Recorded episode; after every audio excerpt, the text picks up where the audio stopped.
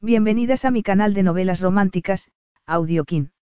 Estaré agradecida si te suscribes al canal, dejas un comentario y un me gusta. Comencemos con la narración de la novela cuyo título es El legado oculto del jeque. Argumento. La atracción sería tan ardiente como la arena del desierto. La princesa Catarine siempre supo que su destino era un matrimonio de conveniencia política. Con pena en el corazón, se preparó para conocer a su futuro marido, el hombre al que llamaban la bestia de Ajar.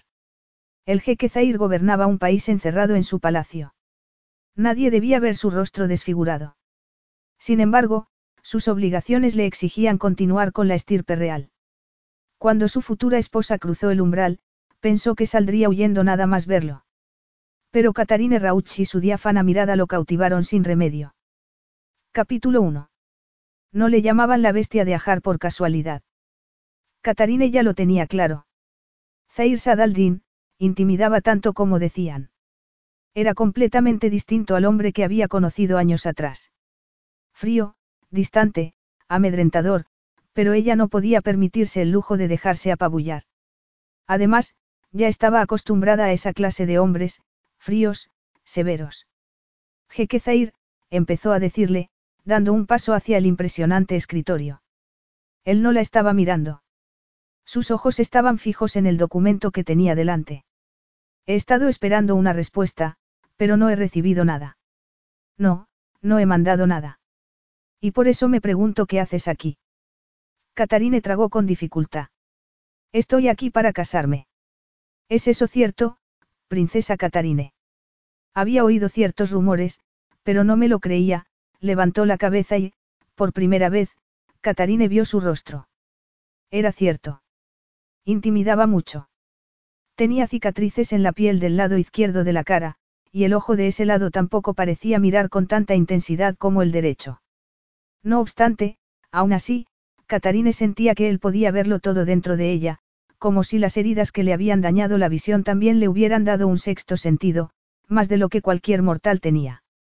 Muchos decían que era un fantasma, o una especie de dios. Mirándolo, era fácil adivinar por qué. Sí que llamé, no había hablado con él personalmente, pero sí con su consejero. No pensaba que dejarías tu palacio acogedor y viajarías desde tan lejos para ver rechazada una propuesta de matrimonio. Pensaba que había dejado muy claro cuál era mi postura al respecto. Ella se puso erguida. Pensaba que me debías una conversación. Una conversación cara a cara, no una respuesta por correo. Y no he venido a que me rechacen. He venido a asegurarme de que se cumpla con el contrato. El trato se hizo hace seis años. Era Malik quien se iba a casar, no yo. Pensar en Malik siempre la entristecía, pero su tristeza era por una vida truncada demasiado pronto. No había nada más.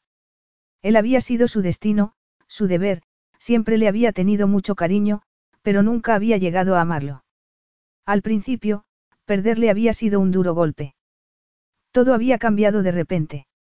Se le habían abierto nuevas puertas, nuevos horizontes, un futuro distinto, con el tiempo, sin embargo, se había dado cuenta de que en realidad todo seguía igual. En vez de Malik, sería Zair, pero todavía seguía condenada a venderse por su país, aceptando un matrimonio de conveniencia. Ya no le importaba tanto, no obstante. Casi se había hecho a la idea. A fin de cuentas, cambiar de prometido tampoco suponía tanta diferencia. Sin embargo, mientras miraba a Zair se daba cuenta de que la práctica no tenía nada que ver con la teoría. Él era, era mucho más de lo que había esperado. Nunca se trató de ti, ni de tus sentimientos. Tienes que estar preparada para llegar hasta el final. Eso era lo que yo pensaba. Pero cuando examiné los documentos con más atención. Su padre se había ocupado de los términos legales del acuerdo matrimonial entre Malik y ella. Poco le había importado entonces, no obstante. Su relación con él no había sido más que una maniobra política de sus padres. Solo lo había visto unas pocas veces y había aceptado su deber hacia la patria. Casarse con él era su contribución, el impuesto que pagaba por ser quien era. Nunca había leído el documento personalmente, hasta unos meses antes. Bueno, sí. Pero si miras la manera en que está expresado, se ve que estoy prometida con Malik, a menos que él no esté en condiciones de heredar el trono de Ajar. En ese caso, tengo que casarme con su sucesor. Ese eres tú. Era tan extraño estar delante de él, casi suplicándole que se casara con ella, cuando en realidad deseaba salir corriendo y no parar hasta estar bien lejos de allí. No quería casarse con él, al igual que él tampoco quería casarse con ella. Pero su padre se estaba muriendo, demasiado pronto. Y el tiempo se le agotaba. Tras la muerte de Malik, lo del matrimonio había sido pospuesto de forma indefinida y nadie la había molestado durante un tiempo. Se había dedicado a servir a su país de otras formas, haciendo voluntariado en hospitales, buscando contactos para promover el turismo, por fin había encontrado una forma de sentirse útil, libre de ataduras de género y físico. Pero todo eso parecía tocar a su fin. A su padre solo le quedaban unos meses y a Alexander, su hermano y futuro rey, le faltaban seis años para llegar a la mayoría de edad requerida para acceder al trono. Eso significaba que habría que nombrar a un regente, en caso de que su padre muriera de forma repentina, pero ella carecía de los atributos requeridos para ocupar el puesto. En otra época había sufrido mucho por ello, pero ya lo tenía superado. Estaba lista para pasar a la acción. Si no conseguía marido antes de la muerte de su padre, el hombre que quedaría a cargo del país sería su pariente varón más cercano. Y lo que ese pariente podría llegar a hacer con esa clase de poder la hacía temblar por dentro. Tenía que impedirlo a toda costa. Se lo había prometido a su padre. Le había prometido que conseguiría una alianza con Ajar, que se casaría con Zair. Le había jurado que protegería a Alexander. El fracaso no era una opción. No podía mirar a su padre a los ojos y decirle que había fallado. Ella era mujer y eso la hacía inferior a los ojos de todos, incluido su propio padre. Él siempre le exigía más y la alababa menos que a su hermano Alexander. Daba por sentado la valía de su único hijo varón, mientras que ella tenía que trabajar muy duro para demostrar su valía todos los días. Pero siempre había aceptado con valentía el desafío.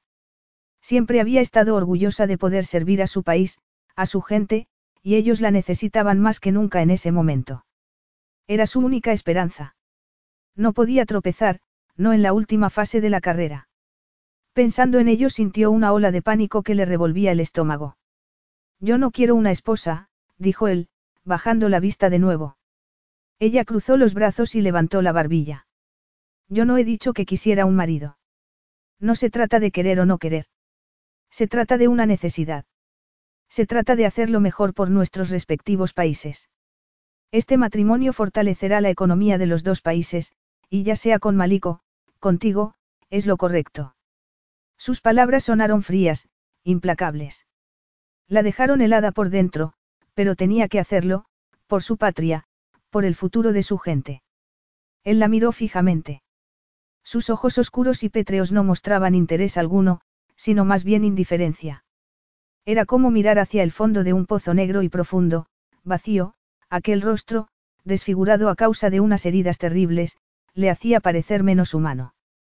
Bajó la cabeza de repente. ¿Puedes marcharte ya? Ella lo miró con un gesto de perplejidad, boquiabierta. Disculpa.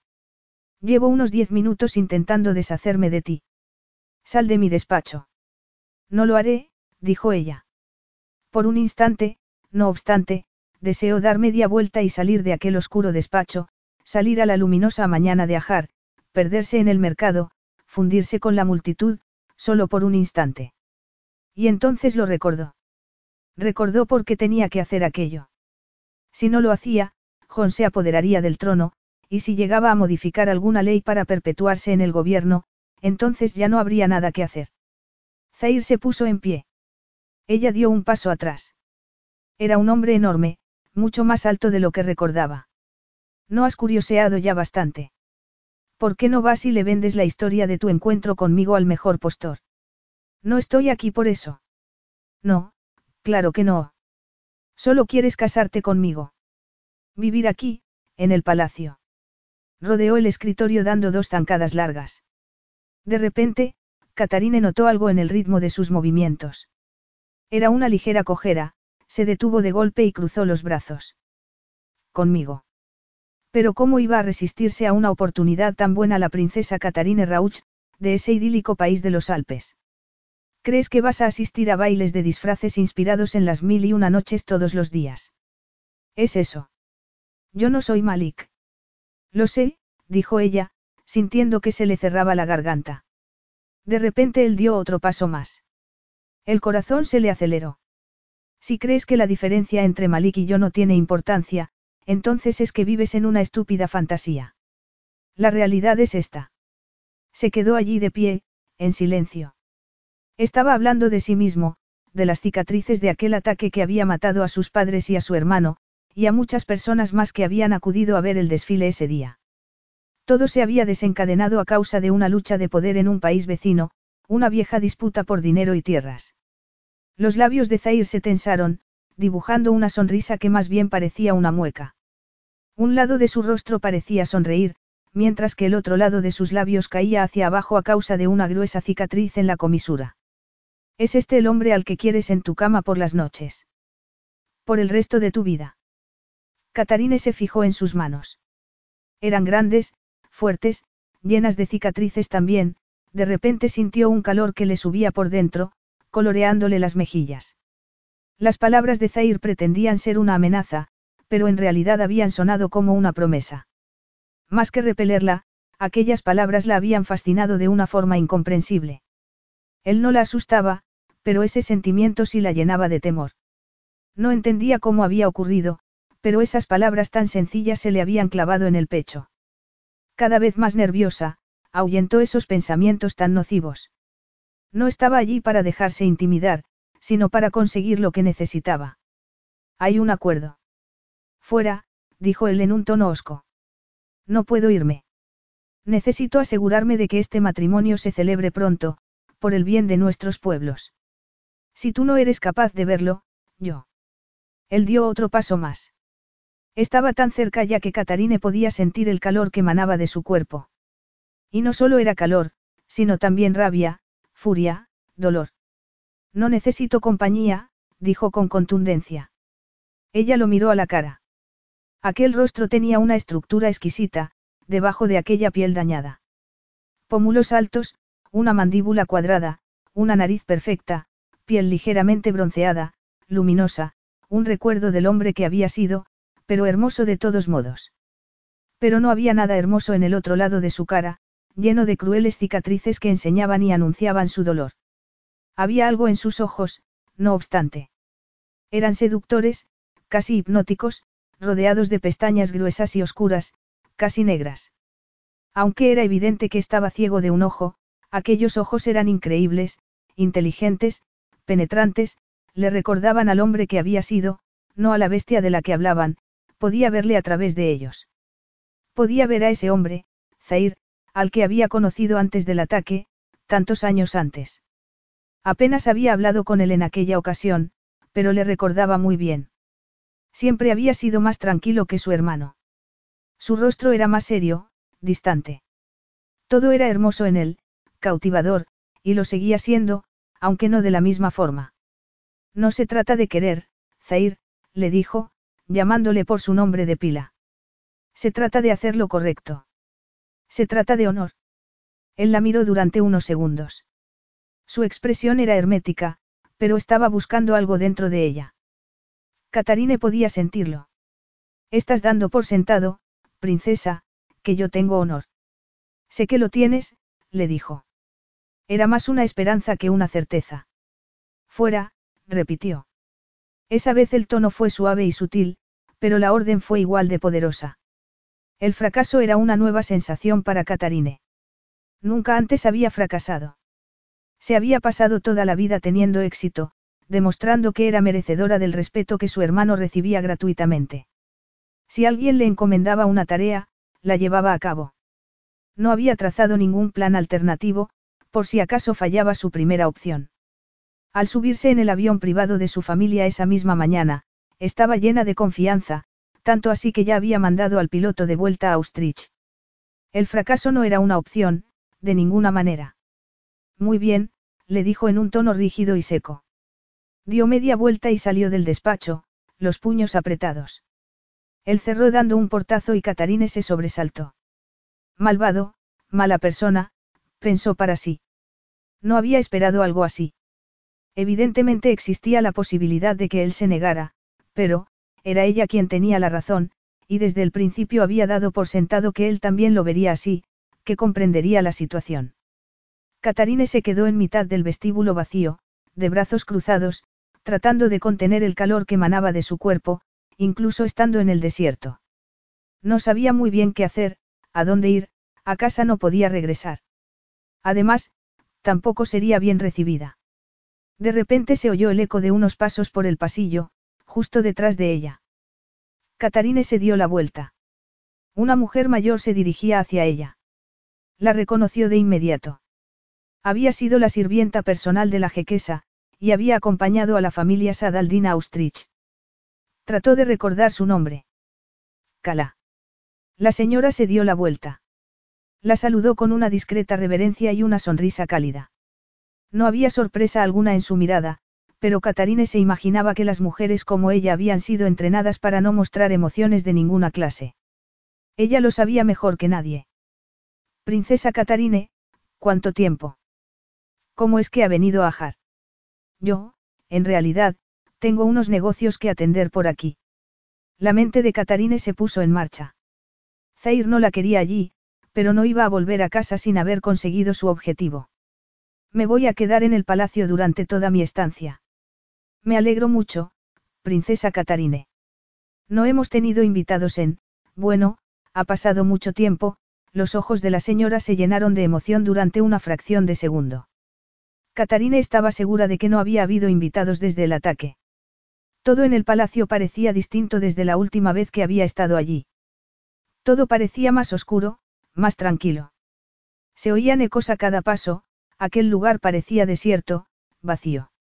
Bueno, en ese caso es todo un honor ser la primera huésped en tanto tiempo, dijo, sintiendo una pequeña punzada de culpabilidad, una muy pequeña. Podrías enviar a algunos hombres a la entrada. Mi conductor sigue allí y mi equipaje está en el coche. Te agradecería que me alojaras en los mismos aposentos en los que estuve la última vez, le dijo, utilizando su voz más majestática. Mentir nunca se le había dado bien. Los ojos la delataban, pero, por suerte, Cala no la estaba mirando a la cara. La sirvienta no parecía tenerlas todas consigo, pero Catarine también sabía que no se atrevería a cuestionar su autoridad, por lo menos no delante de ella. La acompaño a sus aposentos, princesa. Si no te importa. Pero no te preocupes por el equipaje. Que me lo traigan todo cuando puedan. No quiero apurar a nadie. Había metido suficiente ropa en la maleta para una estancia larga. Al salir de casa esa mañana, solo tenía una cosa clara, tenía que conseguir su objetivo, a cualquier precio. Las princesas no podían gobernar y a ella no le había quedado más remedio que resignarse y conformarse con el poco valor que le daban. Llevaba tiempo dedicada a los trabajos sociales, pero lo que se traía entre manos en ese momento era trascendental, importante. Esa era su oportunidad para cambiar las cosas de verdad, para ser algo más que una cara bonita en la realeza. Pero no es problema, dijo Cala. Te lo agradezco mucho, dijo Catarine, retorciendo el anillo de zafiros que llevaba en la mano derecha. Los nervios y la culpa la habían hecho ponerse ansiosa. Bajó las manos. Las princesas no podían permitirse ese lujo. Cala la guió con un gesto. Por aquí, princesa. Catarine echó a andar, mirando a su alrededor. No quería encontrarse con la mirada de la empleada. Se dedicó a memorizar lo que la rodeaba, el camino hasta sus aposentos. No había nada parecido al Palacio Real en la capital de Ajar, Kadim. El lugar era pura opulencia. Todo estaba hecho de mármol, con ribetes de oro, y el suelo era un mosaico de jaspe, jade y obsidiana. Pero no relucía igual que cinco años atrás. ¿Pero qué pasa aquí? Zair prácticamente gruñó al entrar en el atrio del palacio y encontrarse con un desfile de maletas. Había algunas que eran casi tan grandes como él. El portero se detuvo de golpe y lo miró, pero no a los ojos. Nunca lo hacían. Estamos trayendo las pertenencias de la princesa Catarine, tal y como nos ordenaron, jeque Zair. Pero ¿quién lo ordenó? El hombre se apartó un poco, nervioso. La princesa Catarine. Zair no le dejó terminar la frase. Dio media vuelta y echó a andar hacia los aposentos de las mujeres. Vio a una sirvienta que salía de uno de los dormitorios. Cerrando la puerta, se escabulló en la dirección opuesta, comportándose como si no le hubiera visto. Probablemente sí que le había visto, pero casi todo el personal le evitaba cuando era posible. Se acercó a la puerta, abrió, y allí estaba ella, de pie en mitad de la estancia. Se había soltado el pelo. Su dorada melena le caía sobre los hombros. Su vestido, azul y sencillo, ceñido en la cintura con un cinturón, no era nada insinuante, pero la forma en que le dibujaba las curvas le volvía loco. ¿Qué estás haciendo aquí exactamente, Latifa? Le preguntó. El apelativo, belleza, se le escapó de los labios. Y era cierto. No podía negarlo. Ella se volvió hacia él. Sus ojos verdes parecían de hielo. Me quedo, le dijo, con soberbia. Te dije que te fueras. De tu despacho. Del país. Y sabías muy bien lo que quería decir. Me temo que no puedo aceptar eso, dijo. Cruzó los brazos. Zair fue hacia ella y entonces la vio retroceder un milímetro. Después de todo, no le era indiferente. Sus rasgos feos y monstruosos la asustaban, por muy segura de sí misma e impasible que quisiera parecer. Pudo oler su perfume, ligero y floral, femenino, tal y como había ocurrido un momento antes, incluso las sirvientas huían de él. ¿Cuánto tiempo hacía que no estaba tan cerca de una mujer? Lo que no se puede aceptar es que aparques tu real trasero donde no eres bienvenida, le espetó, esperando darle un buen susto. Pero ella apenas arqueó una ceja. Su expresión siguió siendo plácida. Me temo que los cumplidos no me hacen mucho efecto. El temor que había demostrado un momento antes se había esfumado de su rostro. No era de las que se dejaban intimidar fácilmente. El mito del jeque enloquecido y desfigurado, encerrado en su palacio, no iba a funcionar con ella. Y la idea del Salvador, casi inmortal, tampoco. Era hora, por tanto, de sacar a la bestia. ¿Quieres casarte, Catarine? Le preguntó en un tono feroz. ¿Quieres ser mi mujer?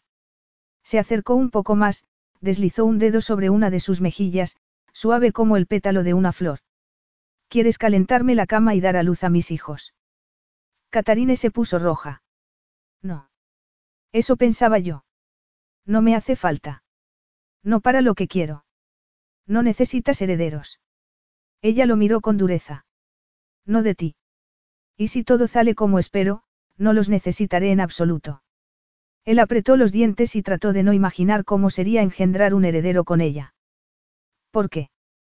Porque si mi padre muere antes de que Alexander alcance la edad legal para gobernar, necesitaré que seas nombrado regente, en lugar de mi primo. Yo soy mujer y no se me permite ocupar el trono. No puedo proteger a mi hermano. Si Jon termina en el trono, habrá una guerra civil casi con toda seguridad, un golpe de Estado quizá, si se llega a la guerra, el conflicto sin duda afectará a tu país, por lo menos en lo que a comercio se refiere. Entonces, ¿qué me propones exactamente? Lo que quieras. Necesito este matrimonio, por mi gente. Seré tu esposa en la cama si quieres, o tu esposa de puertas para afuera. La decisión es tuya. Si te niegas, ambos terminaremos con las manos manchadas de sangre, la sangre de mi pueblo. Capítulo 2. Sangre.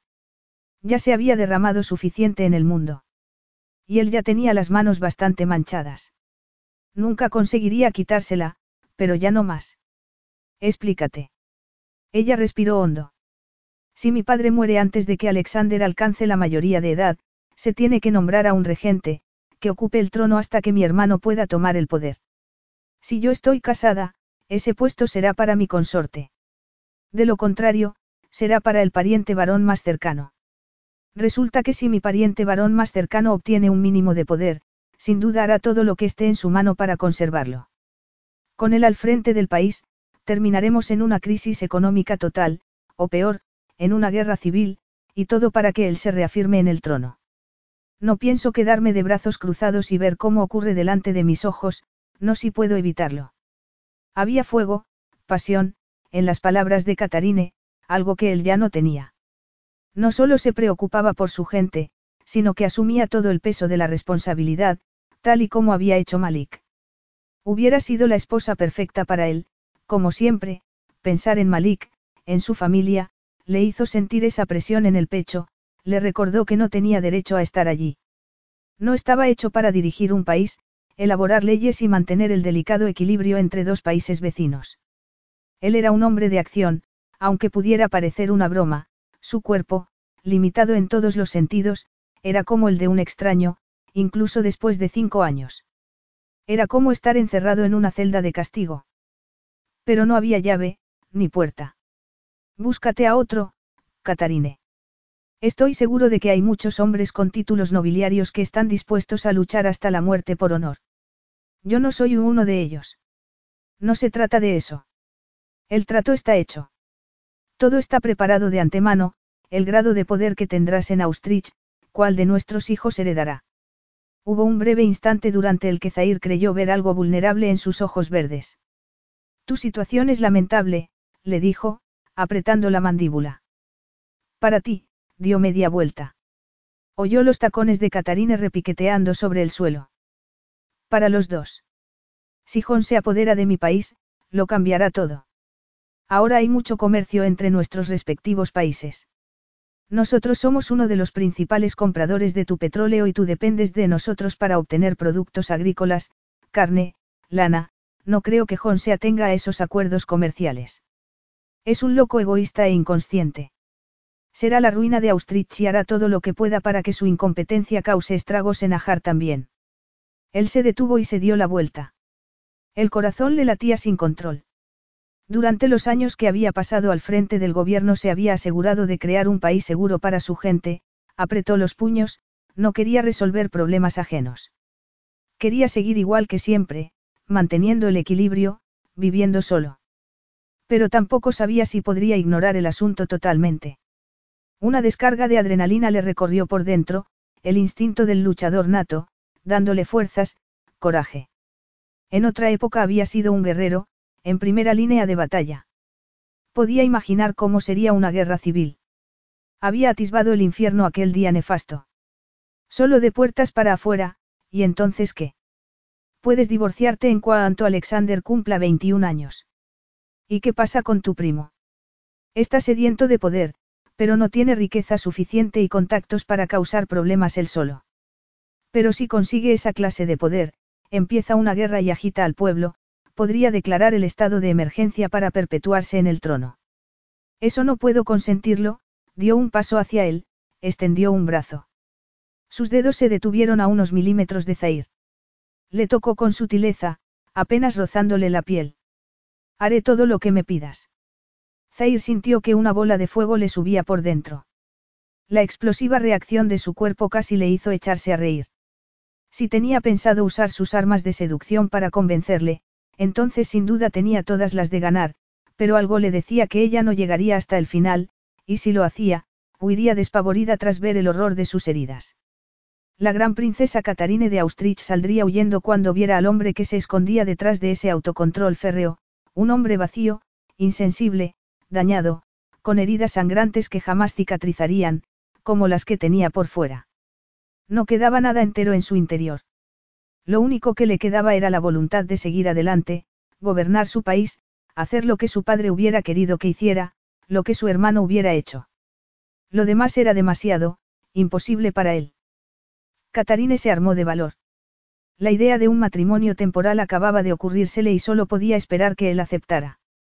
Quedarse en ese lugar con él por el resto de su vida era, una imagen aterradora. El palacio parecía abandonado y su desprecio por ella era más que palpable. Ya casi echaba de menos la fría presencia de su padre. Le retumbaban las sienes, jamás se había permitido albergar esa pequeña esperanza. Jamás se había permitido pensar que su matrimonio con Zair pudiera ser un mero papeleo. Un contrato matrimonial solamente, dijo él. Su voz sonaba dura. Mucho mejor así, dijo ella, intentando que no se le notara el alivio que sentía. Podemos irnos cada uno por nuestro lado después. Y así preservamos la paz en nuestros respectivos países, empezó a andar de un lado a otro. Tenía que quemar toda esa energía nerviosa. Y cuando nos separemos, lo haremos de manera amistosa, para que la unión entre Ajar y Austrich siga siendo fuerte. Zair volvió la cabeza ligeramente y Catarine se dio cuenta de que así seguía sus movimientos. Había olvidado su problema en la vista.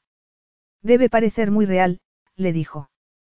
Por supuesto, dijo ella, inclinando la cabeza. Si no puede ser una unión por amor, al menos debe parecer un matrimonio permanente, a los ojos de mi padre, de John, de mi hermano. Ninguno de ellos puede saberlo. Zair esbozó una media sonrisa. Mi gente no puede saberlo. En ese momento Catarine se dio cuenta de que para él era una cuestión de orgullo. Sintió una punzada en el pecho, aquello le costaría mucho, sería muy difícil para un hombre que vivía entre las sombras, pero no podía echarse atrás. No quería ni pensar en cuáles serían las consecuencias si no llevaba a término su plan. Nadie, recalcó. Te quedarás aquí. ¿Qué? ¿Qué pensabas si no? Yo pensaba que, mi padre está enfermo. Pensaba regresar a casa. Ah, ¿y crees que a nadie le parecerá raro, que mi recién estrenada esposa me abandone? La agarró del brazo, justo por encima del codo. Sus ojos negros se clavaban en los de ella, abrasándola por dentro y por fuera. Nadie lo sabrá. Ella examinó su rostro un momento. La piel destrozada, la cicatriz que le rompía el labio superior, no era apuesto. Ya no, pero tenía un magnetismo, una fiereza que resultaba irresistible. Durante una fracción de segundo se sintió tentada de deslizar los dedos sobre su desfigurada mejilla, para sentir el daño por sí misma. Apretó el puño y mantuvo el brazo pegado a la cadera. Tiene mi palabra, Jeque Zair. Tal y como manda la tradición, te quedarás aquí en el palacio para fortalecer el compromiso, le dijo. El tono de su voz lo delataba. Realmente no la quería allí. Catarine tragó con dificultad. Era como si un juez acabara de dictar sentencia. Me quedaré, dijo, haciendo acopio de toda la fuerza que le quedaba para hablar, en vez de salir huyendo. Estaba pensando en quedarme de todas formas. Al menos por un tiempo. Lo sé. He visto el desfile de maletas. Era demasiado importante. No estaba dispuesta a darme por vencida. Pero ¿por qué es tan importante para ti? ¿Por qué eres tú quien tiene que resolver esto? Es una cuestión de honor. La miró fijamente. Catarine se dio cuenta de que sí le estaba exigiendo una respuesta. ¿Qué harías para ayudar a Malik a conseguir su objetivo, Zair? Si estuviera vivo, ¿qué harías para ayudarle a cumplir con su destino? ¿Qué harías para protegerle? Zair tragó en seco. Apretó los puños, llenos de cicatrices. Cualquier cosa. Daría mi vida. Igual que yo estoy dando la mía. Él levantó la cabeza. Le mostró el lado de su rostro que no estaba dañado. Eso te honra. De repente Catarine volvió a ver lo hermoso que era, lo apuesto que había sido. Todavía quedaban vestigios de aquel hombre perfecto, esa mandíbula tan masculina, la piel bronceada, luminosa, pero no había luz alguna en sus ojos, no había emociones. No sé. Esa modestia no parece propia de una mujer capaz de irrumpir en el palacio de Ajar y establecerse allí sin permiso. Por un instante Catarine creyó ver cómo se curvaba la comisura derecha de sus labios, casi esbozando una sonrisa. No podía ser, no tenía sentido. Te pido disculpas. Hay algo que tienes que entender, Latifa, el palacio tiene ciertas normas. Yo hago las cosas siguiendo un orden, un horario. Eso no lo puedes interrumpir. Es un palacio muy grande. Estoy segura de que podrás evitarme si quieres. Bueno, sin duda me sentiré tentado de ello. Si vamos a fingir que esto es real, tendrás que empezar a tratarme como si quisieras que esté a tu lado. Él se inclinó hacia ella, pero Catarine se apartó ligeramente. Su aroma masculino la tentaba, le aceleraba el corazón. Era un olor tan personal, sándalo mezclado con especias, con un toque almizclado. Y tú tendrás que fingir que no te doy asco. No me das asco, le dijo con sinceridad. No voy a mentir y a decirte que me siento perfectamente cómoda contigo, pero para cuando tengamos la fiesta de compromiso. No va a haber fiesta de compromiso, la luz que iluminaba sus ojos negros era cegadora. Tiene que haberla. Es tradición entre las novias de Austrich. Pero estás en Ajar. Estás en mi país, y yo soy tu jeque ahora. Tú lo has querido así. Recuérdalo, dio media vuelta y salió de la habitación, dando un portazo. Por primera vez desde su llegada a Ajar, Catarine sintió que la situación la superaba. Capítulo 3. Catarine terminó de recogerse el pelo y se miró en el espejo. Estaba pálida, con los ojos rojos, de no dormir. Parecía un muerto viviente. Por suerte, no obstante, a su futuro marido no parecía importarle su aspecto, y a ella tampoco. Solo se trataba de política. El enlace sería beneficioso para ambos, para Ajar y para Austrich. Soltó el aliento y se apartó del espejo. Salió de la habitación, no estaba dispuesta a pasar el día sin hacer nada. Podía llamar a su padre. Había agarrado el móvil unas ocho veces desde que se había levantado de la cama, pero no había tenido el valor de hacerlo. Todavía no. Si lo llamaba, todo se haría realidad demasiado pronto. Qué gran ironía, había conseguido su objetivo, pero no quería aceptarlo. No es más que una ceremonia y un papel que firmar. Por lo menos, no tienes que quedarte con él para siempre. No tienes que dar a luz a sus hijos, pensó.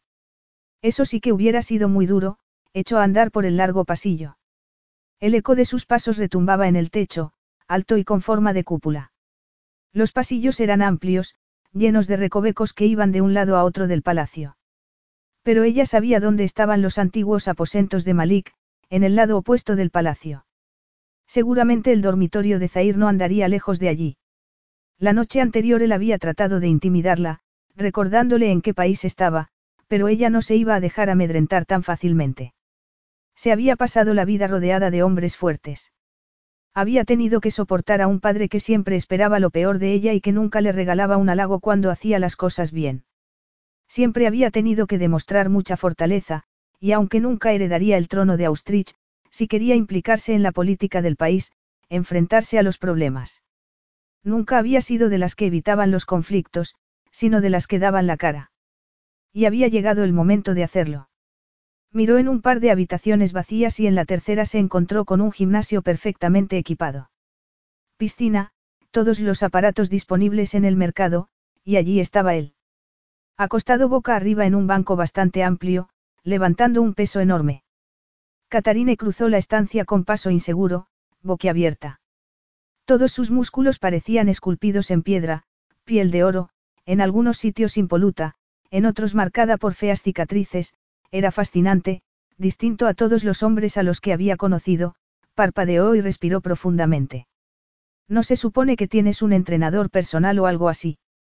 Él se detuvo en mitad de un movimiento y movió las piernas por encima del banco. Se incorporó rápidamente, marcando abdominales con cada gesto. ¿Qué estás haciendo aquí? He venido a verte. ¿Y qué te hizo pensar que serías bien recibida?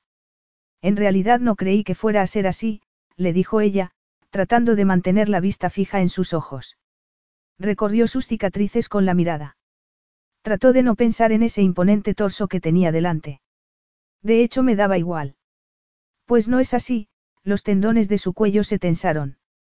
No, yo, bueno, eso es irrelevante ahora mismo, yo, Catarine bajó la vista un poco. Ya has visto suficiente. Ella volvió a mirarlo a los ojos. Su expresión era fría, críptica. Sus labios dibujaban una media sonrisa. Sí, dijo ella, sintiendo el calor en las mejillas. Él se inclinó y tomó una camiseta blanca del suelo. Los dedos le temblaban un poco, Catarine reparó en un abultado queloide, provocado por el impacto de metralla y por graves quemaduras. Se le hizo un nudo en el estómago. Él se puso la camiseta, terminando así con ese placer insano que amenazaba con robarle hasta la última gota de sensatez. He pensado que podrías enseñarme un poco la ciudad, le dijo ella. En realidad no lo había pensado con anterioridad, pero necesitaba decir algo para romper ese incómodo silencio. Pues has pensado mal, Latifa. Tengo trabajo. ¿Qué clase de trabajo? Pues el trabajo que hacen los gobernantes. Seguramente sepas algo de eso. Cierto. Sé algo. La familia real tiene que comparecer, dar discursos. Era una mentira. En realidad ella hacía mucho más, organizaba eventos benéficos, elaboraba presupuestos, recaudaba fondos, pero eso a él parecía darle igual. Ya se había hecho una idea sobre ella. No te veo tan ignorante, le dijo él. Gracias por el cumplido. Sabía que no me equivocaba. Creo que tenemos que revisar el acuerdo original que firmaron nuestros padres y cambiar algunas cosas, dijo ella. ¿En serio? Mejor ahora que después de pronunciar los votos, no. Siempre eres así. Le preguntó él. Sí. A menudo me dicen que soy insoportable. Pero a mí eso me da igual, porque normalmente me salgo con la mía. Él emitió un sonido que bien podría hacer sido una risotada. Supongo que tienes tus métodos para salirte con la tuya, no. Ella frunció el ceño. Si estás sugiriendo lo que creo que estás sugiriendo, déjalo. No uso mi cuerpo para conseguir lo que quiero. Uso mi mente. ¿O es que no sabías que las mujeres somos capaces de ello? No estaba hablando de las mujeres en general, sino solo de ti. Bueno, pues no me gusta el comentario. A menudo me dicen que soy insoportable, dijo él. Supongo que no se equivocan. Siempre me salgo con la mía, le dijo él, alejándose de ella. Era tan alto. Sus espaldas eran tan anchas, así le sería más fácil llevar el peso del mundo, y lo hacía. Catarine lo sabía muy bien porque ella también tenía esa sensación muchas veces. Te prometo que puedes volver a ignorarme, después de repasar el acuerdo. Y después de llevarme a conocer el palacio, porque estoy cansada de perderme. Él quería que se fuera. Eso estaba claro. Pero ella estaba empeñada en hacer todo lo posible para conseguir su objetivo. Voy a darme una ducha y nos vemos en mi despacho, Zair atravesó el gimnasio y se dirigió hacia la ducha. Te veo allí, dijo ella. Captar indirectas no era su especialidad precisamente. Cuando Zair entró en el despacho ella ya estaba allí, sentada en una silla junto al escritorio, con la postura perfecta y las piernas cruzadas a la altura del tobillo. No llevaba pantis, algo sorprendente para una mujer de su estatus. Pero en Ajar hacía mucho más calor que en Austrich. Además, todos sus vestidos parecían ser del mismo estilo, cortos y entallados, discretos, pero insinuantes. Casi hubiera preferido verla con una transparencia. Por lo menos así el misterio hubiera quedado resuelto. De haber sabido que bastaba con la presencia de una mujer para despertar su adormecida libido, hubiera llevado a cualquier otra mucho antes. ¿Pero para qué? Para verla huir espantada. Como había hecho a Mara, ni siquiera podía echarle la culpa. Con el tiempo se había convertido en una bestia, pero justo después de los ataques era poco menos que un monstruo. Trató de ahuyentar todas esas imágenes turbadoras del cuerpo de Catarina y se aferró a ese sentimiento de rabia, esa tensión que le agarrotaba el estómago cuando ella estaba cerca. No me mires así, le dijo ella. ¿Cómo? Él rodeó el escritorio y se sentó en su silla de cuero. Era demasiado pequeña para él. La habían hecho para otro hombre. Su hermano. Nunca había pensado en cambiarla por otra, no obstante. No me digas que te sorprende verme, te dije que te vería aquí para discutir el acuerdo, y aquí estoy. Es un asunto complicado. Con todos los problemas de salud que ha tenido mi padre, siempre se ha barajado la posibilidad de tener un regente hasta que Alexander alcance la mayoría de edad. Y eso, por supuesto, se tuvo en cuenta cuando se escogió a Malik para. Déjame ver, Zair extendió la mano, con la palma hacia arriba. Ella sacó un fajo de documentos y se los puso en la mano. Él los miró por encima. La mayor parte de la información se refería al matrimonio, herederos, alianzas y acuerdos comerciales. Hacia el final, no obstante, había una sección que hablaba de lo que pasaría si el rey moría antes de que su heredero fuera mayor de edad. El poder de decisión es tuyo. Yo no lo quiero, le dijo. Escríbelo, señaló el lugar en el documento. Ella parpadeó rápidamente y entonces sacudió la cabeza. No puedo, dijo, inclinándose adelante. No sin llevarlo al Parlamento. Y necesitaría el consentimiento de mi padre y, creo que no lo conseguiría. Está demasiado enfermo para sostener un bolígrafo. Él preferiría que tú tuvieras el poder, Catarine se puso roja. No confía en ti. Ella respiró hondo y apretó las manos sobre su regazo. Bueno, yo soy una mujer. No entiendo por qué importa tanto eso. Tienes más agallas que la mayoría de hombres que conozco. Ella esbozó una especie de sonrisa y Zair sintió un calor que le subía por dentro, algo muy cercano a una sensación de satisfacción. Hacía tanto tiempo que no experimentaba nada parecido, ella casi le hacía querer sentir, querer dejarse llevar. Es de otra generación, le dijo ella. No se lo tomo en cuenta. Zair se dio cuenta de que eso no era cierto. Por lo que a él respecta, mi obligación es casarme con un hombre capaz de ser regente. Zair la miró a los ojos. Parecía tan seria, tan decidida, tan hermosa, el pulso se le aceleró y el calor se propagó por todo su cuerpo. Tengo un país propio que dirigir. En el mejor de los casos sería un rey ausente, y en el peor, negligente. No serías ni la mitad de negligente que mi primo, ni en el peor de los casos. Austrich será responsabilidad tuya, sobre el papel y fuera de él. Yo, gracias, Catarine se miró las manos y fingió fijarse en sus uñas. Tenemos un parlamento. No es que pueda cambiar leyes, o presupuestos o algo así. El puesto no implica mucho. Pararse en el balcón, saludar a la multitud, eso es todo lo que hay que hacer. La multitud, Zair cerró los ojos y se preparó. Un aluvión de imágenes vertiginosas pasó por delante de sus ojos en una fracción de segundo, los recuerdos, la multitud, gritos, rodeando la caravana de vehículos. Tardaron demasiado en darse cuenta de que habían roto la barricada. La gente que los rodeaba no eran ciudadanos que querían saludar a la familia real, eso fue todo lo que vio. El ruido era ensordecedor, el humo le ahogaba, el olor a azufre se le pegaba a la nariz, los pulmones le ardían, no podía respirar, ni pensar. Zair. La voz de Catarina irrumpió a través de la niebla. Él abrió los ojos de nuevo y vio que estaba en su despacho.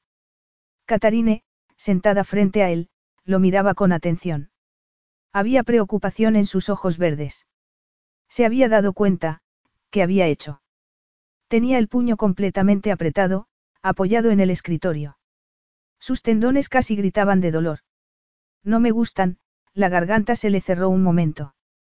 Las multitudes, respiró hondo y trató de orientarse de nuevo. Soy más de radio, añadió con sarcasmo. Ella volvió a sonreír, pero su expresión era un poco incómoda. No sabía cuál era la respuesta apropiada. Puedes reírte. Adelante. Catarine soltó una risotada discreta. Bueno, yo sí comparezco con frecuencia. Lo sé. Siempre estás en las noticias. Se habla mucho de tu buen gusto para vestir. Claro, aunque a veces me pregunto a quién le importaría el color de mi corbata si fuera un hombre, pero no puedo quejarme. Me gusta que mi país aparezca en las noticias internacionales, aunque solo sea por mis zapatos. El turismo sube. Hay mucho turismo en Austrich. Zair trató de recuperar el autocontrol, buscó ese entumecimiento permanente con el que se sentía tan cómodo. Desde hace poco. Llevo unos cinco años trabajando en ello. Desde la muerte de su hermano, aproximadamente, si las cosas hubieran ido bien, ella se habría casado con Malik al cumplir 21 años. Tenemos una red de tranvías que llega hasta los Alpes. Las vistas son maravillosas. También he financiado la construcción de varios complejos hoteleros. Hacían falta lugares de vacaciones de lujo y Austrich se ha convertido en el destino favorito de la realeza. Y eso se debe a tu campaña personal, no. ¿Crees que voy a todas esas fiestas por los canapés? Eso pensaba. Pero ya no. Catarine tragó en seco. Parecía que él la entendía. No la veía como a un simple accesorio dentro del aparato burocrático de la realeza. Supongo que te sorprenderá saber que hay gente que sí me invita a fiestas, sobre todo porque llevas un par de días intentando echarme. Ya te he dado mi palabra, Catarine. No voy a echarme atrás ahora. Tienes mi palabra, mi protección, y tu país también. No las doy así como así, apretó el puño. Catarine se preguntó si lo iba a estampar contra la mesa, tal y como había hecho antes. Había sido extraño, como si no pudiera verla, como si estuviera en otro lugar. Y entonces había vuelto de repente. Había visto el cambio en él. Y le había dado miedo. Este acuerdo, Zair prosiguió. Era lo que a mi padre le pareció más conveniente para Ajar, lo que a Malik le pareció bien. ¿Quién soy yo para poner objeciones? Entonces supongo que es hora de llamar a mi familia para darle la buena noticia. Zair la miró un momento. Esos ojos negros la taladraron un instante. ¿Por qué haces esto exactamente, Catarine? Por honor. Solo por el bien de tu gente. Sí. Por eso, y porque es la luz al final del túnel. Por un instante no dio crédito a lo que acababa de decir, porque era algo que siempre le costaba mucho reconocer. Le daba miedo admitir que esa vida llena de deberes y nanes la hacía infeliz. ¿Cómo? Cuando termine nuestro matrimonio, Alexander será rey. Y yo seré, yo siempre sentiré una obligación para con mi pueblo. Seré leal a mi familia. Siempre trabajaré por el bien de mi país, pero, eso ya no será lo único. A lo mejor entonces lograba librarse de ese sentimiento, esa sensación que la carcomía por dentro, la sensación de no estar haciendo suficiente. Él se limitó a mirarla fijamente. Su expresión era impenetrable. ¿Y qué pasa contigo? Le preguntó ella. También tienes una luz que buscar. Zair apretó los puños. Me alegro de que veas una luz, Catarine, para mí solo hay oscuridad, bajó la vista y miró hacia la pantalla del ordenador. Bueno, ahora que lo tenemos todo arreglado, tengo trabajo que hacer. Capítulo 4. A Catarine no le gustaba sentirse inútil, sin nada que hacer. En Austrich nunca se sentía así. Sus días estaban repletos de compromisos. Tenía que revisar el presupuesto para las donaciones, asistir a reuniones del comité. Pasaba tiempo como voluntaria en el hospital más grande del país, no tenía tiempo de estar sola, pero eso no le suponía ningún problema. Así se sentía útil. Sin embargo, en Ajar no había nada que hacer, o más bien en el palacio. Al final se cansaba de tanto leer y los ojos terminaban picándole. Además, hacía demasiado calor a mediodía como para hacer algo en el jardín. Había salido por la mañana, para cortar unas flores y rellenar los jarrones que había visto al llegar, pero la temperatura había subido vertiginosamente a medida que avanzaba el día y a esa hora lo único que podía hacer era vagar por los interminables corredores, frescos gracias a las gruesas paredes de piedra y al sistema de aire acondicionado que habían instalado. Ella estaba acostumbrada a un clima mucho más frío, al aire fresco de las montañas, no al vapor que le abrasaba los pulmones como una llamarada de fuego con cada respiración. Esa era otra parte del trato que no habían revisado, todo era tan distinto. Ella empezaba a sentirse distinta. De repente se oyó el ruido de algo que se rompía con violencia. Alguien masculló un juramento a gritos. Catarine aceleró el paso, corriendo por los laberínticos pasillos, buscando a Zair. No tardó en encontrarlo, parado delante de una inmensa mesa de piedra que estaba situada contra la pared. Uno de los jarrones que había rellenado con flores esa mañana estaba en suelo, hecho añicos. Las flores no parecían haber sobrevivido. Él levantó la vista. Sus ojos negros estaban llenos de rabia. ¿Has sido tú? ¿A qué te refieres? Que si estropeé las flores. ¿Metiste tú las flores aquí? Sí. Las puse en tres jarrones que estaban vacíos. Aquí, en mi habitación, y en la entrada. Es que merezco que me encierren en las mazmorras por ello. Él caminó por encima del jarrón roto.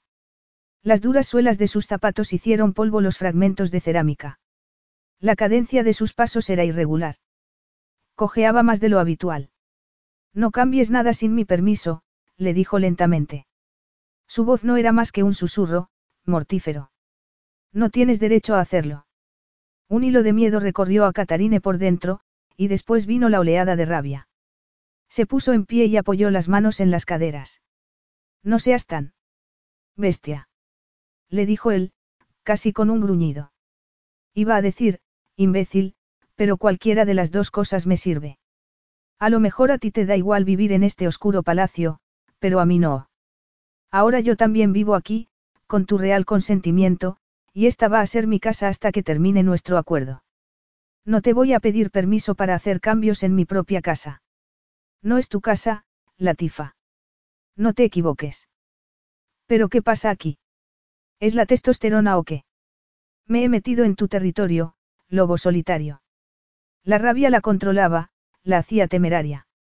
El corazón se le salía del pecho. No te burles de mí.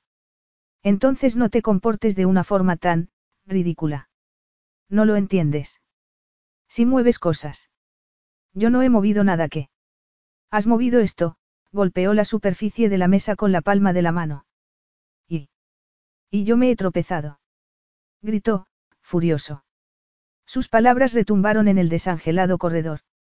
De repente Catarine lo entendió todo y todas las palabras que tenía en la boca se esfumaron. Él levantó la mano de la mesa y ella se dio cuenta de que estaba sangrando. Las dos manos le sangraban. ¿Qué? No te acerques. Zair. Él tragó en seco. Yo sé dónde está todo en mi casa. No tendría que preocuparme de que me cambien las cosas de sitio. Catarine se sintió mal, avergonzada. Podía imaginarse lo que le había pasado. Había salido de su habitación, había girado a la izquierda y, como no podía ver bien con el ojo izquierdo. Lo siento. Tus manos, casi se ahogó con sus propias palabras. Zair se había caído sobre los cristales después de darse contra el jarrón y tirarlo al suelo. ¿Y si se había dado en la cabeza? No muevas nada, le dijo él. Un temblor resquebrajaba su voz. Sus ojos eran fieros. Ella trató de hablar de nuevo. Quería ofrecerle algún tipo de disculpa, pero él dio media vuelta y la dejó allí parada, sola en el pasillo, llena de remordimientos. No había sido precisamente la mejor manera de empezar el día. Lo mejor que podía hacer era ir tras él. Pero no quería. Quería hacerse un ovillo y esconderse de su propia inutilidad. Tomando el aliento, se inclinó y recogió las flores con cuidado. Se sentía mareada, derrotada. Era igual que esa mujer idiota por la que su padre la tomaba. Durante una fracción de segundo llegó a creer que no podía hacer nada bien, que no podría conseguir sus objetivos. No. Tienes que hacerlo. Lo harás. Lo siento, susurró para sí, con un nudo en la garganta. Él no quería sus disculpas. Eso lo sabía muy bien. Y también sabía que ver expuestas sus limitaciones era la peor pesadilla para un hombre como él. Su orgullo se había llevado un duro golpe. Catarine era consciente de haber provocado un problema. Había cometido un error y tenía que hacer todo lo posible para arreglarlo. Zair se quitó la rabia y la humillación en la piscina. Por lo menos en el agua sus movimientos eran suaves, fluidos. Sabía muy bien cuántos largos le hacían falta para llegar al otro extremo. No había cojera alguna, su visión era irrelevante. Se detuvo y se aferró al borde de la piscina, mascullando un juramento feroz. La palma de la mano le escocía allí donde le habían cortado los cristales. Pero el dolor era bienvenido. El dolor físico no era nada. Había sobrevivido a él muchas veces, más que cualquier otro hombre. Pero hacer el ridículo, ver expuesta su debilidad, eso sí que era un duro golpe. Y todo por culpa de ella. Levantó la vista, vio sus delicados tobillos, sus piernas perfectas, si hubiera estado más cerca del borde de la piscina, habría podido ver mucho más. ¿Qué quieres, Latifa? Apretó la mandíbula, los dientes, había dejado la toalla en el gimnasio, y ella estaba allí, mirándolo, la primera vez no había salido huyendo, pero tampoco quería enseñarle esas horribles cicatrices por segunda vez. No era por vanidad, sino porque se avergonzaba de ellas. Le recordaban, todos los días, de todas las formas posibles, que era mucho menos de lo que había sido. No debía estar allí. La culpa del superviviente, eso le había dicho el primer médico. Ponerle nombre no cambiaba las cosas, no obstante, como se suponía que tenía que sentirse. Debía olvidarlo todo. Seguir adelante. Pero si lo olvidaba todo, ¿quién se acordaría? ¿Qué quiere decir eso? Le preguntó ella. Él puso las palmas de las manos sobre el duro cemento que rodeaba la piscina. Disfrutando del dolor lacerante, salió del agua con un movimiento rápido y ágil. En cuanto apoyó los pies, esa sensación desapareció. Los ojos de ella estaban fijos en su pecho y él sentía la necesidad de cubrirse, esconderse, una respuesta débil, extraña, no tenía por qué preocuparle lo que ella pensara de su cuerpo, de las cicatrices que le marcaban, de la enorme hendidura que mostraba la pérdida de músculo y fuerza en su muslo. Se quedó allí de pie, durante unos segundos, desafiándola, retándola a apartar la vista. Pero ella no lo hizo, para no perder la costumbre. Nunca hacía lo que él esperaba, así que, ¿por qué iba a empezar en ese momento? Tomó una toalla negra del colgador más cercano. Se secó el pecho y luego la espalda. Ella le observó todo el tiempo, y él sintió cómo respondía su propio cuerpo bajo esa mirada. Había pasado tanto tiempo desde la última vez que había sentido las manos de una mujer sobre la piel, desde la última vez que una mujer le había mirado como a un hombre, nadie, excepto su fisioterapeuta, le había visto desnudo desde el ataque. Amara le había visto cuando aún tenía las heridas abiertas, cuando aún había esperanza. Pero aquello había sido demasiado para ella, quizás si solo hubieran sido heridas físicas, si no le hubieran arrebatado el alma, había hecho bien en salir huyendo tan pronto. De no haber sido así, habría terminado arrastrándola a ella también a ese pozo profundo. Significa, belleza, le dijo, echando a un lado la toalla y cruzando los brazos sobre el pecho. Ella se sorprendió al oír la traducción. Oh. Bueno, pensaba que significaba otra cosa, fastidio o algo parecido. Zair sintió que una risotada estaba a punto de escapársele de los labios. No exactamente. Catarina esbozó una dulce sonrisa y eso fue suficiente para derribar los muros que él había levantado entre ellos. Ella se sentía atraída por su cuerpo de hombre, como cualquier mujer, un hombre completo, por un momento se sintió como tal. Pero entonces sintió un dolor agudo en el muslo y recordó que no era verdad. Catarine se marchitaría a su lado. Le robaría la vida, de la misma forma que el desierto se la robaba a una rosa. Oh, no. Eso es de la mesa, no. Preguntó ella, haciendo una mueca. ¿Qué? El cardenal que tienes en la pierna y, fue hacia él. Él retrocedió. Tus manos. ¿Qué? Ella dio otro paso. Déjame ver, le agarró una de las manos y le examinó la palma, deslizando la yema del dedo sobre una de las heridas. ¿Te duele? Zair se preguntó por qué querría tocar a un hombre muerto, ella, que estaba llena de vida. No, le dijo, retirando la mano. Su tacto sutil le quemaba. He soportado dolores peores. Esto no es nada. Hace un rato tampoco era nada. Estaba furioso. Lo sé.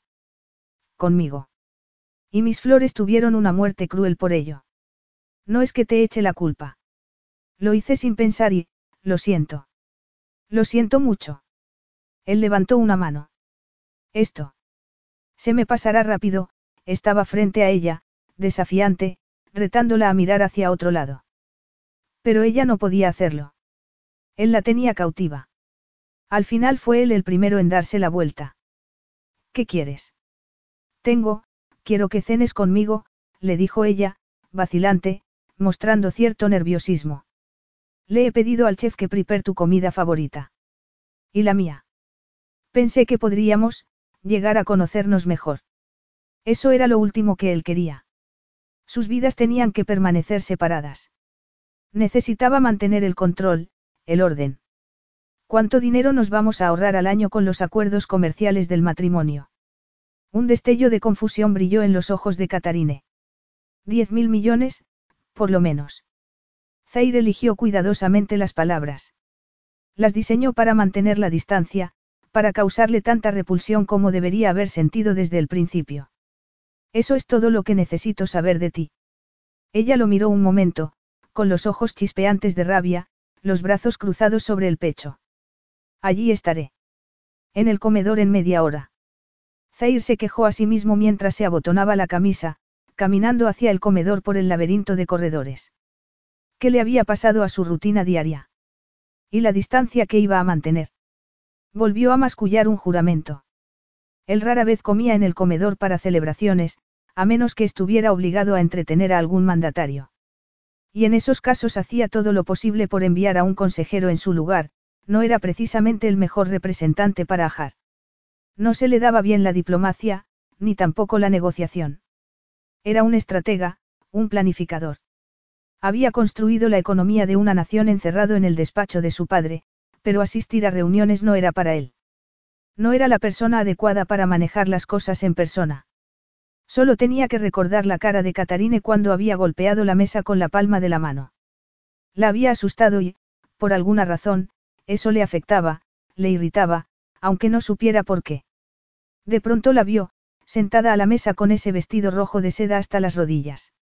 Sintió algo en su interior nada más verla, pero decidió que no podía permitirse ni un solo momento más de debilidad. Atravesó el arco de la entrada y accedió al área del comedor. La mesa era baja y tenía cojines alrededor. Catarine presidía, con las piernas cruzadas y una expresión neutral en el rostro. Su plato estaba vacío, aunque hubiera mucha comida sobre la mesa. Zair se inclinó al otro lado. Siento haber llegado tarde. No, no lo sientes. Has llegado tarde a propósito. No, estoy aquí por accidente. ¿Y eso qué quiere decir? Le preguntó, riéndose. Que no iba a venir. Entiendo. Ella se puso en pie, tomó su plato en la mano y caminó hacia el otro lado de la mesa hasta detenerse delante de él. Estaba lo bastante cerca como para poder tocarla, para palpar esas piernas tan largas. De repente vio una imagen en la mente y se preparó para lo inevitable. No era una imagen de caos y violencia. Era una instantánea de sí mismo, agarrándola de la pantorrilla y dándole un beso en el muslo, deslizando la lengua sobre su piel hasta, apretó los dientes y tiró de las riendas de su imaginación. Ella se sentó a su lado. Al rozarle el brazo levemente, rompió en mil pedazos la fantasía. No me he sentado al otro lado de la sala. ¿Por qué no? La mayoría de la gente lo haría, Zair tomó una bandeja de la mesa. Puso higos, carne y queso en el plato de Catarina y se sirvió lo mismo. Yo no soy como la mayoría de la gente. Sí. Ya lo veo. Ella siempre lo miraba a los ojos. Siempre lo miraba directamente. Nadie hacía eso, ni siquiera los empleados que estaban en la casa desde antes de los ataques, aunque de esos quedaban muy pocos. No habían soportado quedarse. Les daba demasiado miedo. Amara ni siquiera era capaz de mirarlo a la cara. Lo había intentado. Se había puesto su anillo. Iba a ser su esposa. Había dicho que lo amaba. Y había tratado de asumir la pesada carga de preocuparse por él. Por aquella época él estaba en otro mundo, ni en el presente ni en el pasado. No estaba seguro de lo que había pasado. A veces lo tenía claro y toda la escena se repetía en su mente a cámara lenta, con una nitidez dolorosa, de principio a fin, como una película que no podía parar. Amara no había sido capaz de soportarlo, sin embargo. No había podido con los cambios que habían sufrido su cuerpo y su mente. Si la mujer a la que amaba, la mujer que lo amaba, no había podido quedarse, no había podido hacerle frente, no era de extrañar que nadie más pudiera. Al fin y al cabo, casi se alegraba de que nadie lo hubiera intentado. No tenía sentido arrastrarles a ese infierno personal en el que vivía. Este es mi favorito, dijo ella, agarrando una bandeja.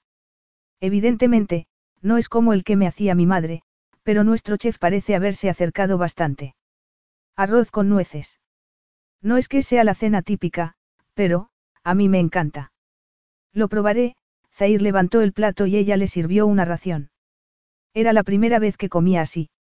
La situación resultaba extrañamente íntima, servirle, que ella le sirviera. Supongo que tu madre no cocinaba ella misma, no. Con solo oír mencionar a su madre, siempre tan hermosa y serena, con su traje largo y lleno de pedrería, Zair sintió una presión en el pecho. No, pero se le daba bien delegar. Catarine se rió, más contenta ya. Oh, a mí también. En ningún momento he dicho que haya cocinado todo esto yo sola, hizo una pausa y ladeó la cabeza. Una melena brillante y dorada le cayó sobre el hombro. A lo mejor un día llegó a cocinar. Cuando alcances la luz que está al final del túnel. Sí. A lo mejor entonces. Voy a mudarme del palacio. Tradicionalmente, una princesa soltera seguiría viviendo allí, bajo la protección de su familia, pero supongo que una divorciada puede hacer lo que quiera. ¿Supones? Nadie de mi familia se ha divorciado jamás. Nadie. Ella sacudió la cabeza. No, voy a ser la única. Estoy seguro de que ya lo eres. A lo mejor demasiado, para desesperación de mi padre. Y no te preocupa cómo van a recibir la noticia. Mi madre murió cuando yo tenía diez años. Mi padre ya no estará dentro de poco, su voz estaba cargada de dolor. Solo quedará Alexander y a él le da igual lo que yo haga. Ya sabes cómo son los hermanos pequeños. Y era cierto. Él era uno de ellos. Se había pasado la vida admirando a Malik, respetándole. Nunca le había envidiado su posición. Nunca había querido ser él. ¿Cómo había llegado a eso? ¿Cómo había entrado así en la vida de su difunto hermano? Incluso se iba a casar con su prometida, el pensamiento le marcó como un trozo de hierro al rojo vivo. Nada encajaba en su vida. Nada era suyo. Todo le recordaba, una y otra vez, que había sido el hombre equivocado el que había sobrevivido. Debería haber sido Malik el que se sentara junto a Catarine esa noche. Debería haber sido su hermano el que gobernara el país, tal y como dictaban las leyes. Lo sé. A él todo le parecerá bien, se alegrará por mí, supongo. Siempre has odiado el papel que te ha tocado. Ella se quedó en silencio unos segundos. Siempre he aceptado que me tengo que casar con alguien por el bien de mi país. Cuando conocí a Malik, tuve una buena sensación. Sentí que estaba haciendo lo correcto. Era un buen hombre y la alianza entre los dos países iba a ser muy beneficiosa para todos. ¿Y cuando murió? Se me rompió el corazón. Catarine bajó la vista. Era la verdad. La forma en que se había enterado de lo de los ataques, era como si le hubiera pasado a su propia familia.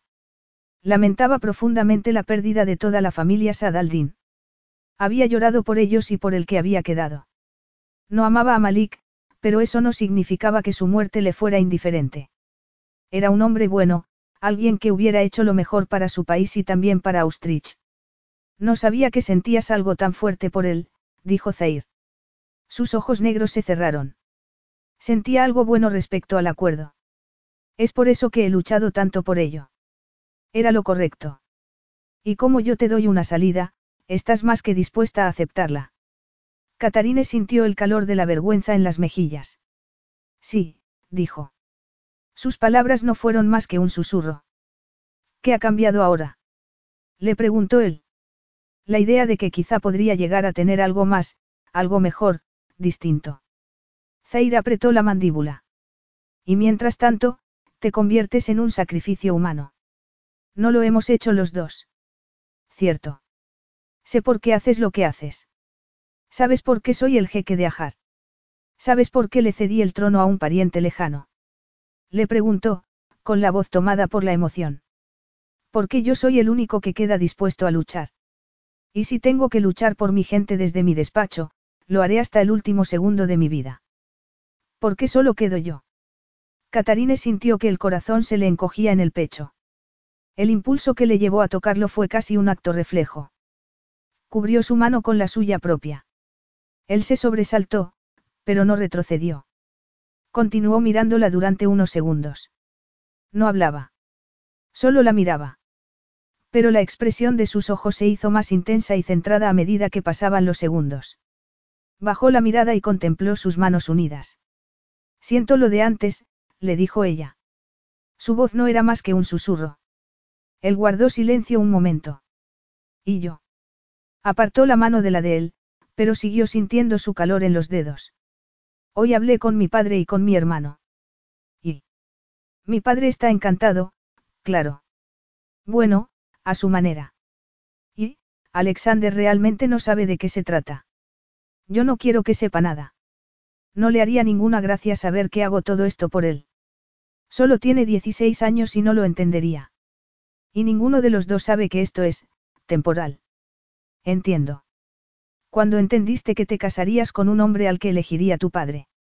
Ella se rió suavemente. El recuerdo de aquel día estaba encerrado en el rincón más oscuro y recóndito de su mente. Tendría unos 12 años. El tema salió durante la cena.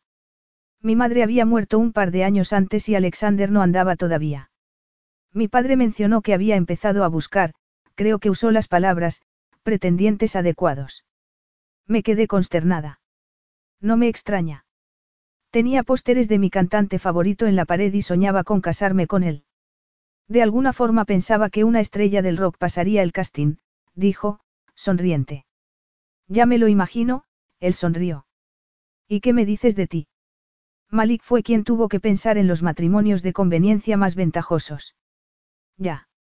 Se suponía que el más ventajoso era el mío. Él contempló su copa de vino un momento. Yo me iba a casar por amor. Todavía puedes. Después de lo nuestro, Catarine sintió un nudo en el estómago. Creo que no. Ya no creo en ello. Y aunque creyera, sé que ya no puedo sentirlo, se puso en pie. Sus movimientos eran bruscos, torpes. Gracias por la cena. Gracias al chef, dijo ella, intentando reprimir la tristeza que le había sobrevenido. Ya se las daré, inclinó la cabeza, dio media vuelta y se marchó. Capítulo 5. Catarine llevaba poco más de una semana en Ajar, pero el palacio ya se le caía encima. Sentía la necesidad de salir y conocer el país. Por lo menos quería ver algo más, algo que no fueran las paredes del palacio, por muy hermoso que fuera. Había oído que Kadim, la capital, tenía unos centros comerciales fantásticos, pero hasta ese momento no había visto más que el aeropuerto y la casa de Zair. Ya era hora de salir. Había hablado con Kala esa mañana y le había pedido seguridad para salir de compras. Una hora más tarde iba de camino a la ciudad, no había hablado con Zair, pero él no estaba ni en el gimnasio ni en su despacho, y tampoco le había facilitado otra forma de contactar con él. Ya empezaba a preguntarse si alguna vez salía del palacio, era como un prisionero, y sin embargo, era él mismo quien se había impuesto esa sentencia de por vida. Catarina estaba segura de ello, podía sentirlo. Había una oscura energía en el que bullía bajo la superficie, una energía que él reprimía, al igual que contenía muchas otras cosas más. Podía ver el horizonte de la ciudad más allá de la autopista. Los modernos rascacielos ofrecían un elegante e inesperado contraste con la vieja Kadim, que aún se divisaba en primer plano. Los edificios estaban hechos de piedra y las estrechas callejuelas estaban flanqueadas por hileras de puestos que constituían auténticos mercados al aire libre. Aquel lugar tenía un encanto especial, totalmente sorprendente en las inmediaciones de la rutilante ciudad moderna que se extendía más allá. Catarine sintió una extraña llamada. Había algo en aquel lugar que la fascinaba. Cuando el coche pasó por delante de uno de los mercados, se acercó a la ventanilla para ver mejor. Estaba abarrotado de gente. Las señoras corrían de un lado a otro, haciendo recados, y los turistas paseaban, haciendo compras y disfrutando del día soleado. Me gustaría parar aquí un momento, si no le importa. Los dos hombres que iban delante se miraron y asintieron con la cabeza. El conductor se detuvo y aparcó en la plaza más próxima. El equipo de seguridad se bajó antes. La discreción no era su fuerte precisamente. Le abrieron la puerta de atrás. Gracias, dijo ella. Flanqueada por los dos guardaespaldas, se abrió camino hacia el epicentro del mercado. Pueden ir detrás de mí, les dijo. Un poquito. Cuando salía de compras en Europa, siempre llevaba seguridad, pero su presencia no era tan evidente. Respiró hondo. El olor a carne y a especias se mezclaba con el polvo, produciendo una curiosa combinación que le provocaba picor en la garganta. Había mucho ruido, gente hablando, riendo, cantando. Voy por aquí, dijo. Los imponentes guardaespaldas la siguieron sin decir nada. La expresión de sus rostros era poco menos que estoica. La multitud era tupida y la gente pasaba a toda prisa por su lado, algunos casi se tropezaban. Era extraño pensar que ese iba a ser su hogar durante varios años. Era tan distinto a todo aquello a lo que ella estaba acostumbrada. Observó con atención mientras una mujer recogía a un niño del suelo, el pequeño lloraba y gritaba sin parar. Todo era distinto, pero igual al mismo tiempo. Sonrió y se volvió hacia uno de los puestos. Tocó uno de los collares brillantes que estaba fijado con un clavo a una base forrada en terciopelo. ¿Pero qué es esto? La voz de Zair cortó el ruido del mercado como un cuchillo. Ella soltó el collar. Soy yo, yendo de compras. ¿Cómo supiste dónde estaba? Cala me lo dijo.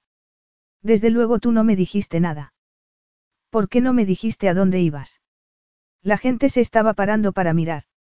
Miraban a Zair, boquiabiertos. Hasta donde ella sabía, nunca hacía apariciones en público. Desde el ataque, además, se habían publicado muy pocas fotos de él en los medios, y ninguna de cerca. La gente, no obstante, lo reconocía muy bien. Todos sabían quién era. Y estaba claro que algunos estaban impresionados, mientras que otros estaban horrorizados, asustados. Había tantos que le creían un malvado, una bestia, pero todo eso parecía traerle sin cuidado a Zair. Sus ojos estaban fijos en ella. Esto no es seguro, la agarró del brazo. Tengo guardaespaldas. Yo también, le gritó, cada vez más furioso. Todos teníamos seguridad. Pero no sirvió de nada. Zair. Catarine sintió que la presión de sus dedos se intensificaba. Cada vez había más gente a su alrededor, gente que había pasado por su lado como si fuera invisible tan solo un rato antes. Pero las cosas habían cambiado de repente. Zair estaba a su lado. Él guardó silencio un momento. Su rostro parecía de piedra. Ella volvió a ver esa mirada distante y triste en sus ojos, como si no la viera, como si no viera lo que estaba pasando a su alrededor. Sus pupilas se habían convertido en pozos sin fondo. Era como un animal cazado, acorralado, lleno de miedo y rabia. Y fue entonces cuando Catarine se dio cuenta de que por fin la veía. La veía, pero no como la había visto aquel día en su despacho. Algo iba mal.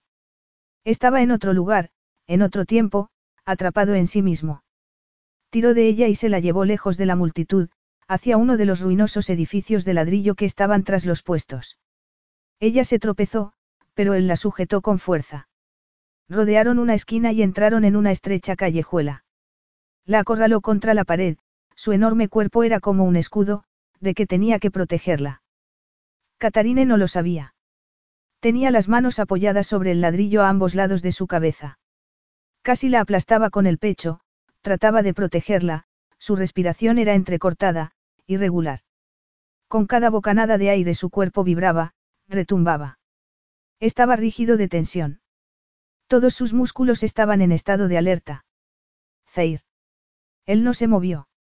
Siguió allí, de pie, apoyado contra ella, una barrera humana contra cualquier peligro, ella levantó una mano y la puso sobre su pecho, sintió cómo le latía el corazón, sintió su dolor, su miedo, estaba dentro de ella, apretándole el corazón, asfixiándola, era horrible.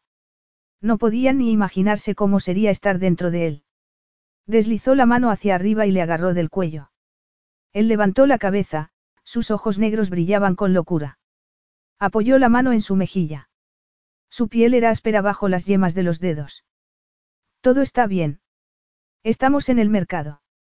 Él se estremeció. Sus ojos se cerraron un momento y entonces los abrió de nuevo. Ella levantó la otra mano, la apoyó sobre el lado bueno de su rostro. Lo miró a los ojos.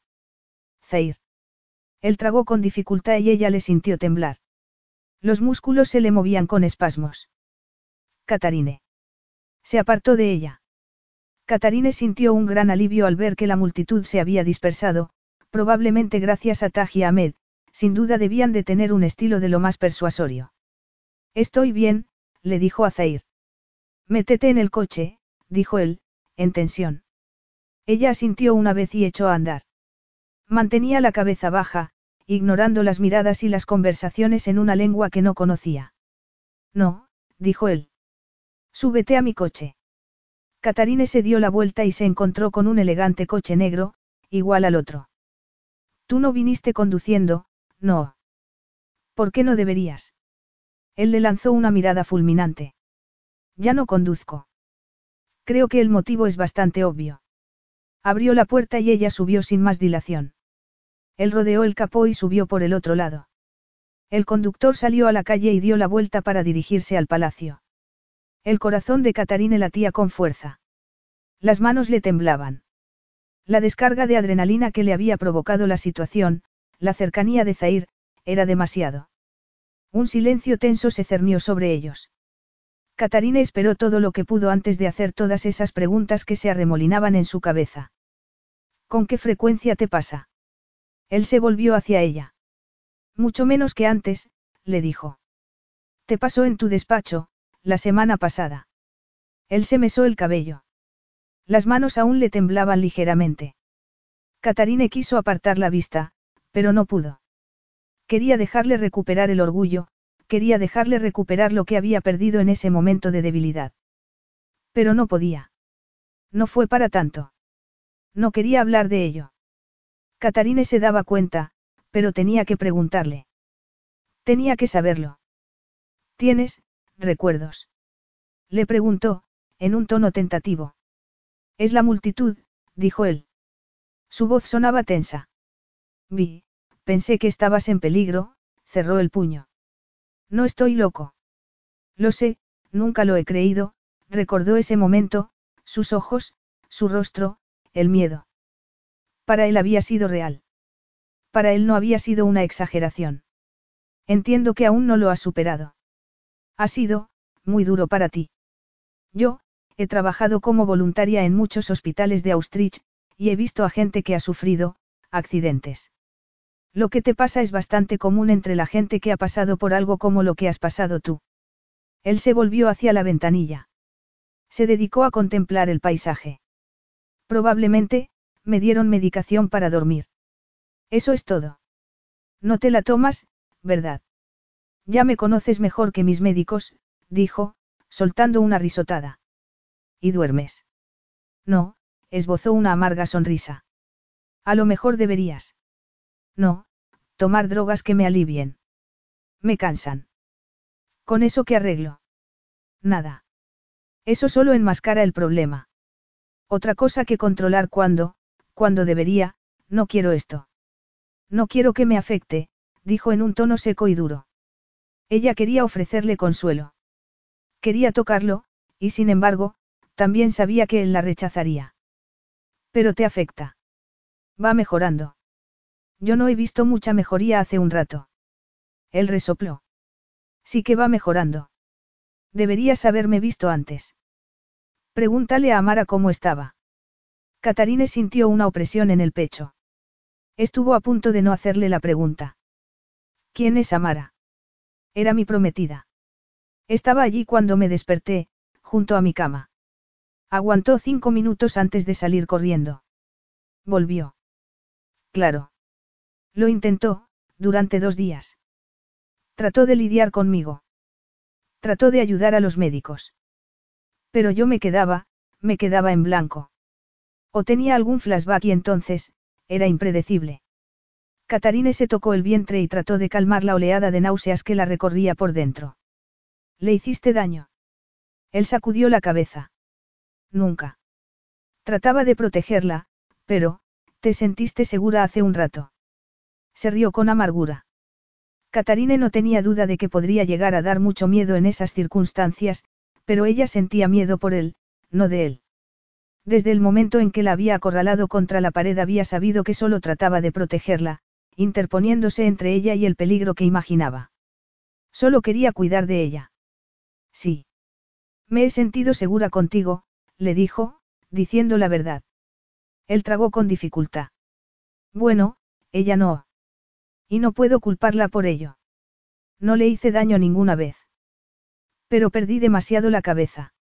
¿Y si hubiera pasado a mi lado alguna noche? ¿Y si a mí me hubiera dado por pensar que estábamos rodeados de enemigos? ¿Qué le habría hecho entonces? Amara fue inteligente y se marchó. Catarine tampoco quería hacer la siguiente pregunta. ¿La echas de menos? No siento nada por ella, Zair volvió a mirarla. Su expresión era estoica. Observando su expresión sincera, Catarine se dio cuenta de que era cierto. Le había dicho que ya no era capaz de sentir amor. Y tampoco parecía lamentar la pérdida del mismo. No te vayas de nuevo. No sin decírmelo. Trataré de mantenerte al tanto de todo, pero no podía encontrarte. Y no soy tu prisionera. De todos modos, Cala lo sabía, y llevaba seguridad conmigo. Sé que eso no es garantía de nada, no del todo, pero era lo único que podía hacer. Y estoy acostumbrada a moverme libremente.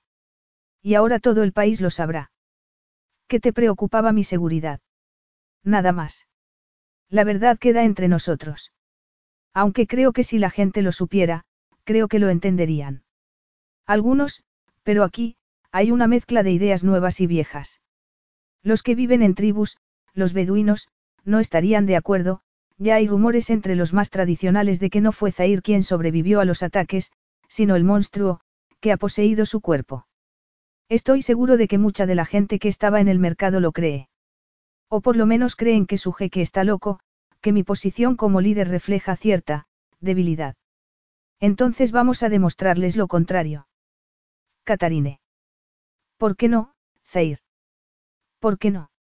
Vas a tener que ocuparte del tema de la boda. Podré hacerlo, dijo él en un tono decidido. No soy un niño. Sé que no lo eres. No dudo de tu fuerza. No he dudado ni por un momento y es por eso que sé que puedes superar esto, plantarle cara. ¿Crees que no lo he intentado? Estás solo. Tu solución siempre ha sido ignorarlo, y hoy hemos descubierto que eso no funciona. Ha funcionado. Funcionaba antes de que tú llegaras. Pero ahora yo estoy aquí. Sí. Aquí estás. ¿Qué pasó ese día, Zair? Él se puso tenso. Los tendones de su cuello se pusieron tirantes como las cuerdas de una guitarra. Lee las noticias de aquel día. He leído mucho sobre ello. Fui al funeral de tu familia, pero quiero que tú me lo cuentes. Él sacudió la cabeza. No recuerdo mucho y no puedo, no puedo recordarlo sin verlo. Es así de simple. Lo veo como si estuviera pasando de nuevo. No puedo recordarlo sin más. Tengo que vivirlo de nuevo. Una y otra vez. Muy bien, dijo Catarine. No tienes que contármelo. Pero si podemos intentar solucionar el tema de salir a la calle. He salido. Voy a los eventos que forman parte de mis obligaciones. Zair luchó contra la rabia creciente que lo llenaba por dentro, que amenazaba con ahogarlo. Que lo vieran de esa forma, era una debilidad totalmente inaceptable. En momentos como ese, se odiaba a sí mismo. Sentía desprecio por el hombre en el que se había convertido. Se avergonzaba de que ella lo viera así, en su momento más vulnerable. Pero la boda será mucho más que eso y, tenemos que ir a Austrich. Nos tienen que bendecir oficialmente en la Iglesia Ortodoxa. Si no es así, no estaremos oficialmente casados a los ojos de la gente. Lo manda la tradición y mi padre me ha recordado que era parte del acuerdo original. Zair guardó silencio. Nadie se había atrevido jamás a desafiarlo, nadie excepto ella. Su orgullo no le permitía rechazarla, y tampoco le permitía pararse delante de una multitud y perder la cabeza de esa manera. Las instantáneas de aquel fatídico día eran como pesadillas. Su subconsciente tomaba el control y le obligaba a observar lo que ya había vivido. Todavía seguía allí, pero las imágenes que desfilaban por su mente, los recuerdos, le hacían sentir lo que había sentido aquel día. El agrio sabor del pánico en la boca, la sensación de impotencia. Es la multitud, le dijo. Odiaba hablar del tema, pero era mejor que dejarla pensar que estaba loco de verdad. Es lo último que recuerdo de ese día. Íbamos en el coche, por la ciudad. Había un desfile, una fiesta nacional. Había tanta gente, de repente me di cuenta de que había una multitud alrededor del coche. Pensé que solo eran ciudadanos, pero, siempre hay una barrera. ¿Para cuando me di cuenta? Tuvo que parar. No podía seguir relatando aquella historia. No podrías haber hecho otra cosa, le dijo ella. Eran las típicas palabras de consuelo. Lo que le habían dicho todos los médicos, los consejeros, que ella se lo dijera no lo hacía más creíble. Podría haber muerto yo en su lugar. Malik podría haber vivido. Habría sido mejor así. Capítulo 6. Catarine dejó marchar a Zair. El corazón se le encogía con solo pensar en ese momento, cuando le había visto tan perdido, tan asustado. La había protegido, su instinto le había llevado a salvarla, a pesar del miedo. Podría haber muerto yo en su lugar. Se dirigió hacia su dormitorio. Sus pasos retumbaban en los solitarios corredores. Era tarde y los empleados ya se habían marchado. Siempre era ella la que iba en su busca, abrió la puerta del gimnasio. Estaba vacío. Entró. Deslizó los dedos de una mano sobre uno de los aparatos. Tenía un cuerpo fuerte. Se esforzaba mucho para estar así. No quería mostrar debilidad alguna. Había un pasillo corto que comunicaba el gimnasio con su habitación. Tampoco estaba allí, había pocas cosas en su dormitorio. La cama estaba en un rincón y, aparte de un armario y algún mueble más, estaba casi vacío. Había una barra horizontal cerca de la puerta que daba al patio. Catarine miró hacia la cama. Las almohadas estaban a un lado. La manta y las sábanas estaban revueltas. Había estado allí. Y no había sido capaz de dormir. Le había dicho que no podía dormir, volvió a sentir esa opresión en el pecho. Se inclinó sobre la cama, puso las mantas en su sitio y recolocó las almohadas. Necesitaba algo que hacer para mantenerse ocupada mientras decidía qué paso dar a continuación. Era su forma de poner algo de orden en aquel extraño puzzle. ¿Qué estás haciendo? Catarine se volvió bruscamente. Zair estaba en el umbral, desnudo de cintura para arriba y sudoroso bajo la luz de la luna. Solo vine a... No puedes dejarme solo, ¿verdad, Catarine? Le dijo en un tono desesperado. ¿Y cómo voy a hacerlo después de lo que me dijiste? Le preguntó ella. Las sienes le palpitaban. Sentía mareos. Es muy fácil. Déjame en paz, al igual que ha hecho todo el mundo durante los últimos cinco años. Accedí a ese matrimonio sobre el papel porque quería ignorarte todo lo posible, le dijo, casi con un gruñido. Apenas podía contener la ira. ¿Y por qué aceptaste entonces? Porque es lo mejor para mi gente. Puede que no sea capaz de estar en una multitud, pero eso no me exime de mis responsabilidades.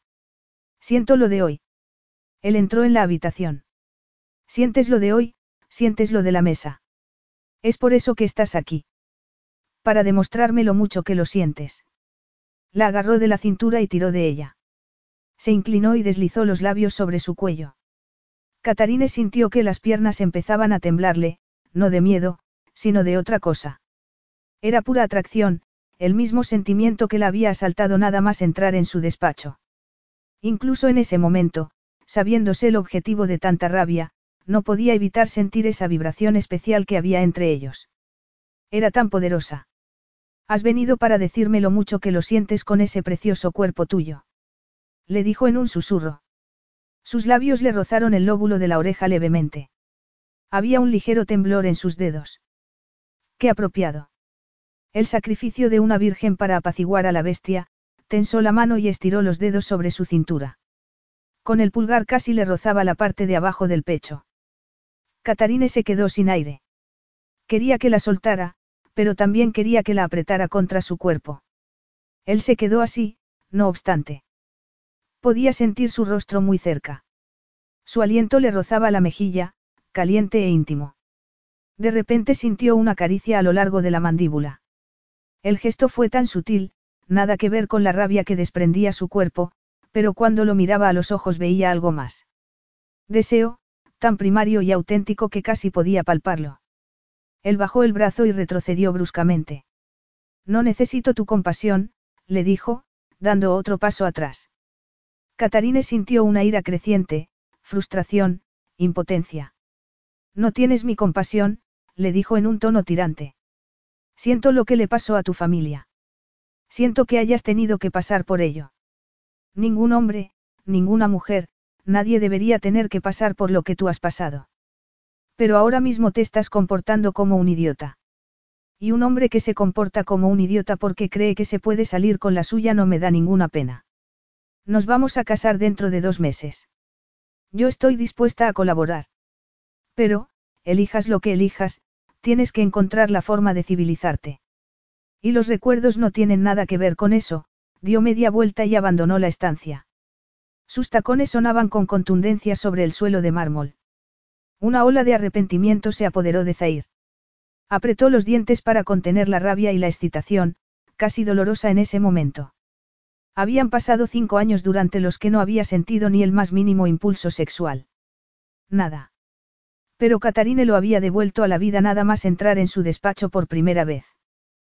Tenía que controlar esos sentimientos. No tenía otra opción.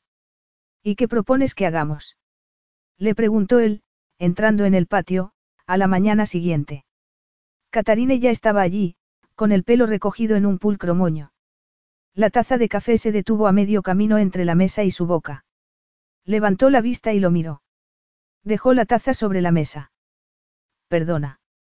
¿Qué quieres que hagamos para terminar con esos flashbacks? Parecía que ayer tenías una idea. Y tú parecías estar a punto de echarme del palacio. Eso fue anoche. Y entonces no tiene importancia. Él agitó la mano, restándole importancia a sus palabras. Ya no. Trataba de superarlo. Quería dejar atrás ese arrebato de lujuria, y la rabia que llevaba consigo. Estaba listo para luchar, como el guerrero que era, el guerrero que se había disfrazado de rey durante los cinco años anteriores. El control no era suficiente. Tenía que pasar a la acción, enfrentarse a los obstáculos y acabar con ellos. Sí que importa.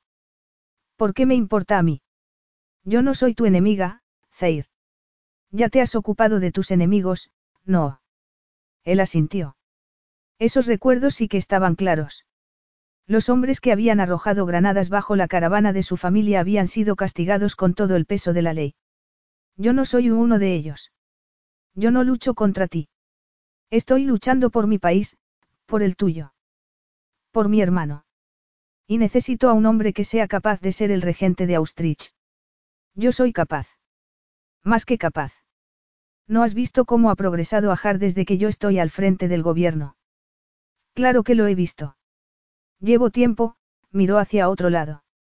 Llevo tiempo sabiendo que tendría que casarme contigo, y he seguido todos tus pasos. Pero siempre evitabas verme. No es que tengas fama de ser un hombre encantador y alegre precisamente. Entiendo. Y yo ignoraba esta parte de mi trabajo. Trabajo. ¿No consideras que ser jeque es un trabajo? Sí. Bastante exigente, por cierto.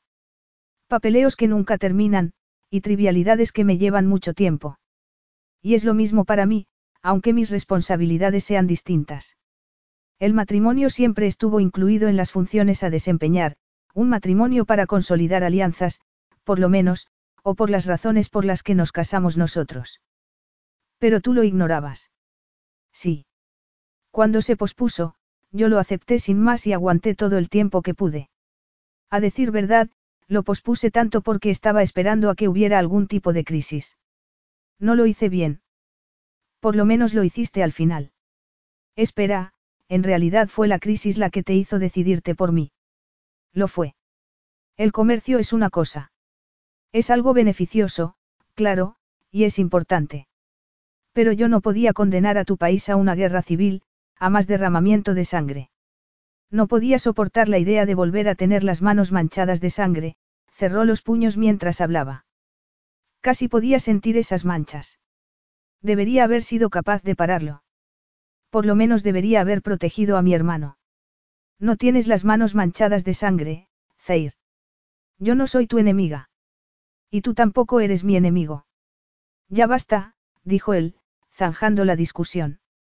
Vuelvo a la razón inicial por la que estoy aquí. ¿Cómo piensas prepararme para la boda? Tengo unas cuantas ideas, dijo él. Ella lo miró. Zair contempló sus ojos verdes, tan dulces y profundos. Saldremos de esto. Vamos a seguir luchando. Listo. Catarine miró a Zair. Su perfil, poderoso y masculino, no dejaba lugar a dudas. Los hombres como él siempre estaban listos. Su orgullo no les permitía otra cosa. Sí. Pero eso no le decía nada, porque ella ya sabía cuál iba a ser su respuesta. Bien. El conductor arrancó el coche y salió del palacio, dirigiéndose hacia el centro de la ciudad. No es que no viaje nunca, le dijo él. Lo sé. Y también sé que evitas pasar cerca de sitios como el mercado, donde la gente se puede aglutinar alrededor del coche. No tengo miedo, dijo él. Sus palabras sonaron breves, cortantes. Nunca he dicho que lo tuvieras. Pero lo piensas. No tengo nada que temer. Me he enfrentado a la muerte y, si viene de nuevo por mí, lucharé contra ella, y si no puedo, la recibiré con valentía. Lo que no me gusta es que se apoderen de mi mente, no tener control sobre lo que veo, sobre lo que hago. Prefiero enfrentarme a la muerte en ese caso, todo su cuerpo estaba tenso, sus músculos agarrotados. Ya sabes cómo es, tener que invertir tanta energía en mantener a los demonios a raya, no tener ni un momento de paz. Vuelvo a vivirlo a diario. No hasta ese punto, como en el mercado, pero al final siempre es lo mismo. Ella tragó con dificultad. ¿Por qué? Tengo, tengo que recordarlo, dijo él, con la voz ronca. No, Zair. No tienes que hacerlo. Todo el mundo está muerto, Katarine. Malik, mi madre, mi padre, los guardias, que estaban allí para protegernos. ¿Cómo voy a dejarlo atrás? Debería superarlo. Ellos nunca podrán. Están muertos. El dolor que impregnaba sus palabras era lacerante, abrasador. De repente, Catarine lo entendió todo. Él llevaba consigo el recuerdo de los últimos momentos de su familia porque pensaba que no hacerlo le restaba importancia a la tragedia. Lo entendía, y quería compartir el peso de ese dolor con él, aliviarle la carga. Ellos no están, pero tú sí. Y yo te necesito. Tu gente te necesita. Y es por eso que lograrás superarlo todo. Él se miró las palmas de las manos. Yo pensaba que lo había superado, apartó la vista. No, sabía que no lo había superado. Pero pensaba que lo tenía controlado. Los dos flashbacks que tuve desde que llegaste han sido los únicos que he tenido en más de un año. Ella trató de forzar una sonrisa. Entonces, se trata de mí. Haces que sea muy difícil concentrarse, le dijo él, clavándole la mirada. Eso es cierto. Y sin embargo, volvió a rehuir su mirada. Tu voz, tu cara, me trajeron de vuelta. Una emoción incontenible surgió dentro de Catarine. Bien. Partiremos de ahí, apoyó la mano sobre el asiento, entre ellos. Agárrate a mí si sientes que va a ocurrir. Él bajó la vista hacia su mano, arqueó una ceja, su expresión era pura testarudez masculina. Lograré bloquear esos recuerdos. Si fuera tan sencillo, entonces lo haría siempre. La expresión de Zair era casi fiera. Debería ser así de sencillo. Yo debería ser más fuerte. Debería ser más fuerte. Deberías poder soportar todo este peso y superarlo al mismo tiempo. ¿Cómo ibas a ser más fuerte, Zair? Sobreviviste. Y no solo eso. Tu padre y Malik estarían orgullosos de ti si pudieran ver lo que estás haciendo con tu país. Ellos estaban hechos para esta vida. Nacieron para ello. Hombres diplomáticos, hombres de su gente, se rió con amargura y frialdad. Los dos sabemos que yo no soy muy diplomático, por así decir. Te preocupas por tu gente. Que no pases la vida exhibiéndote por ahí no quiere decir que no te importen. Que no sea tan fácil para ti no quiere decir que no lo puedas hacer tan bien como Malik. ¿Por qué quieres curarme, Latifa? Ahí estaba de nuevo. Belleza. La frase completa estaba llena de falsedad, pero Catarine se aferró a esa única palabra. Le habían dicho cosas bonitas muchas veces, sobre todo la prensa. Pero esos eran los mismos medios que más tarde la criticaban si se atrevía a llevar una tonalidad de amarillo que no fuera bien con su tono de piel. Su padre también usaba la palabra, pero en los labios de Zair sonaba de otra manera. Algo pasaba en su interior cuando la oía, un cosquilleo que se le extendía por el cuerpo, asentándosele en el estómago. Parpadeó y levantó la vista hacia él. Lo miró a los ojos. Yo, ¿por qué tengo que hacerlo? La boda. Tenemos que mostrar fortaleza. Sus palabras sonaron torpes, pero enérgicas. No sabía qué más decir. Siempre había trabajado por el bien de su país, había atendido a los militares en los hospitales como voluntaria. El coche giró, tomando una ruta que pasaba por las zonas más pobladas y que llevaba al centro de la ciudad. Catarine sintió que Zair se ponía tenso a su lado. Extendió una mano y le rozó los dedos. Quizás sus palabras no habían sido las más acertadas, pero el contacto físico era lo correcto. Y él lo aceptaba. La calle se estrechó. Se llenó de vehículos y viandantes a medida que se acercaban al mercado. El tráfico se hizo muy lento. Catarine podía sentir la ansiedad de Zair a medida que la multitud se cerraba alrededor del coche, pasando por su lado para poder cruzar la calle. Mírame, dijo ella. Él se volvió. Tenía la frente cubierta de sudor, y la mandíbula contraída. Mírame, le dijo ella. Estoy aquí. Y tú también. Él acercó la mano hasta rodearla de ella por completo. Le rozó los nudillos con el pulgar. Se la apretó con fuerza, aflojó y entonces volvió a apretar. Catarine sintió una opresión en el pecho. Viéndole luchar así sentía que había una fuerza escondida dentro de él. Estaba librando una batalla contra sus propios demonios. Realmente no sé lo que estoy haciendo, dijo ella suavemente. Pues sigue haciéndolo, dijo él, apretando los dientes. Porque parece funcionar. Ella sintió que se le cerraba la garganta. Estaba molesta. Le molestaba que él tuviera que lidiar con todo aquello. Estaba furiosa. Sufría porque alguien le había hecho eso, y no sabía qué tipo de ayuda ofrecerle. ¿Qué hiciste anoche? Le preguntó ella. Él soltó el aliento. Relajó la expresión un poco. Pillé a una intrusa en mi habitación. Catarine sonrió. Antes de eso. Iba a caballo. Ella ve lo que yo no puedo ver. Y aunque ya existen coches que hacen lo mismo, no es igual. No, no podría serlo. Los animales tienen una intuición que las máquinas no tienen. A mí también me gusta montar a caballo, tomó el aliento. Me gustaría salir contigo, a montar, quiero decir. Él asintió con la cabeza. Por la tarde, cuando no haga tanto calor. Me gustaría. Estaban pasando por el centro de la ciudad, atravesando la multitud. Zair se relajó un poco. Apartó la mano y la puso sobre el regazo. ¿Estás listo para volver? Le preguntó ella, preguntándose si era suficiente por un día. Estoy bien, dijo él. Y ella supo que lo decía de verdad. Capítulo 7. Zair se detuvo en el umbral de la biblioteca.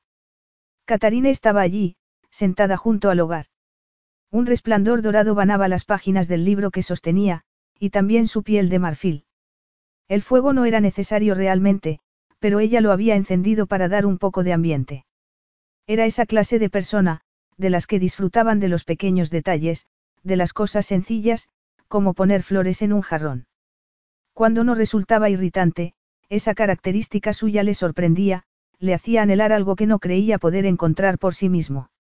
Le hacía sentir que tenía que apartarse de ella, volver a aquel lugar donde no podía sentir nada. Pero en realidad no quería hacerlo. Ven a montar conmigo. Ella levantó la vista, esbozó una sonrisa. Me encantaría, se puso en pie y dejó el libro sobre la mesa que estaba a su lado. Sonrió. Muy poca gente le sonreía. Pero Catarine no era como los demás. No puedes ir con eso, le dijo, mirando el vestido de verano que se había puesto. Solía ir vestida de esa manera y Zair no tenía quejas al respecto. Así podía mirarle las piernas todo el día. Voy a cambiarme, dijo ella y echó a andar. Cuando pasó por su lado, Zair no pudo evitar fijarse en el suave meneo de sus caderas a cada paso. Un deseo repentino y casi violento se apoderó de él. La deseaba con locura. Un momento, dijo ella, entrando en la habitación y cerrando la puerta tras de sí. Él apoyó la palma de la mano, todavía dolorida después del incidente del florero, sobre la fría madera de la puerta, nada que ver con la piel suave y cálida de una mujer. Había pasado tanto tiempo desde la última vez que había tocado la piel de una mujer, pero antes que obligarla a estar con él, pasaría el resto de su vida viviendo como un monje. Todavía le quedaba algo de orgullo, tanto como le permitían esas horribles heridas. Apretó el puño, no estaba dispuesto a aprovecharse de ella. No iba a meterla en su cama con argucias. Pero se sentía tentado, tanto así que casi temblaba de deseo. Lista, ella abrió la puerta de repente y salió con unos leggings color crema y una chaqueta color verde olivo. Era como la versión de pasarela de un traje de Amazonas, entallado, elegante y llamativo. Por aquí, le dijo Zair. Echó a andar hacia la parte de atrás del palacio, para salir por el acceso más próximo a los establos. Le miró la mano y se sintió tentado de tomársela, tal y como había hecho el día anterior. En ese momento ella había sido su apoyo, le había salvado de caer una vez más en ese abismo de recuerdos terribles. Apretó la mano y resistió el impulso. La dejó que fuera tras él sin más. Todavía no he salido a los establos. No quería, no sabía si tenía permiso. Pero mi habitación te parece un buen sitio para pasar la tarde. Bueno, te estaba buscando. Y, sé que he cometido algunos errores, Zair. Los errores ya estaban de antes, Catarine, le dijo él, forzando las palabras. ¿Por qué haces eso? ¿El qué? Aunque estés muy segura de ti misma, parece que siempre asumes más culpa de la que te corresponde. Yo solo, quiero ayudar, dijo ella. Eso es todo. Ella guardó silencio entonces. No tenía ninguna respuesta ingeniosa para ese comentario. Por primera vez, Zair sintió pena por ella. Estaba haciendo lo correcto, lo que sentía que tenía que hacer, y sin embargo, aún tenía la sensación de estar esperando algo, esa luz, ese momento en que por fin sería libre, de todo, de él. A lo mejor lo ves en mí porque tú tienes la misma tendencia. Yo me he ganado a pulso toda la culpa que tengo. No, dijo ella. No es así. La culpa es de otros, Zair. La culpa es de los hombres que atacaron a tu familia. ¿Y todo para qué? Por dinero. Poder. Pero a ti te dan igual esas cosas. No te importan en absoluto, y no entiendo por qué piensas que tienes culpa en esto. Porque yo soy el único que queda. Debo de haber cometido un pecado muy grande para merecer esto. O a lo mejor fuiste afortunado. Eso es lo último que se me ocurriría pensar, Latifa. Abrió la puerta que daba al exterior y recibió la caricia de la fresca brisa de la tarde. En momentos como ese se sentía normal, vivo, el resto del tiempo simplemente no sentía nada, o de lo contrario sentía una enorme culpa que le paralizaba. Los caballos, un bayo y otro negro, esperaban justo delante del establo, amarrados a la verja. Zair fue hacia el más grande y le acarició la nariz. Los caballos no le tenían miedo. Esta es Lila. Puedes montar en ella. Es muy buena. Te agradezco la consideración, pero no me hace falta que sean buenos. Él guardó silencio. La frase estaba cargada de dobles sentidos. Muy bien, le dijo sin más. ¿Y cómo se llama el tuyo? Le preguntó ella. Él puso el pie en el estribo y se subió al caballo rápidamente. A Nala no le gusta que la confundan con un chico. Lo siento. Pensé que, montó encima de Lila. Un hombre tan fuerte y grande como tú cabalgaría a un semental. Oh, no, definitivamente no. No creo que fuéramos a llevarnos muy bien, ¿no crees? Ella se rió y sus carcajadas retumbaron por el prado. Él sintió que una sonrisa le tiraba de las comisuras de los labios. Era una sensación tan extraña, hablar con otra persona de esa manera, libre de miedo, incertidumbre, un orgullo repentino creció en su interior de repente, mezclándose con el calor que corría por sus venas. La había hecho sonreír. Um, ya veo que no te falta ego. Te reto a una carrera hasta ese último palo de la verja, el que está junto a esas rocas. Y si me ganas, conseguirás hacerme ya en ese orgullo mío. Catarine sonrió de oreja a oreja y golpeó los flancos de Lila con los talones. Zair no tenía prisa. Podía ir detrás de ella todo el tiempo y adelantarla en el último momento. No podía conducir, ni caminar sin cojear, pero las cosas eran distintas sobre el lomo de un caballo. La arena vibraba bajo las herraduras de Nala. El sonido retumbaba en su cuerpo, en su alma. Le hacía sentir entero, completo, aliviado de alguna manera. El sol se escondió detrás de una de las montañas bajas que dibujaban el horizonte de Ajar. Todo quedó cubierto por un manto purpúreo. Todavía podía ver bien a Catarine, no obstante. Sus tobillos y su rostro pálido eran visibles en la penumbra. Tenía un aspecto tan delicado, pero nada podía estar más lejos de la realidad. Era pura fuerza. La adelantó en el último segundo con facilidad. Ella masculló un juramento y se detuvo justo detrás de él. Tenía el pelo alborotado alrededor de la cara, respiraba con dificultad y se reía al mismo tiempo. Oh, sabías lo que ibas a hacer, ¿verdad? Claro que sí, le dijo él. Bajó de Nala. Al retomar el contacto con el suelo, hizo una mueca de dolor. La arena era más fina allí y el terreno era más rocoso. Catarine bajó también y se sacudió el cabello, desprendiendo una suave fragancia a vainilla. Muy bien. En casa te hubiera hecho lo mismo. Hablando de eso, quiero enseñarte algo. Condujo a Nala hasta el poste más cercano y la amarró allí. Catarine hizo lo mismo y fue tras él. Muy bien. Te sigo. Por aquí. Le siguió hasta las rocas que parecían colocadas allí a propósito. Todo era llano y desierto a su alrededor. Había un pequeño espacio entre las piedras, lo bastante grande para permitir el paso de dos personas. ¿Qué es esto? Le preguntó ella, contemplando el verdor que la rodeaba. Las rocas se curvaban hacia adentro y daban algo de sombra. Un pequeño manantial bajaba por las paredes naturales. Amal, el oasis de la esperanza. Eso fue lo que atrajo a mi gente a Kadim. Ajar es todo llano y es difícil refugiarse de los elementos. Llevaban semanas caminando por el desierto, y encontraron este lugar. Había agua. Podían refugiarse del sol. Y había un palacio, y una ciudad, le dijo ella, terminando la frase. La ciudad estaba primero. Pero este siempre ha sido un lugar especial para mi familia. Malik y yo solíamos venir aquí cuando éramos niños. Era un lugar en el que podíamos jugar, escapar del calor. Catarine podía imaginárselos. Dos niños sin preocupaciones, con ganas de divertirse. Las cosas debían de ser mucho más sencillas entonces. Él se encogió de hombros. Sí y no. Yo siempre lo supe. Siempre supe que Malik tenía un peso muy grande que llevar. Siempre me alegré de no tener que ser yo quien lo llevara, se rió. El eco de su risa retumbó en el espacio cerrado. Me pregunto, bajó la vista un momento y entonces volvió a mirarla. Me pregunto si es por eso que solo soy yo el que queda. Una jugarreta del destino. Yo siempre me sentí muy contento con el lote que me había tocado. Me sentía tan feliz de que fuera mi hermano quien tuviera que llevar el peso de la responsabilidad del liderazgo, se aclaró la garganta. Yo era militar. Debería haberlo visto venir. Debería haberlo sabido. Ella le tocó el antebrazo.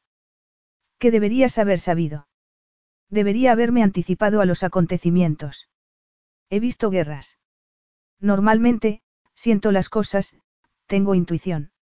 Ese día, no vi nada. Estaba ciego. Todos lo estábamos. Pero yo era el único que no tenía excusa. Tendría que haberme dado cuenta. No podrías haberlo sabido, Zair. Lo sé, dijo él con dureza. Lo sé, repitió en un tono más suave.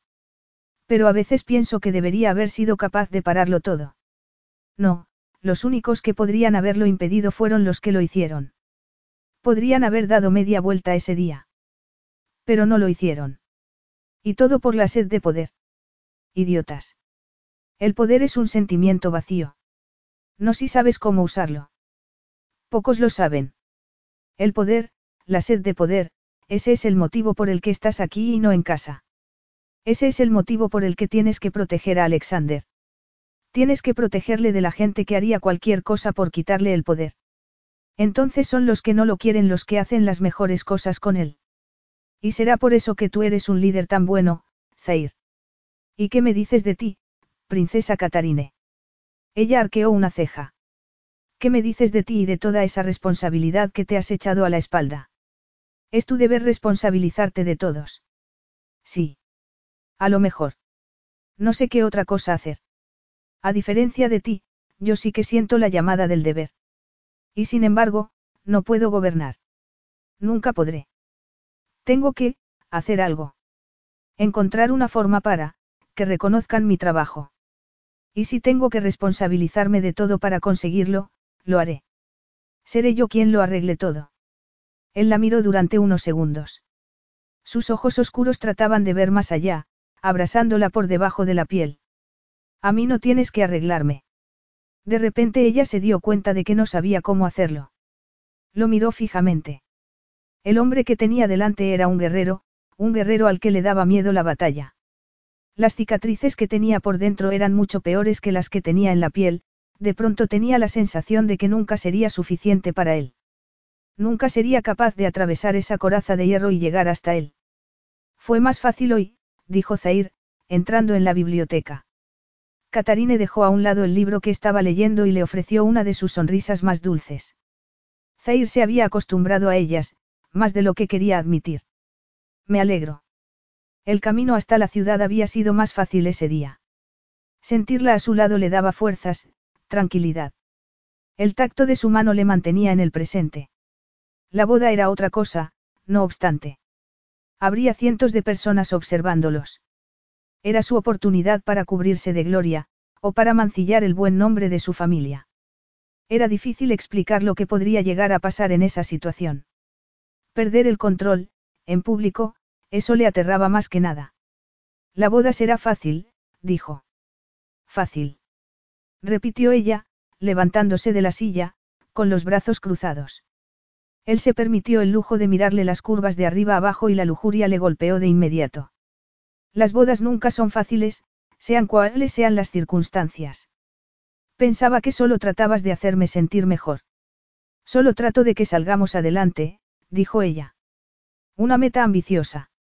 Creo que eso es todo lo que puede esperar cualquier pareja de novios antes de casarse. Puede que tengas razón, aunque mi primer compromiso fue bastante corto, le dijo él. Amara. Zair casi esbozó una sonrisa al oír ese tono de voz tan afilado. Amara no era mala. No me la puedo imaginar de otra manera. Debería haberse quedado contigo. Y así no te habría tocado a ti al final, ¿verdad? No, porque te hizo una promesa. Él apretó los dientes. Odiaba tener que contar la historia, pero tenía que hacerlo. Ella tenía que entenderlo. ¿Recuerdas cómo estaba el primer día, en el mercado? No. Ella asintió. Seguía así durante mucho tiempo. Tenía pequeños momentos de lucidez seguidos de gritos, arrebatos de locura. Me dolía mucho, y la medicación que me daban me hacía dormir, o me alejaba de la realidad. Yo no era el hombre al que ella conocía. Ni siquiera me parecía a él. Tenía la piel de la cara tan quemada que estaba irreconocible. Durante un tiempo pensaron que había perdido la razón del todo. Yo mismo llegué a pensarlo. Había tanta rabia y dolor dentro de mí, tanto dolor en todas partes, sentía la piel como si todavía estuviera ardiendo. Y cuando por fin empecé a dejarlo todo atrás, los recuerdos, las emociones, entonces pude seguir adelante. Entonces pude empezar a andar. Aprendí a manejarme con un solo ojo. ¿Cómo iba a pedirle que se quedara? ¿Cómo iba a pedirle que se quedara al lado de una bestia? Tú no eres. Lo era entonces. Los ojos verdes de Catarine se llenaron de dolor. No era pena, ni compasión. Era como si sintiera lo que él mismo había sentido, como si pudiera compartirlo. ¿Cómo fuiste capaz de seguir adelante? Perdiste a tu familia y después la perdiste a ella. Tenía a mi país, Ajar. Y sabía que tenía que proteger a mi gente. Tenía que ser yo. Y aunque no fuera un líder nato, tenía que hacer lo que pudiera. Empecé por mejorar la seguridad, seguí con los hospitales para niños que hubieran sufrido ataques, tratamos a niños de todo el mundo, gratis. Evidentemente, para hacer eso, tuve que buscar nuevas formas de obtener ingresos. Eso es lo que me ha mantenido a flote. Pero ¿cómo crees que no naciste para ser líder, Zair? Tu gente. Mi gente me tiene miedo. A lo mejor es porque no les has demostrado cómo eres realmente.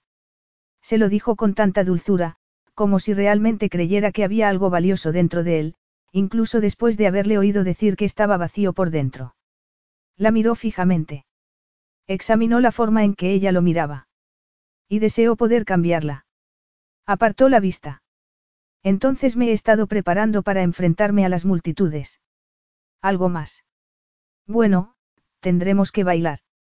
En realidad, no tenemos por qué hacerlo. Si tu pierna. Zair sintió un nudo en el estómago. Pensaba que teníamos que hacerlo.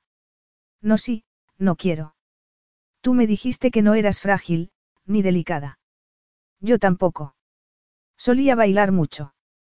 No tomé clases ni nada parecido, pero durante los años que pasé estudiando en Europa, bailaba mucho. Para él había sido más bien una técnica para ligar, pero había funcionado muy bien. Eso me sorprende. Pues no debería. A las mujeres les gusta y a mí siempre me han gustado las mujeres. ¿Y tú les gustabas a ellas? Bueno, parece que hace siglos de eso, pero si puedo montar a caballo, entonces puedo bailar, a menos que no quieras bailar con un hombre que no hace más que cojear. Ella frunció el ceño. No es eso. No quiero ponerte bajo presión. Zair sintió que su cuerpo respondía como si fuera un reto. Una descarga de adrenalina le recorrió por dentro.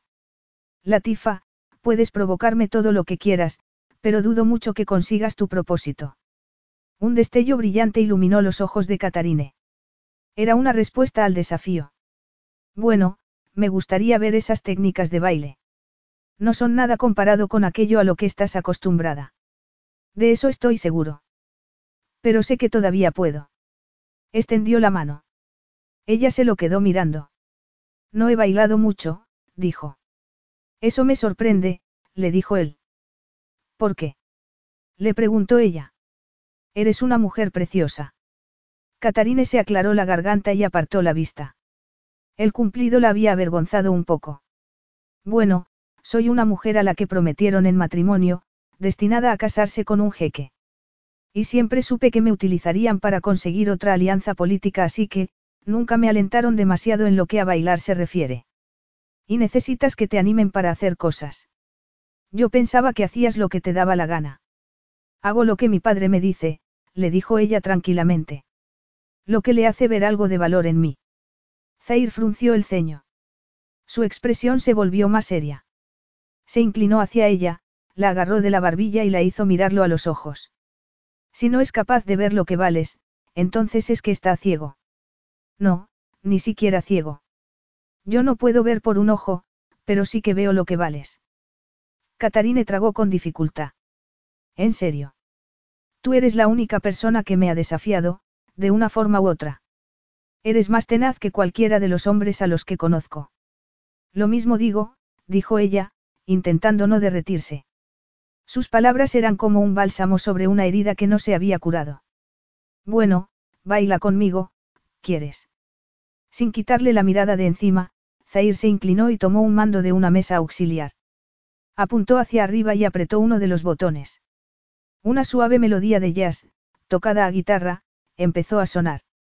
Zair dio un paso adelante, lentamente. Sus ojos negros estaban clavados en ella. Sus movimientos eran sutiles, fluidos. Extendió la mano y ella la tomó. Un calor intenso la inundó por dentro cuando sintió sus dedos, entrelazándose con los suyos propios. Tiró de ella y la agarró de la cintura, durante una fracción de segundo, Catarine pudo ver al playboy que había sido, pudo ver al hombre a cuyos pies se arrojaban las mujeres, él deslizó las manos desde su trasero hasta la curva de sus caderas, la agarró con fuerza. Ella levantó la vista, lo miró a los ojos. No quería echarse atrás. Le rodeó el cuello con ambos brazos y se acercó más. Necesitaba estar más cerca. Enredó las manos en su cabello, copioso y muy negro. Él emitió un sonido cercano a un gruñido y le clavó la mirada, ella deslizó las manos por su cuello, le sujetó las mejillas, su piel estaba áspera, cubierta por una fina barba de unas horas. Pero Catarine necesitaba más, necesitaba llenar el pozo de deseo que se había abierto en su interior, sería difícil llenarlo, no obstante. Se puso de puntillas y lo besó en los labios. Fue como un electroshock. La descarga de corriente se había generado entre sus bocas y corría por sus venas a toda velocidad, como una bala de adrenalina que volaba hacia su corazón. Él seguía bajo sus labios, agarrándola de la falda del vestido. El tejido se arrugaba en sus puños. Zair gruñó, Catarina empezó a besarlo con frenesí, entreabrió los labios y deslizó la lengua sobre su labio superior, sobre la cicatriz que lo atravesaba. Él se estremeció. Todos los músculos de su espalda temblaban bajo los dedos de Catarine. La agarró con más fuerza, la apretó contra su propio cuerpo. Ella podía sentir su erección contra el vientre, la besó en el cuello, en el hombro, mordiéndola, chupándola, deslizó las manos por sus caderas y siguió hacia la cintura, ella se volvió y capturó sus labios de nuevo, gimiendo de placer.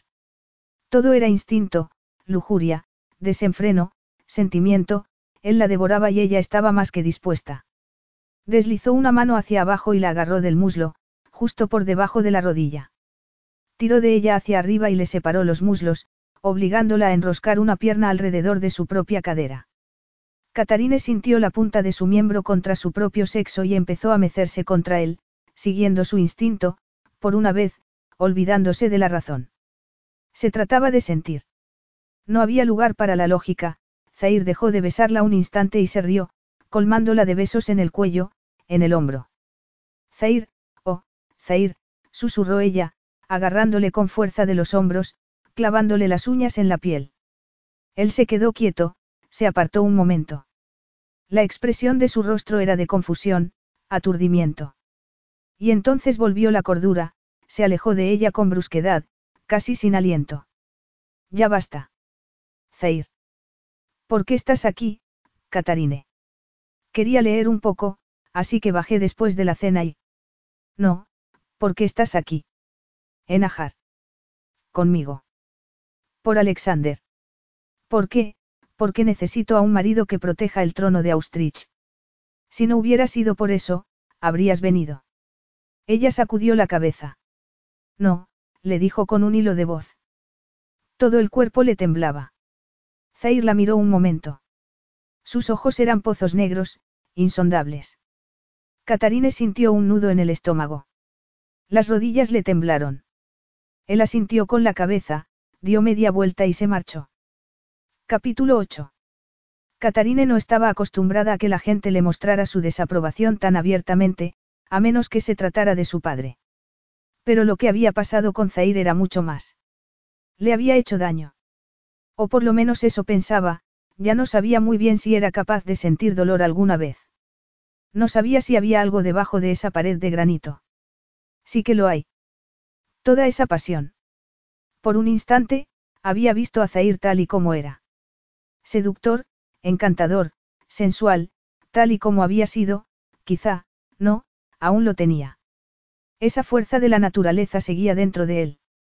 Parpadeó rápidamente y volvió a mirar la pantalla del ordenador que tenía delante. Sus dedos se deslizaban sobre la pantalla táctil, pasando las páginas y mostrando un traje de novia tras otro. Aunque no importara mucho cómo fuera vestida, quería mirar unos cuantos modelos más de los que su modisto particular le había mandado. Eran unos bocetos espectaculares, una buena publicidad para él y para el diseñador que los había creado. Catarine frunció el ceño. Siempre hacía lo mismo, justificarse y buscarle sentido a todo lo que hacía. Era una forma de sentirse útil. Rodó sobre sí misma y se acostó boca abajo. Apartó la tableta. Le diría a Kevin que escogiera uno, porque realmente no le importaba mucho. ¿Qué importancia tenía, después de todo? Zair hubiera preferido no casarse, de haber tenido elección, y le traía sin cuidados y desfilaba hasta el altar con un traje glorioso o con un saco de patatas. Tenía que protegerse a sí misma. Si se dejaba quitar el corazón, si llegaba a olvidar que él no era capaz de sentir algo por ella, entonces estaba perdida. Se trataba de un arreglo temporal, un matrimonio de conveniencia, y debía tenerlo bien presente en todo momento. No quisiera que fuera de ninguna otra manera, dijo para sí. Iba hacia esa luz al final del túnel. Pero cuando cerraba los ojos, ya no la veía. Veía a un hombre con ojos tristes, desesperado. Catarine. La voz de Zair, enérgica y profunda, la sacó de su ensimismamiento. La luz del sol de media tarde se colaba por las ventanas, iluminando la cama, calentándole la mano, la quitó rápidamente y flexionó los dedos. Sí. Se volvió hacia él y el corazón casi se le paró. Su presencia era tan poderosa, tan intensa. ¿Por qué hay un ejército de periodistas en la puerta? Yo no, mi padre, dijo ella, incorporándose y frotándose la cara. Todo ese despliegue mediático es importante para él. Un mensaje para John, para hacerle saber que sus posibilidades de acceder al trono se han acabado. Miró a Zair. Esos ojos negros tenían un brillo de locura. Podemos decirles que se vayan, le dijo, sintiéndose repentinamente culpable por haberle involucrado en todo aquello. No, dijo él, apretando los puños. Entonces podemos ignorarles sin más, dijo ella. Podían salir por detrás, ir hasta el oasis. El oasis de la esperanza, ese podía ser su refugio secreto. No, vamos a salir y a hacer una declaración, la miró de arriba abajo. Arréglate y nos vemos en el pasillo principal dentro de 20 minutos. Catarine llegó al vestíbulo un poco antes. Se había recogido el pelo y se había puesto un vestido amarillo con un cinturón ancho de color blanco que le marcaba la cintura. Hacía un día soleado. Zair entró poco después, vestido con unos pantalones blancos de lino y una camisa ancha color arena que le marcaba el pecho. Los trajes tradicionales no eran para él, pero eso no era ninguna sorpresa para Catarine. Él no era de los que seguían los pasos de la manada sin rechistar. Se había peinado de cualquier manera, probablemente con los dedos. Estaba claro que no quería estar allí. Pero estaba. Y eso era lo que más importaba. Ahí estaba la valentía. ¿Lista? Le preguntó. Sí. Dijo ella en un tono vacilante. Puedes hacerlo mejor, Catarine. Sí. ¿Qué vamos a decir exactamente? Que nos vamos a casar, dio media vuelta y se dirigió hacia la puerta. Su cuerpo se movía con rigidez, pero la herida de la pierna le hacía andar con una cadencia irregular. Catarine sintió que el corazón se le henchía, podía sentir el esfuerzo que estaba haciendo, la fuerza de voluntad que necesitaba para caminar con la cabeza bien alta. Dos de los guardias de seguridad abrieron las puertas y los acompañaron hasta el jardín. La prensa estaba detrás de la verja. Todas las cámaras apuntaban hacia Zair y los flashes se dispararon casi al unísono. Catarine vio el cambio en el rostro de Zair. Su expresión se volvió más seria, más tensa, pero apenas se notó. A los ojos de todos, su expresión seguía siendo impasible, hermética. No tenemos que hacerlo, le dijo ella. Podemos buscar a un representante. No voy a esconderme. Puedo ser muchas cosas, pero no soy un cobarde, Catarine. Ella asintió con la cabeza y dio tres pasos adelante para situarse a su lado. Vamos a responder a tres preguntas, dijo él, parándose delante de la enorme puerta doble de hierro forjado. Tenía los brazos cruzados sobre el pecho. Las preguntas, sin embargo, eran lo que menos importaba en ese momento.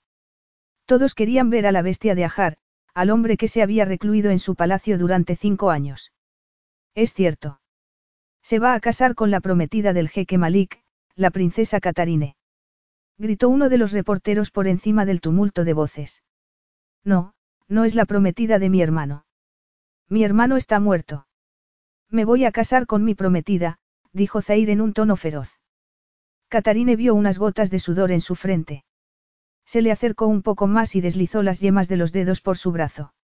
El fino vello le hacía cosquillas en la piel. ¿Cuándo se va a celebrar la boda? Dentro de un mes. Princesa Catarine. ¿Qué se siente siendo la prometida de la bestia de Ajar? Mucha felicidad, dijo Catarine, respondiendo con el mayor sarcasmo posible. Una llamarada de rabia la quemaba por dentro, pero tenía que mantener la compostura. Los músculos de Zair se tensaban bajo su mano. Sé que recibiré fidelidad y amor de mi esposo, así que me considero una mujer muy afortunada, añadió en el mismo tono irónico. Nada más hablar, sintió que la tensión que agarrotaba los músculos de Zair empezaba a disiparse.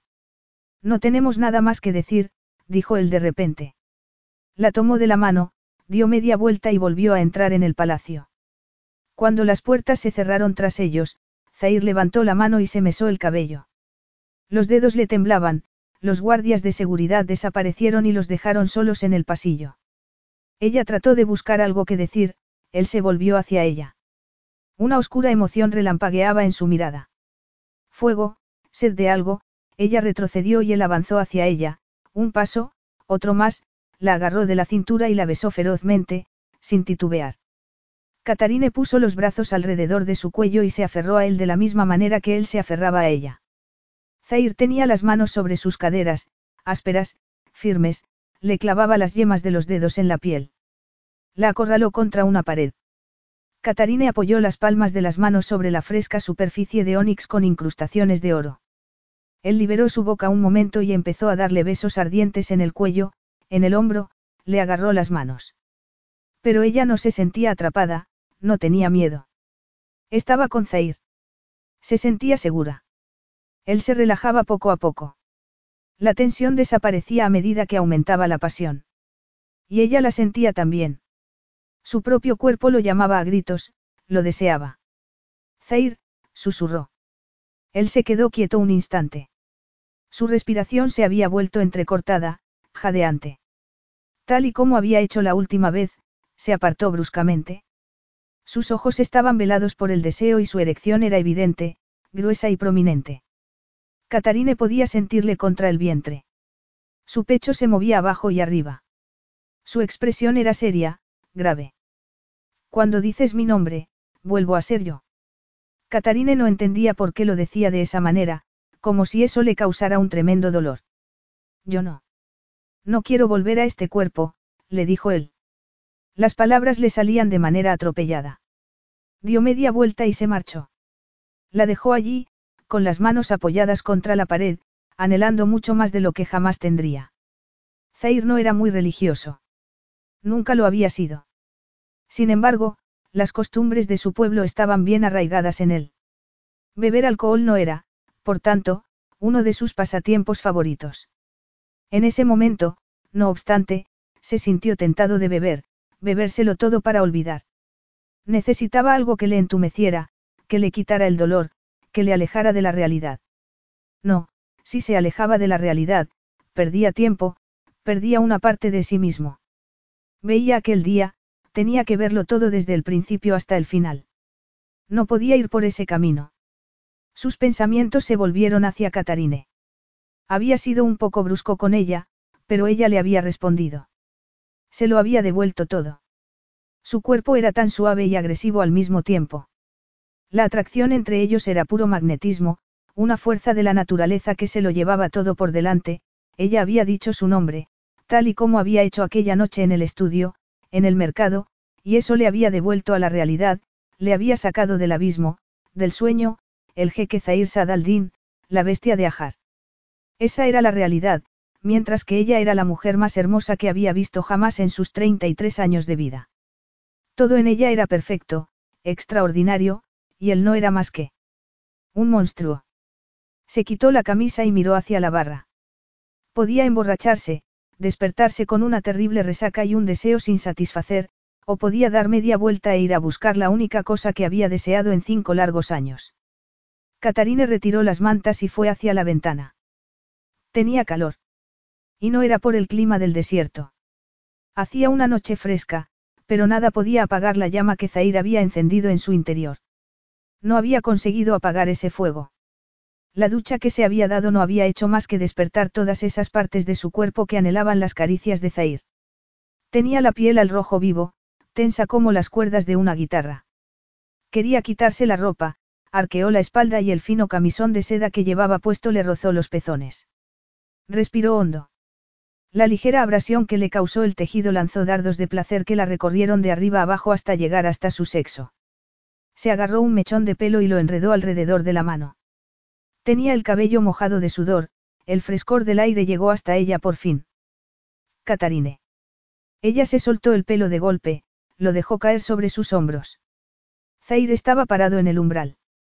No llevaba nada más que unos pantalones de lino que le caían casi por debajo de las caderas, dejando ver unos músculos perfectos, una piel bronceada. Catarine se acercó, respiró hondo.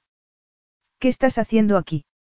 He venido a terminar lo que debería haber terminado hoy en el vestíbulo, lo que debería haber terminado la semana pasada en el estudio. Ella solo tuvo tiempo de respirar una vez más y entonces sintió el golpe de sus labios. Un frenesí de lujuria y desesperación se apoderó de ella, clavándosele en el estómago, poseyéndola por completo. Él deslizó las manos por su espalda. La agarró del trasero, palpando su piel a través de unos pantalones muy cortos y finos. Estoy aquí para demostrarte que todavía soy un hombre. Catarine sintió un escalofrío de placer y se estremeció contra él. Él la agarró de la cintura con el otro brazo y siguió besándola, lamiéndola con desenfreno. Le levantó la parte superior del pijama y le tocó la espalda. Ella dejó escapar un gemido de placer. Bien. Le preguntó en un susurro. Oh, sí, dijo ella. Zair deslizó ambas manos por su cintura y siguió subiendo. Al llegar a sus pechos flexionó los dedos pulgares, torturándola deliciosamente. Ella arqueó la espalda, suplicándole, pidiéndole más. Él dejó escapar una carcajada y continuó deslizando las manos por todas esas partes de su cuerpo que le daban un placer tan inesperado. El vientre, la zona que estaba justo por debajo del ombligo hasta llegar a la cintura baja de los pantalones, el tacto de sus manos era como el roce de una pluma. No llegaba a acariciarla del todo. No llegaba a satisfacer el dolor que palpitaba dentro de ella. De pronto volvió a tocarle la espalda y tiró de ella, apretándola contra su propio cuerpo para que pudiera sentir el poder de su miembro erecto. Ella empezó a mecerse contra él, buscando esa satisfacción, pero sin encontrarla. Estaba jugando con ella, y lo hacía a propósito. Dejó de besarla un momento y la miró. Esbozó una sonrisa maliciosa, peligrosa. Empezó a besarla en el cuello, deslizó la punta de la lengua entre sus pechos al tiempo que deslizaba las manos hacia arriba, levantándole más la parte superior del pijama. Se puso de rodillas, le dio un tórrido beso en el vientre. Palpó el borde de su camiseta. ¿Necesitas ayuda? Catarine se la quitó de un tirón. Zair le bajó los pantaloncitos hasta los tobillos y ella los tiró a un lado con los pies.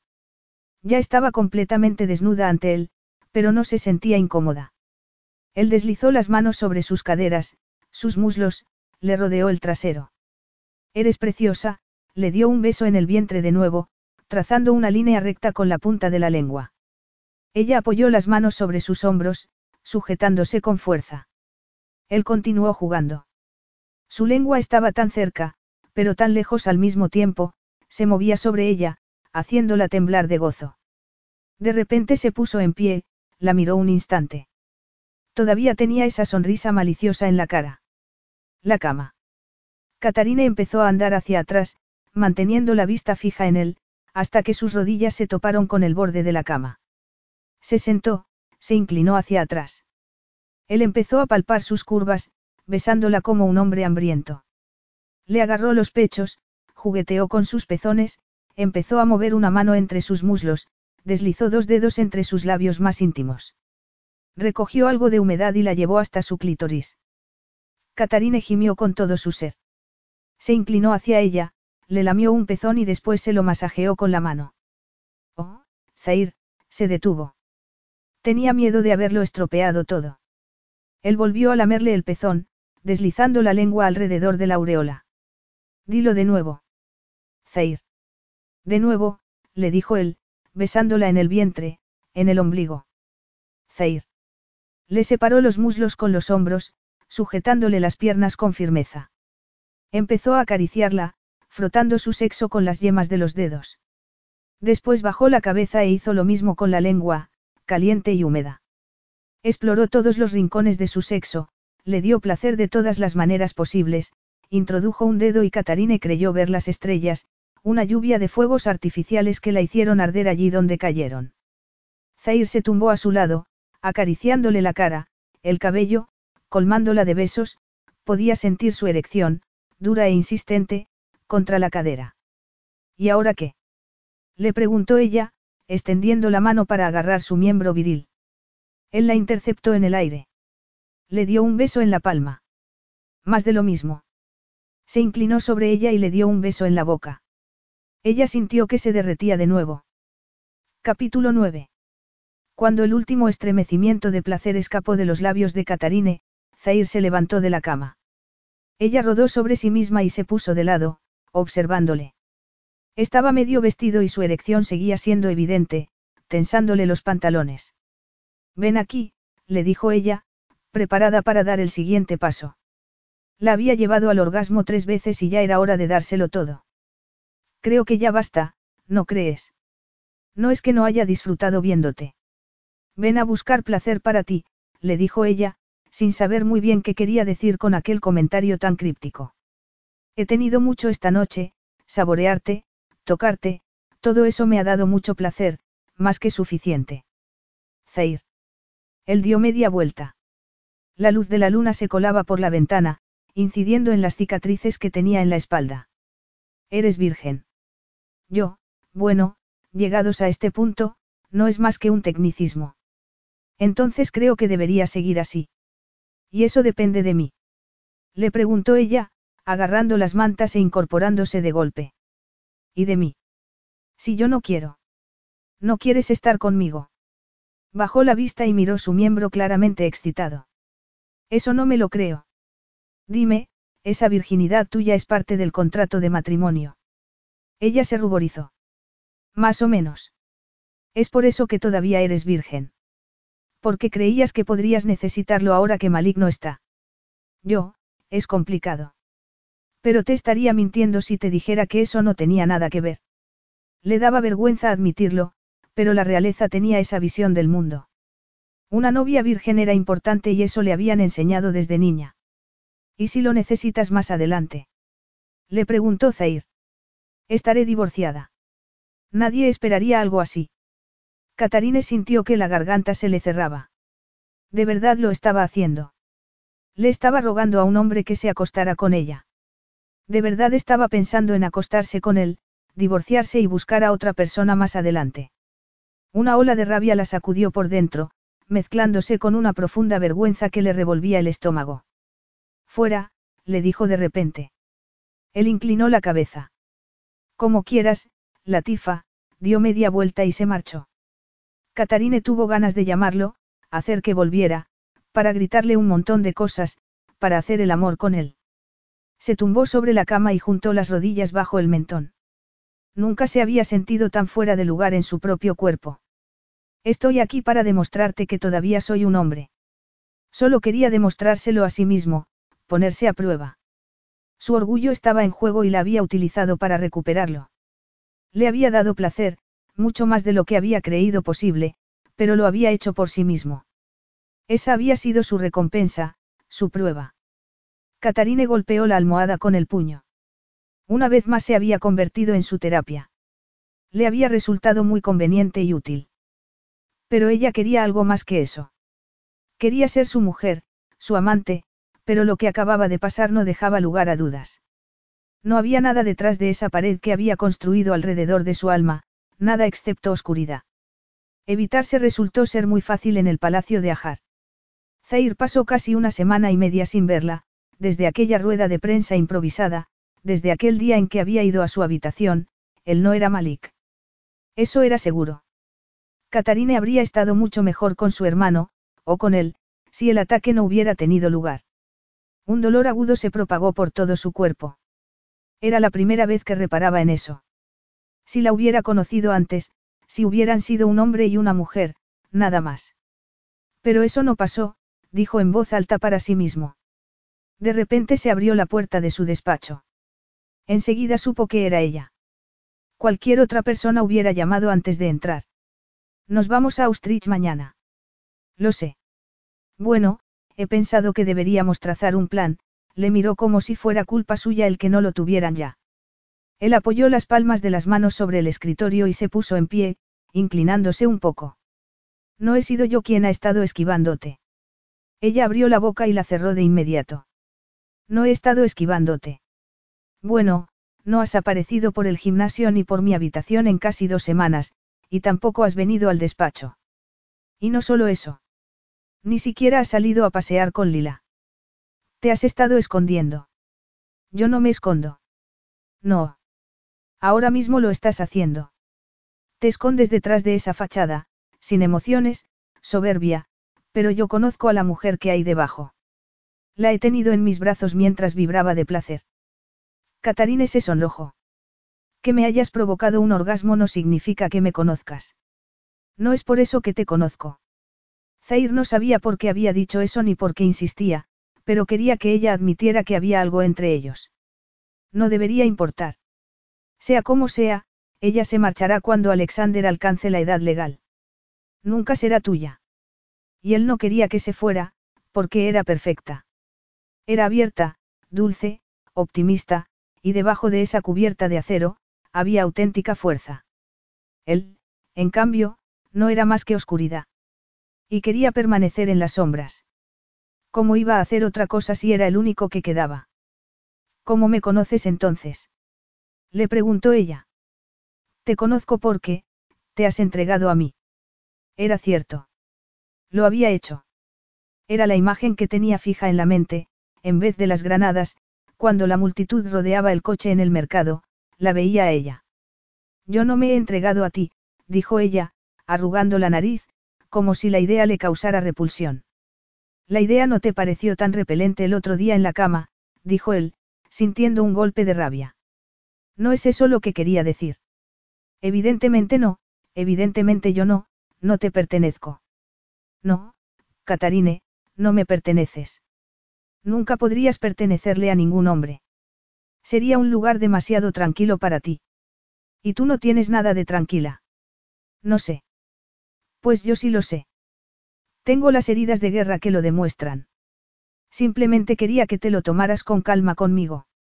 Quería que te tomaras tu tiempo y que, no le gustaba usar la palabra, ayuda.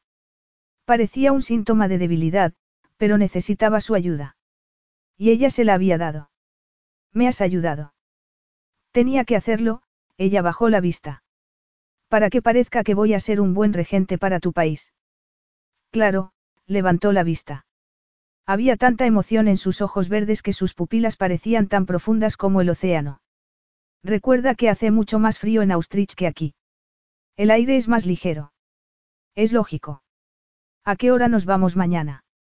Si salimos a primera hora de la mañana, podremos llegar de día.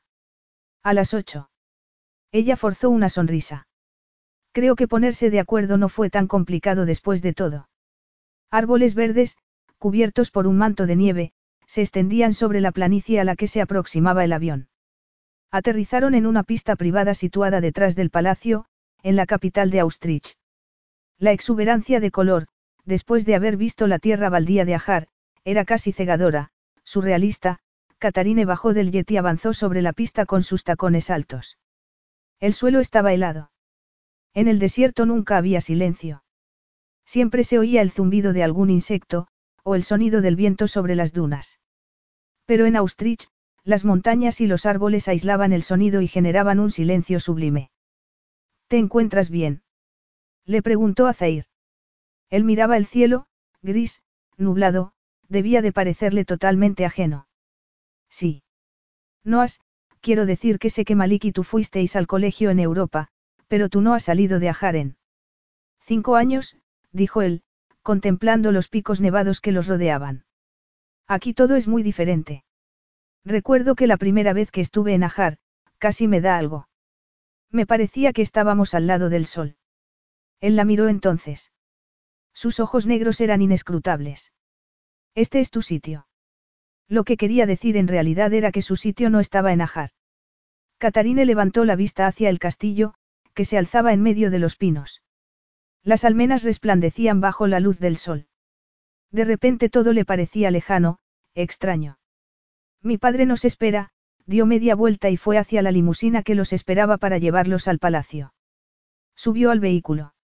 Buscó algo que decir desesperadamente, quería llorar, gritar, hacer cualquier cosa que rompiera ese silencio sepulcral de Austrich. No se había sentido muy bien desde aquella noche en su habitación. Cerró los ojos. Echaba de menos algo de ajar, pero no sabía muy bien lo que era. El aire helado de Austrich se coló en la limusina cuando Zair subió a su lado. Me gusta, le dijo ella, tocándole la manga de la chaqueta de lana. No he tenido ocasión de usarla durante mucho tiempo. En Ajar no hace falta mucha ropa de abrigo precisamente. No. Él se volvió hacia la ventanilla, contempló el paisaje. Catarine volvió a cerrar los ojos, intentó dejar la mente en blanco. El viaje fue demasiado corto. Apenas unos minutos después, el coche se paró delante de la entrada principal del palacio. ¿Cómo está tu padre? No lo sé, le dijo ella, con la voz ahogada. No le había visto en más de un mes, pero su padre no era de los que admitían una debilidad. Las puertas de la limusina se abrieron al mismo tiempo y ambos salieron el frío aire de Austrich. Ya había empezado a nevar. Poco a poco un fino manto blanco iba cubriendo el jardín situado delante del palacio. Zair echó a andar delante de Catarine. Sus zancadas eran firmes, seguras, ella trató de seguirle el ritmo. Trató de absorber un poco de su fuerza, no había hecho más que tratarle como al enemigo, porque le había hecho daño, pero en ese momento necesitaba un aliado. Lo necesitaba desesperadamente. El castillo de Austrich no tenía nada que ver con el de Ajar. Había empleados de servicio en todas partes, personal administrativo, miembros del Parlamento que estaban de visita, y algún grupo de turistas, siempre era un lugar concurrido, bullicioso, había flores en todos sitios, y guirnaldas de claveles colgadas por doquier en las zonas más transitadas. Los suelos eran de reluciente mármol blanco y las paredes, impecables también, llevaban la impresión de la flor de lis. Aquel lugar le parecía ajeno de repente. Se acercó un poco a Zair. Por aquí, le dijo, indicando la dirección del despacho de su padre. Él estaría allí, esperándola. Se detuvieron delante de una enorme y oscura puerta de madera de nogal. Catarine respiró profundamente, pero tampoco le sirvió de mucho. Catarine, le dijo Zair, tocándole la mano. Mírame. Ella le obedeció. Miró aquel rostro hermoso y marcado por el dolor. Si puedes irrumpir en un despacho como lo hiciste aquel día en Ajar, puedes hacer esto. Ella asintió, se aclaró la garganta y llamó a la puerta. Sí. La voz de su padre se oyó desde el otro lado de la puerta. Catarine sintió un nudo en el estómago. Abrió la puerta y entró. Ese despacho siempre había sido distinto al resto del palacio, espacioso, pero oscuro. Padre, me gustaría presentarle al jeque Zahir Sadaldin, mi futuro esposo. Su padre se puso en pie. Su rostro parecía haberse consumido hacia adentro, y tenía el pelo más blanco que nunca. Jeque Zair, me alegro mucho de que haya decidido cumplir con el acuerdo. Mi familia siempre ha confiado en la suya. Una vez más Catarine se dio cuenta de que era a Zair a quien su padre se dirigía, no a ella. Zair asintió. Catarine me dio unos argumentos muy convincentes. Ah, sí. Su padre arqueó una ceja. Catarine apretó los dientes. Luchó contra ese sentimiento de injusticia que la carcomía por dentro. Era como si no estuviera en la habitación. Pero tampoco era el momento para enfadarse por ello. Su padre no estaba muy bien de salud. Sí. Yo me negué, Pero ella me hizo ver cosas muy importantes, Zair la miró. Su padre parecía muy sorprendido. Es cierto, dijo ella, aclarándose la garganta. Pero entonces se quedó sin palabras. Su padre volvió a mirar a Zair. Imagino cómo te convenció. Catarine sintió que una bola de fuego le subía por el pecho. Disculpadme, por favor, necesito, me alegro de haberle visto, padre, dio media vuelta y salió del despacho. Echó a andar por el pasillo y no se detuvo hasta que llegó al sitio que estaba menos concurrido. Se apoyó contra la pared y respiró profundamente, tratando de desatar el nudo de dolor que se había hecho alrededor de su corazón. De repente oyó unos pasos que se acercaban. Zaira apareció por la esquina. Apoyó la mano izquierda sobre la pared. Le he dicho que no vuelva a hablarte de esa manera. ¿Por qué no me lo dijiste, Catarine? Decirte qué. Que es un bastardo. Yo no, no me daba cuenta. No me di cuenta hasta que empezó a insinuar que usara mí, mi cuerpo para convencerte. Podrías abandonarlo. Lo sabes, le dijo él, mirándola fijamente. Por un instante, Catarine deseó poder hacerlo, tomarle la palabra, tomarle de la mano y salir de allí para siempre. No lo hago por él. Lo hago por Alexander. Por mi gente. Ya no me preocupa el hecho de tener que demostrar algo. Ya no, se mordió el labio y sacudió la cabeza. Quería que viera que, que yo podía ser igual de importante. Pero es imposible. Es distinto para los herederos. Necesitan seguridad, confianza. Tienen que entender que sus obligaciones conllevan una gran responsabilidad. Tienen que estar listos para dirigir un país. Los sustitutos, como nosotros, no somos más que un accesorio, un comodín. Tú lo eras. Zair miró hacia otro lado. Mis padres eran buenos conmigo, cuando los veía. Malik era la única prioridad para mi padre, y eso lo puedo entender en cierto modo. Pero eres tú quien está al frente de Ajar ahora. Zair tragó en seco. Sí. Y eres tú quien va a salvar a Austrich. Ella sonrió. Cuando tenga hijos, no les voy a poner en esa jerarquía. Me niego. Yo nunca tendré hijos, así que eso no es un problema para mí. Nunca. Llorarían nada más verme. Te adorarían. Un destello fugaz iluminó la mirada de Zair durante un segundo. No sabría cómo quererlos. El dolor que desprendían sus palabras casi le rompió el corazón a Catarine. Sí que sabrías, Zair. Sí que podrías. No sabes cómo es vivir en este cuerpo, se tocó el pecho. Estoy vacío. Gracias a Dios. Porque querer duele demasiado. Duele demasiado. Te parte en mil pedazos. Y no me apetece pasarme el resto de mi vida recogiéndolos. En algún momento, te vuelves inmune, insensible, a todo y a todos. A lo bueno y a lo malo. Pero cualquier cosa es mejor que esa clase de dolor. Catarine sintió que su propio corazón se desgarraba por dentro. Casi podía sentir lo que él describía. Se tocó el pecho. Pero todavía sientes dolor.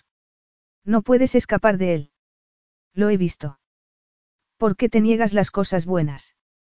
¿Cómo voy a aceptarlo?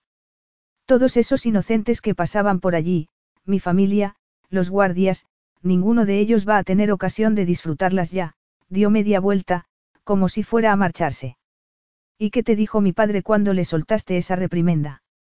Nada. A lo mejor todavía sigue ahí, ahogándose en su propia ira. Pero no creo que se atreva a nada más. Me necesita, recuerdas. En realidad no es tan malo, Zair. Tiene ideas anticuadas y es un poco cerrado, ambicioso. Pero ha hecho cosas maravillosas por este país. Como gobernante, siempre ha mostrado una gran compasión. Como padre, no tanto. Pero yo respeto todo lo que ha hecho aquí, y le apoyo. Y yo voy a asegurarme de que Austrich siga teniendo un gobierno estable. Catarine se dio cuenta de algo. No había nombrado su propio país, sino solo a Austrich. Sus prioridades parecían haber cambiado de pronto. El dinero y el comercio ya no parecían ser tan importantes para él. Había una semilla buena en él. Siempre lo había sospechado, y en ese momento tenía la certeza. Capítulo 10. El día de la boda no nevaba tanto. La luz del sol hacía resplandecer el inmaculado manto blanco que cubría la finca del castillo. Catarine sujetó con fuerza el ramo de rosas y cerró los ojos. Un enjambre de mariposas revoloteaba en su estómago. Las dos semanas anteriores habían sido frenéticas. Zair y su padre se habían ocupado de todos los preparativos, y el pobre Alexander había tenido que asistir a todas las reuniones familiares.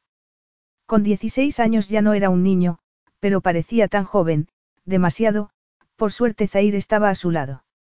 Le estaba tan agradecida. La boda, no obstante, todavía la aterraba. No había visto a Zair en más de 24 horas y no sabía lo que sentía en esos momentos. Muy pronto iba a tener que enfrentarse a una multitud de gente. Suset, una de las damas de honor, levantó la cola del vestido y la dejó caer con suavidad.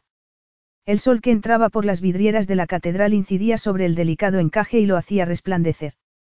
Estás preciosa, Kat, dijo Suset. Catarine suspiró. Era perfecto. Perfecto por fuera, por lo menos. Y eso era todo lo que importaba. Se volvió hacia la joven, la única persona a la que podía llamar amiga de verdad. Habían ido al mismo internado y desde entonces siempre habían sido como hermanas. Suset había vuelto a los Estados Unidos, su país natal, pero siempre acudía cuando la necesitaba. Suset, ¿ha llegado Zair? Le preguntó Catarine. Seguro que sí, dijo su amiga, recolocándose el top de su vestido verde pálido. Catarine suspiró. Tienes razón. Claro. Es que son los nervios de la novia. Suset abrió los ojos. No serán nervios de la noche de bodas, no. Porque si es así, tenemos que hablar después de la ceremonia. Catarine dejó escapar una risotada. De repente recordó la noche que había pasado con Zair, lo que él la había hecho sentir, las cosas que habían hecho juntos. No es eso. En absoluto, dijo. No obstante, no pudo evitar preguntarse si la noche de boda significaría algo para Zair. Si querría algo más de ella, no, probablemente no. Le había dicho que no quería dormir con ella, sin más. Bueno, solo se trata de nervios antes de pronunciar los votos matrimoniales, dijo Catarine. Un momento, le dijo Suset. Abrió la enorme puerta de madera que daba al santuario, lo justo y suficiente para mirar. Se volvió hacia Catarine y esbozó una sonrisa. Catarine se la devolvió. El alma se le cayó a los pies cuando la música empezó a sonar. El espectáculo acababa de empezar. Zair sentía los dedos helados, pero sabía que no era por la nieve que estaba cayendo fuera. Era la embestida del pánico. El corazón se le aceleró, los músculos se le tensaron, el estómago se le cerró como un cepo, los dedos se le entumecieron, no sabía por qué. Solo sabía que el sentimiento le resultaba demasiado familiar. Tal y como quería Catarine, fue una boda discreta, aunque real. Unos 200 invitados abarrotaban el milenario santuario de piedra y un cuarteto tocaba música en directo. Una rubia pequeña y curvilínea con un vestido verde avanzó por el pasillo. Era la dama de honor. Se la habían presentado la noche anterior, pero no era capaz de recordar su nombre. Todo se había vuelto borroso de repente, confuso. Parpadeó con fuerza, intentó ignorar el sabor metálico que tenía en la boca. El miedo extendía sus tentáculos, paralizándole. De repente hubo un cambio brusco en la música, Zair se volvió hacia las dobles puertas que daban al vestíbulo. Se abrieron y un ángel atravesó el umbral. Catarine. Parecía que flotaba. Su pelo rubio le caía en cascada sobre los hombros. El traje, de encaje vaporoso, resplandecía y se movía en el aire a cada paso que daba. Pero eso no era lo que más le cautivaba. Su rostro, ese era el mismo rostro que lo había rescatado aquel día en el mercado, el mismo rostro que había observado mientras le daba placer en la cama. A medida que Catarine se acercaba, todo lo demás se desvanecía. Extendió la mano y ella la tomó. Un segundo después había recuperado el calor en el cuerpo. Se inclinó hacia ella. No tenías a tu padre para que te entregara. Ella sacudió la cabeza. Esto ha sido decisión mía. El sacerdote habló en latín durante un largo rato. Zair no conocía muy bien los detalles de la ceremonia, pero sí sabía lo que significaban los copones llenos de arena que estaban al fondo del altar. Era una tradición de Ajar, y no pensaba que nadie fuera a molestarse en incluirla en el ritual. Pronunciaron los votos matrimoniales y, antes de que el sacerdote los declarara marido y mujer, hizo un gesto para que le acercaran los cálices llenos de arena. Uno estaba lleno de arena blanca, y el otro de arena oscura. Entre los dos había un jarrón transparente y vacío. Ahora el jeque Zair y la princesa Catarine han elegido sellar el enlace siguiendo la tradición de Ajar, el país natal del jeque, su voz sonaba más fina en inglés, casi despreciativa. ¿Qué es esto? preguntó Catarine. Una tradición de Ajar. Tu padre debió de pensar que era buena idea añadirlo. Porque sabía lo que significaba, era un sutil recordatorio de que la unión sería para siempre. Sujetándola de la mano, la llevó hasta la mesa. Se arrodillaron sobre unos almohadones de terciopelo. ¿Y qué significa? preguntó ella, en voz baja. Él recogió ambas copas y le dio a Catarine la que estaba llena de arena blanca. La arena nos representa a nosotros, como individuos. Hoy no vamos a salir de aquí como dos personas, sino como una sola. Inclinó su propia copa sobre el jarrón y vertió un poco. Ahora tú. Catarine hizo lo mismo y después repitió el movimiento hasta vaciar su copón, alternando con Zair. La arena se asentó en distintas capas dentro del jarrón. Todavía estás ahí, dijo él, señalando una veta brillante de arena. ¿Y yo?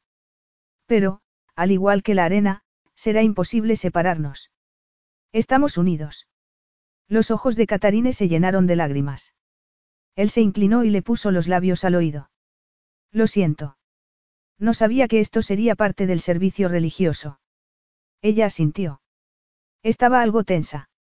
No, no tiene importancia. Zair la llevó de vuelta a donde estaba el sacerdote. Podía sentir cómo le temblaba la mano. El vicario pronunció las palabras finales y le ordenó que besara a la novia. Inclinándose suavemente sobre ella, Zair vio cómo se le cerraban los ojos a medida que se acercaba. Le dio un beso sutil en los labios. La sensación fue casi explosiva, increíble, y solo era un pequeño atisbo de la clase de placer que le ofrecería su cuerpo. Él lo sabía muy bien, porque ya había experimentado esa tortura. Ella apretó los labios con más firmeza contra los de él, y él se quedó así un momento, atrapado, embelesado, rodeado por ella. Se apartó unos segundos después. Su mano seguía unida a la de ella y los invitados aplaudían al tiempo que el sacerdote los presentaba como marido y mujer por primera vez. De repente sintió que Catarine le agarraba la mano con más fuerza. Caminaron juntos por el pasillo. La multitud era un borrón a ambos lados. Zair mantenía los ojos fijos sobre ella, su mente seguía en el presente. ¿Lista? Le preguntó Zair, ofreciéndole una mano. Ya estaban en el salón de bailes. La multitud se había hecho un círculo a su alrededor. Desde su llegada a la fiesta, todo se había vuelto abrumador. La gente se acercaba a hablar con ellos para desearles lo mejor, tarta, fuente de ponche, fotos, todo lo que no podía faltar en una boda. Lo de la arena había conmovido mucho a Catarine. Había sido tan simbólico, tan hermoso, así era como debía ser un matrimonio. Sí. Estoy lista. Se abrieron camino hasta el centro del círculo. Zair la atrajo hacia sí, agarrándola de la cintura. Tenían una orquesta en directo, pero Catarine todavía seguía oyendo aquella guitarra sensual que tocaba una pieza de jazz, aquella música sensual que había escuchado en la biblioteca del palacio, de repente le pareció que estaban completamente solos. Todo parecía distante. Era tan peligroso, tan estúpido por su parte, y sin embargo, no podía luchar contra ello. No quería hacerlo, él se inclinó hacia ella, presionándole la mejilla. Su piel resultaba áspera, pero agradable. Era él, Zair. Lo hemos conseguido, dijo él en un tono suave. Su aliento caliente le hacía cosquillas en el cuello. Lo has conseguido. Te miré. No volvieron a hablar. Simplemente siguieron bailando al ritmo de la música mientras Catarina intentaba contener la emoción que amenazaba con consumirla por dentro. Podía sentir cómo le latía el corazón, en sincronía con el suyo propio. Nunca se había sentido tan cerca de alguien. Nunca había deseado tanto abrazar a alguien. Y no quería saber lo que eso significaba, así que era mejor no pensar, por lo menos no en ese momento. Cuando la canción terminó, Zair la soltó, demasiado pronto, si hubiera sido posible congelar el tiempo, Catarine habría escogido ese momento. Necesito una copa, dijo a medida que salían del círculo. ¿Y tú? Por mí podemos irnos ya. La forma en que lo dijo, la mirada que tenía, Catarine se preguntó si se estaba refiriendo a la noche de bodas, en el sentido más tradicional de la expresión. El corazón empezó a latirle con rapidez, y su sangre entró en ebullición. ¿Y si se refería a eso? Un, un momento, dio media vuelta y se dirigió hacia la mesa del ponche, saludando con la mano a unas chicas con las que había ido al colegio. Catarine.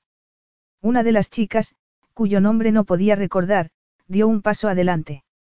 Ahora vas a vivir en Ajar, no. Catarine frunció el ceño. Claro que sí. Pero seguiremos viniendo de vez en cuando. Zair tenía que cumplir con sus obligaciones de regente. Y no tendrás que llevar velo allí. Catarine sacudió la cabeza. No, las mujeres no llevan velo en Ajar. Una de las mujeres que estaba más atrás soltó una carcajada. Se llamaba Anne. Catarine recordaba su nombre y no era por cosas buenas precisamente. No es a las mujeres a las que habría que ponerles velo, no. Catarine se puso tensa. Una ola de rabia la recorrió por dentro. Hubiera querido darle una bofetada en la cara para borrar esa sonrisa estúpida, pero no quería hacer una escena en mitad del salón de baile. Si eso es lo que piensas de verdad, Ann, entonces es que no tienes ni idea de lo que es el sex appeal, le dijo en un tono suave, pero incisivo. Y mi marido tiene muchísimo. En ese caso, le dijo Ann. Será mejor que sepas mantenerle a tu lado. Recuerdo cómo eras en el colegio. Créeme, cariño, seguir las reglas no tiene nada de sexy. Y una virgencita tímida como tú, y no tiene sentido fingir que no lo eres, lo va a tener muy difícil para mantener el interés de un hombre que ha, vivido tanto. Catarine dio media vuelta y se topó con el pecho de Zair. Él la agarró de los brazos con firmeza y la atrajo hacia sí. Lo miró a los ojos, negros pozos de furia, todavía seguía con ella, pero no estaba contento, la cara de miedo de Anne era un poema. Si has molestado a mi esposa, tengo que pedirte que te marches. Y ni siquiera me voy a molestar en llamar a los guardias, dijo en un tono inflexible. No tiene importancia, Zair, dijo Catarine.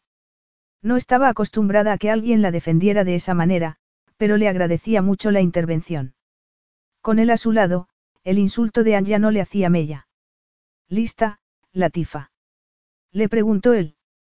Lista, dijo ella en un tono seguro, acariciándole el brazo ligeramente antes de salir del grupo de gente. Cuando los invitados se dieron cuenta de que se marchaban, se alinearon a ambos lados del salón, formando una pasarela. Les tiraron pétalos de rosa. A medida que avanzaban hacia la puerta, Catarina empezó a sentir que Zair se ponía tenso a su lado. El calor de la ira le abrasaba la piel. Las puertas se cerraron tras ellos, él se mesó el cabello y se paró un instante. Sin mirarla, dio media vuelta y salió por la puerta que daba acceso a los jardines. Catarine se levantó la falda del vestido para que no se le estropeara y fue tras él, saliendo a la fría noche de Austrich. Zair. Vete. Cámbiate. Descansa un poco. ¿Qué pasa? Él se giró.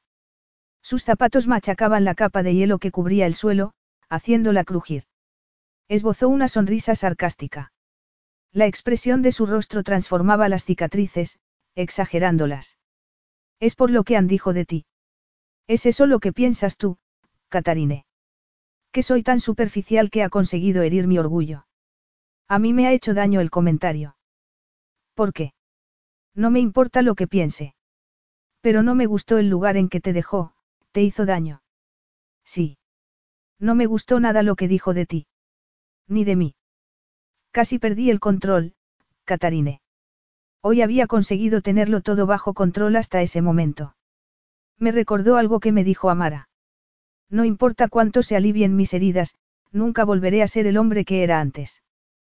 Tenía razón. Por mucho que me esfuerce, nada va a cambiar. En realidad, no. Se apartó de ella y Catarine supo que la conversación había terminado. Sí que ha cambiado algo. Hace un mes no podrías haber entrado en ese salón sin haber sufrido un ataque de pánico. Eso se llama cambio, Zair. Pero no es real. Eso no cambia el hecho de que podría perder el control en cualquier momento. En cualquier lugar, o situación. Y eso me da la certeza de que en cualquier momento puedo recaer, vete a la cama, se dio la vuelta. Catarine quería tocarlo, consolarlo, pero sabía que su cariño no sería bien recibido en ese momento. Estaré en nuestra habitación, le dijo en un tono tenso y se marchó. Habían cambiado todas sus cosas a la habitación de él para la noche de bodas. Catarine volvió a entrar en el palacio y pasó un rato deambulando por los pasillos vacíos, subió la escalinata de caracol que llevaba a la suite en la que Zair se había alojado nada más llegar. Abrió la puerta de un empujón. Se quitó los zapatos de una patada. Le dolía el empeine, se sentó en el borde de la cama. El tejido grueso del vestido de novia se le arremolinaba alrededor de las caderas. Zair, su corazón lloraba por él, por los dos, hubiera querido darle un puñetazo en la cara a Anne. Apoyó la barbilla en las palmas de las manos. Ni siquiera debía quedarse allí. Nadie se daría cuenta si volvía a su habitación. Hizo una mueca, sí. El personal lo sabría. Y aunque no fueran mala gente, podían cometer alguna indiscreción en algún momento. Se tumbó en la cama. El vestido se extendía a su alrededor.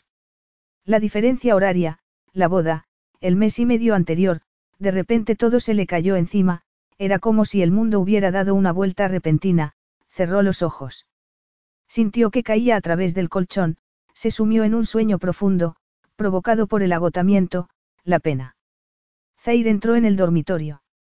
Le dolían los dedos, del frío. Tenía la rodilla casi congelada y el dolor lo obnubilaba.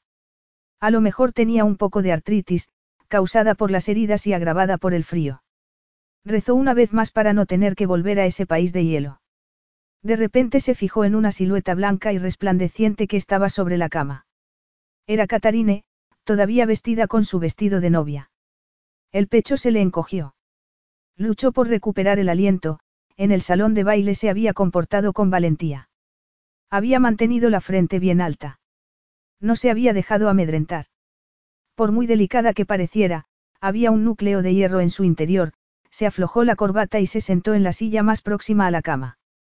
No podía ni imaginarse cómo sería dormir con un vestido como ese, si la tocaba, si deslizaba las yemas de los dedos sobre su piel, aunque fuera el roce más leve, estaba perdido.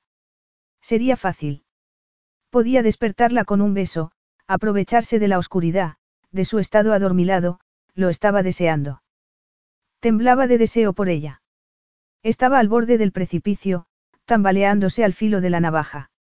Su fuerza de voluntad estaba a punto de romperse como una cuerda tensa, los sentimientos que ella despertaba eran desconocidos. Llevaba tanto tiempo muerto que no sabía qué hacer con esas sensaciones recién descubiertas. Catarine era dulzura, era luz, él, en cambio, era oscuridad. Capítulo 11. Alguien gritaba.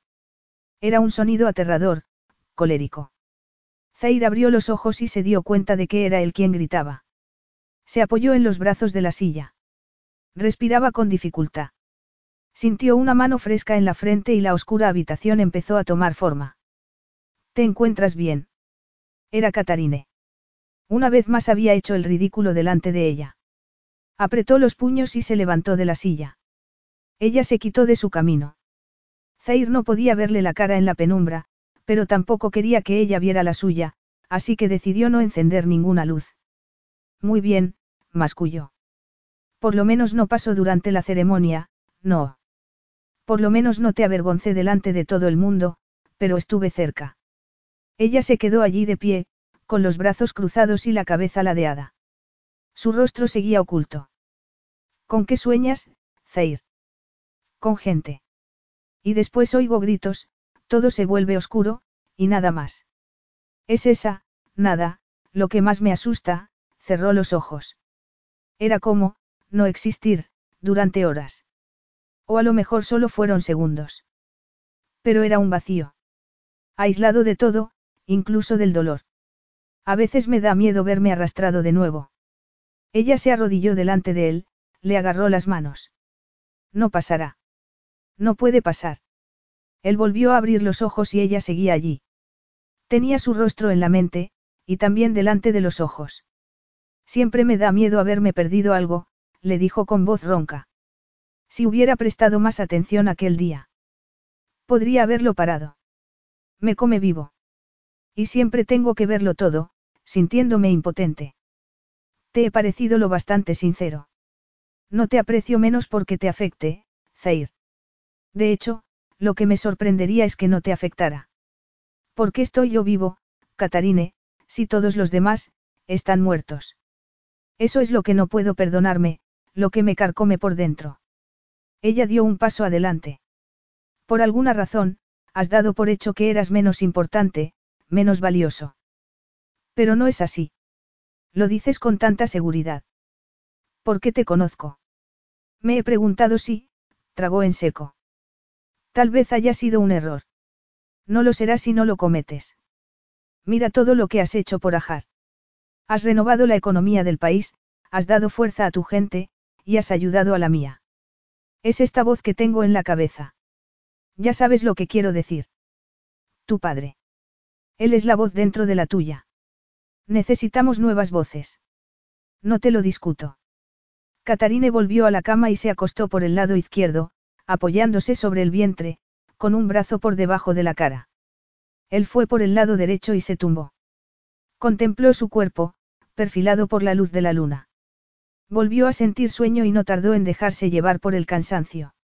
En su mente no había otra cosa que no fuera el rostro de Catarine. Catarine nunca hubiera podido imaginar que volver al asfixiante calor de Ajar fuera a ser un gran alivio. Pero lo era. Austrich era su hogar de muchas maneras, pero en Ajar era libre. Se preguntó dónde sería libre Zair, si alguna vez lo era. La noche anterior, su noche de bodas, se había quedado dormido a su lado sin más. No había hecho ni el más mínimo movimiento, ni ademán de tocarla. Ella lo había deseado desesperadamente, había esperado que ocurriera. ¿Tengo qué? ¿Qué se supone que tengo que hacer ahora? Le preguntó ella cuando entraron en el palacio de Ajar. Aquí. Sí. Seguir como siempre. Sin mover muebles, claro. Pronunció las palabras sin el más mínimo toque de humor. Catarine sintió que el estómago se le encogía. No, claro que no. Podrías, dijo él en un tono contundente. ¿Podría qué? Mover muebles si quisieras. Pero asegúrate de decírmelo primero. Tienes razón, Catarine. Este es tu hogar ahora. Y eso significa que tienes derecho a vivir en él. No eres una prisionera. Esto no es una cárcel. Gracias, dijo ella, poniéndose tensa de repente. Él la miró un momento. Un músculo se contraía en su mandíbula. Levantó una mano, le sujetó la mejilla y la acarició. No se inclinó sobre ella para besarla, como ella esperaba que hiciera. Simplemente se lo quedó mirando. Catarine le cubrió la mano con la suya propia. Las emociones la desbordaron, emociones que no quería sentir, emociones que no debía sentir. Pero las sentía. Y no quería identificarlas, aunque fueran como anuncios de neón en su subconsciente. Tenía que ignorarlas. Porque si no lo hacía, Zair decía que no podía sentir amor, pero sí sentía placer. Ella sabía que sí. Había sentido su cuerpo, duro contra el suyo propio, y sabía lo que eso significaba. Sabía que él la deseaba tanto como ella a él. Se apartó. No tuvo más remedio. Si continuaba tocándola de esa manera, terminaría haciendo algo atrevido y estúpido, algo que quería reservar para más tarde. Tenía un plan que poco a poco empezaba a tomar forma. A lo mejor salgo a caminar luego. He pensado ir al oasis. Si quieres, le dijo él, frunciendo el ceño. No quiero que vaya sola.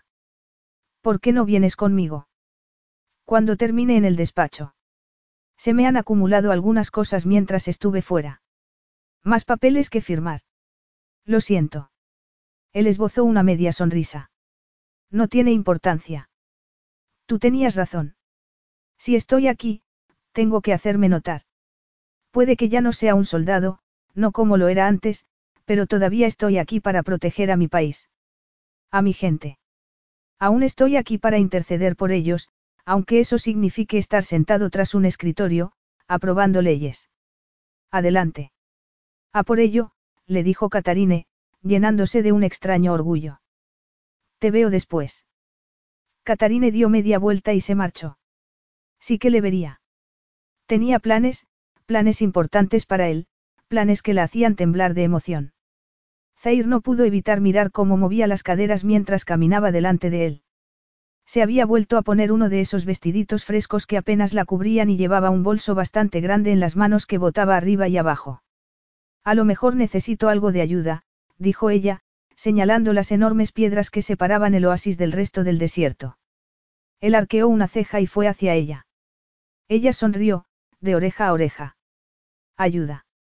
Ella asintió. Solo un poquito. Solo, eh, ayúdame a mantener el equilibrio. Se subió a una roca. Su libertad de movimiento se veía limitada por la falda del vestido. Él la sujetó de la cintura, para que no se cayera hacia atrás. Y mereció la pena, tocarla de nuevo, sentir esa piel suave bajo las manos, ignorando la excitación creciente que poco a poco se apoderaba de su cuerpo, subió a la roca tras ella y entró en el refugio que ofrecía el oasis. El sonido del agua reverberaba contra las rocas. El frescor que había allí nada tenía que ver con el calor asfixiante que los rodeaba. Catarine bajó el bolso que había llevado consigo. Se llevó las manos a la espalda y se soltó los tirantes del vestido. ¿Qué haces? He pensado que podíamos nadar un poco. Tengo una piscina en el gimnasio. Lo sé, se meneó un poco y el vestido cayó a sus pies. Debajo no llevaba más que un bikini amarillo claro que apenas la tapaba. Se inclinó y abrió la cremallera del bolso. Su expresión era culpable.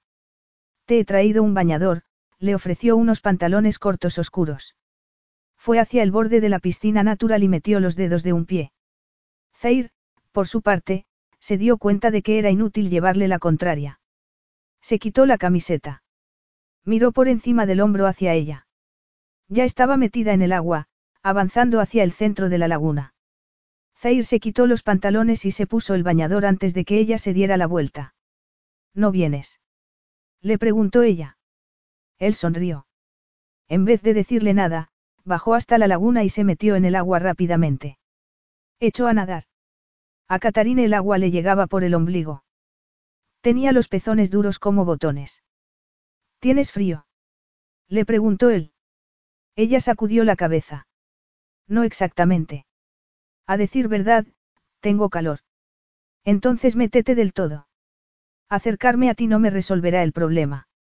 Él se puso erguido y empezó a caminar dentro del agua. ¿Y eso qué significa exactamente? Ella se aclaró la garganta.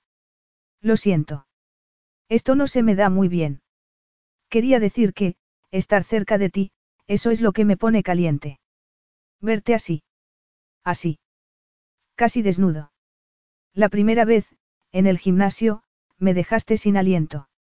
Las cicatrices, querrás decir, le dijo él, nadando hasta ella. Tus cicatrices son, ella dio otro paso adelante. El agua le subió más. Se ven dolorosas. En ese sentido, sí. Son muy feas. Pero no esconden ese cuerpo impresionante que tienes, se le pusieron rojas las mejillas. Zaire empezaba a tener problemas para pensar con claridad. Tenía el cuerpo ardiendo y su corazón amenazaba con salírsele del pecho. Dijiste que ya habías visto bastante, le dijo él. Solo porque si veía más, sabía que iba a hacer algo de lo que me terminaría avergonzando profundamente. Nunca había sentido algo así en toda mi vida. Pensaba que querías a mi hermano. Así no. Me preocupaba por él. Me puse muy triste cuando, estaba triste, claro. Era un buen hombre, y creo que podría haber sido muy feliz con él. Pero nunca sentí pasión por él. Nunca le deseé, no como te deseo a ti. Pero él era, no tenía cicatrices.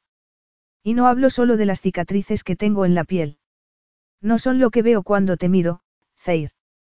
Ella se adentró más en la laguna y nadó sobre la superficie del agua hasta llegar hasta él. Se detuvo justo delante.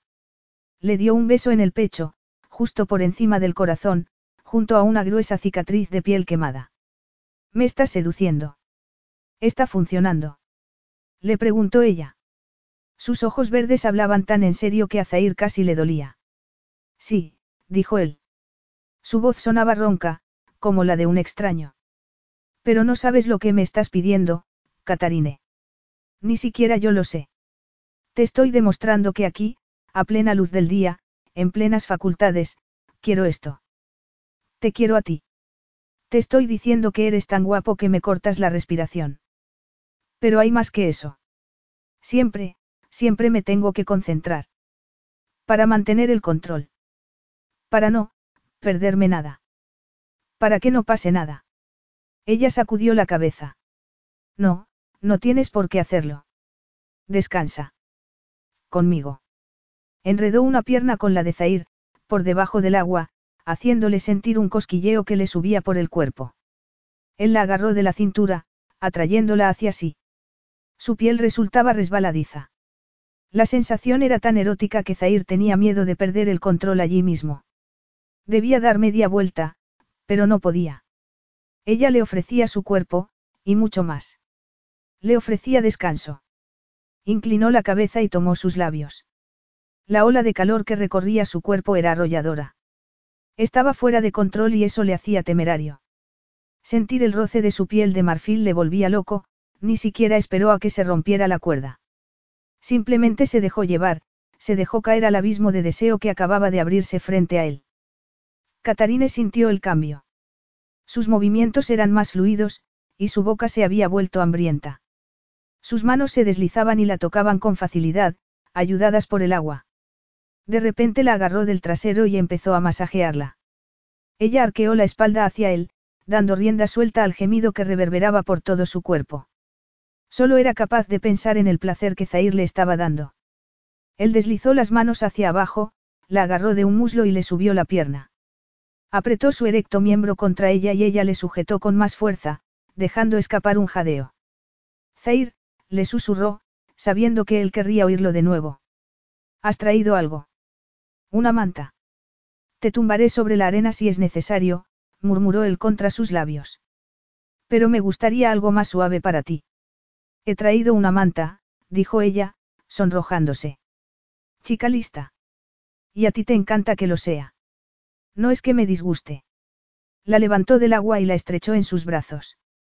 En el bolso, dijo ella, señalando. Él se inclinó, sin soltarla, y sacó la manta con pedrería que había tomado de su propia cama. La extendió en la arena y Catarine se sentó sobre las rodillas de inmediato, lista para él. Más que lista. Él se agachó con ella, sobre las rodillas, y la estrechó contra su pecho. Se detuvo un instante, le acarició la cara, le apartó el pelo de los ojos. No poder ver con claridad cuando hay tanta belleza que ver es mi mayor castigo. Ella le agarró la otra mano y se la llevó hacia su propia cintura. Puedes usar todos los otros sentidos para ayudarte, susurró. Y lo haré, Latifa, mi amor, lo haré. Le acarició la cadera, y después los pechos, los pezones. Le soltó el nudo de la parte superior del bikini y dejó que cayera sobre la manta. Increíble, le dijo, abarcando sus pechos con las manos. Me siento como si te debiera algo, dijo ella, poniendo las manos sobre sus caderas y metiendo los dedos por dentro del elástico de su bañador. Tiró hacia abajo, pero la tela se atascó justo por encima de su erección. Cielo santo, dijo ella. Él se rió. De acuerdo, puso sus manos sobre las de ella y la ayudó a bajarle los pantalones cortos. No te pasa nada en el cuerpo, dijo ella, estimulándole, masajeando su miembro arriba y abajo. No se había dado cuenta de lo increíble que podía llegar a ser el cuerpo de un hombre. Pero no era el cuerpo de cualquier hombre. Era Zair. Nadie tenía ese efecto sobre ella. Estaba segura de ello. Él era especial. Era increíble. Y lo dijo en alto, para que él lo supiera. Él le agarró la mano, la hizo detenerse. Todavía no habrá, cuando Alexander llegue a la mayoría de edad. Ella bajó la vista. Lo sé. No tengo nada para ti, Catarine. Ella volvió a masajearle. Eso no es cierto. Él echó atrás la cabeza y se dejó llevar. A Catarine se le aceleró el corazón. De pronto sintió un arrebato de poder embriagador que iba unido a la excitación. Estimulándole también se estimulaba a sí misma. Él empezó a mover los dedos sobre la braguita de su bikini. Los metió por dentro del elástico y empezó a tocar su piel húmeda. Ella lo miraba mientras le daba placer. Cuando ya estaban jadeantes, Zair le desató el bikini y le dio un beso en los labios. La empujó hacia abajo y se puso sobre ella, sin dejar de mirarla ni un segundo. Deslizó una mano sobre su cuerpo, recorriendo todas sus curvas, su entrepierna, empezó a masajearla. Su tacto era como una chispa, como fuego en el desierto. Tengo que asegurarme de que estés lista, le dijo él, metiendo un dedo dentro de ella. Ella asintió y se arqueó contra él, clavando los talones en la manta. Él introdujo un segundo dedo y empezó a frotarla, hacia adentro y hacia afuera. La sensación era tan intensa, que Catarine no sabía si iba a ser capaz de soportarla. Estoy lista, le dijo, abriendo las piernas. Él buscó su mirada y entonces se colocó entre sus muslos. La gruesa punta de su miembro erecto la empujaba, cada vez con más fuerza, dándole tiempo para adaptarse. Ella se aferró a sus hombros, clavándole las uñas. Él emitió un sonido gutural y entonces empujó con todas sus fuerzas, penetrándola por completo. Y entonces Catarine ya no pudo pensar más, porque él empezó a moverse dentro de ella de la forma más increíble, llevándola a cotas aún más altas de excitación y placer, llevándola a un nivel superior, desconocido. Lo agarró de la espalda, deslizó las manos sobre su piel. Sentía las cicatrices bajo las yemas de los dedos. Era su Zair, empezó a mover las manos arriba y abajo por su trasero, atrayéndole hacia sí más y más, recibiendo su embestida. Él empujaba y empujaba y así creaban una cadencia que los hacía moverse en sintonía bajo el tórrido sol del desierto. Una sensación apabullante empezó a crecer dentro de Catarine. Quería gritar, pero estaba paralizada, aferrándose a la última pizca de autocontrol. Y entonces todo saltó por los aires. Un placer y una satisfacción inmensos cayeron sobre ella como una ola gigantesca, saciándola, calmando su sed. Zair sintió que el clímax también llegaba para él. Todo se desvaneció a su alrededor, excepto ella. Pero no tenía miedo, porque Catarine era lo más preciado que tenía, lo más hermoso. Ella le llenaba por completo. Y cuando por fin llegó, recibió con gusto esa descarga de placer. Una llamarada abrasadora le recorrió las venas y le subió hasta la cabeza, sacudiéndole una y otra vez. Cuando terminó, estrechó a Catarine entre sus brazos y la vio sonreír, un segundo más tarde estaba dormida. Paz. Es tarde. Catarine abrió los ojos. El aire se había vuelto frío de repente. Era de noche. Se acurrucó contra el pecho de Zair. Él le agarró la mano y le dio un beso en la palma. ¿No crees que deberíamos volver, gatita mía? Ella se echó a reír. Gatita. Bueno, tengo los arañazos que lo prueban. Ella rodó sobre sí misma y se acostó boca arriba. Se tapó la cara con las manos. Lo siento. Pues yo no. Simplemente increíble, dijo ella, contemplando el cielo. Las estrellas empezaban a aparecer, como purpurina sobre un manto de terciopelo. El desierto es un sitio completamente distinto por la noche. Catarine se puso de lado. No me refería al desierto. Me refería a ti. Catarine. Oh, vamos, Zair. ¿Desde cuándo rechaza un hombre un cumplido sobre su potencia sexual? Hace tanto tiempo. No recuerdo lo que solía decir a modo de respuesta. Catarine sintió que se le encogía el corazón. Se preguntaba si había habido alguna mujer desde el ataque, desde Amara. Solía ser fácil. Un poquito de sexo no tenía nada de malo. Yo era un hombre con dinero y poder, y a las mujeres les encanta. No era superficial, pero, era apuesto, y ellas me deseaban. Todo era tan sencillo. Podrías haber seguido teniendo a todas las mujeres que quisieras, Zair. Eso tienes que saberlo. Pero ¿por qué iban a estar conmigo, Catarine? ¿Por qué razón? Por placer, dijo ella. A lo mejor. O sería porque piensen que no pueden rechazar a la bestia de Ajar, porque no pueden decirle que no al jeque. Antes nunca preguntaba por qué. Simplemente aceptaba lo que me ofrecían. Pero ahora, me pregunto por qué decían que sí entonces, se rió. Estar solo te da demasiado tiempo para pensar. No sé por qué dijeron que sí las otras mujeres, pero yo no solo dije que sí, Zair. Te lo di todo. Lo hice porque te deseo. A ti, con cicatrices o sin ellas. Te quería a ti con tus cicatrices. No me asustan. No me molestan. No me parece que seas menos hombre por tenerlas. En realidad creo que te hacen más hombre. Él guardó silencio. Escudriñó el cielo un momento. Las mantuve lejos de mí porque tenía miedo de mí mismo, de lo que podría hacer, de lo que pudiera pasar. Pero cuando me tocaste esta vez, supe que todo estaría bien. Catarine sintió que se le encogía la garganta. El pecho le dolía. Tenemos que volver, dijo él, con la voz tomada por la emoción. Ella sabía que se arrepentía de haberle sido tan franco, pero ella no se arrepentía de haber oído todas esas cosas. Muy bien, asintió con la cabeza. No quería volver. Quería quedarse en el oasis con él, bajo ese manto de estrellas. Era el oasis de la esperanza, y tenía miedo de que todo se esfumara en cuanto salieran de allí. Sabía por qué había dicho que sí. Estaba enamorada de Zair. Esa revelación repentina la hizo sentirse como si el corazón se le fuera a salir del pecho. Desde el principio había sabido que estar con Zair conllevaba un riesgo, el riesgo de acabar con el corazón roto, pero tampoco había imaginado algo así. No había imaginado cómo sería estar enamorada de un hombre que jamás querría su amor, alguien que jamás la correspondería. Capítulo 12. Zair durmió muy mal esa noche. Imágenes de Catarine, de su cuerpo, su aroma, lo habían asediado hasta el amanecer. Al regresar del oasis, la había dejado irse a su habitación, en realidad se había sentido un poco culpable, ella era virgen y no quería agobiarla demasiado ese día.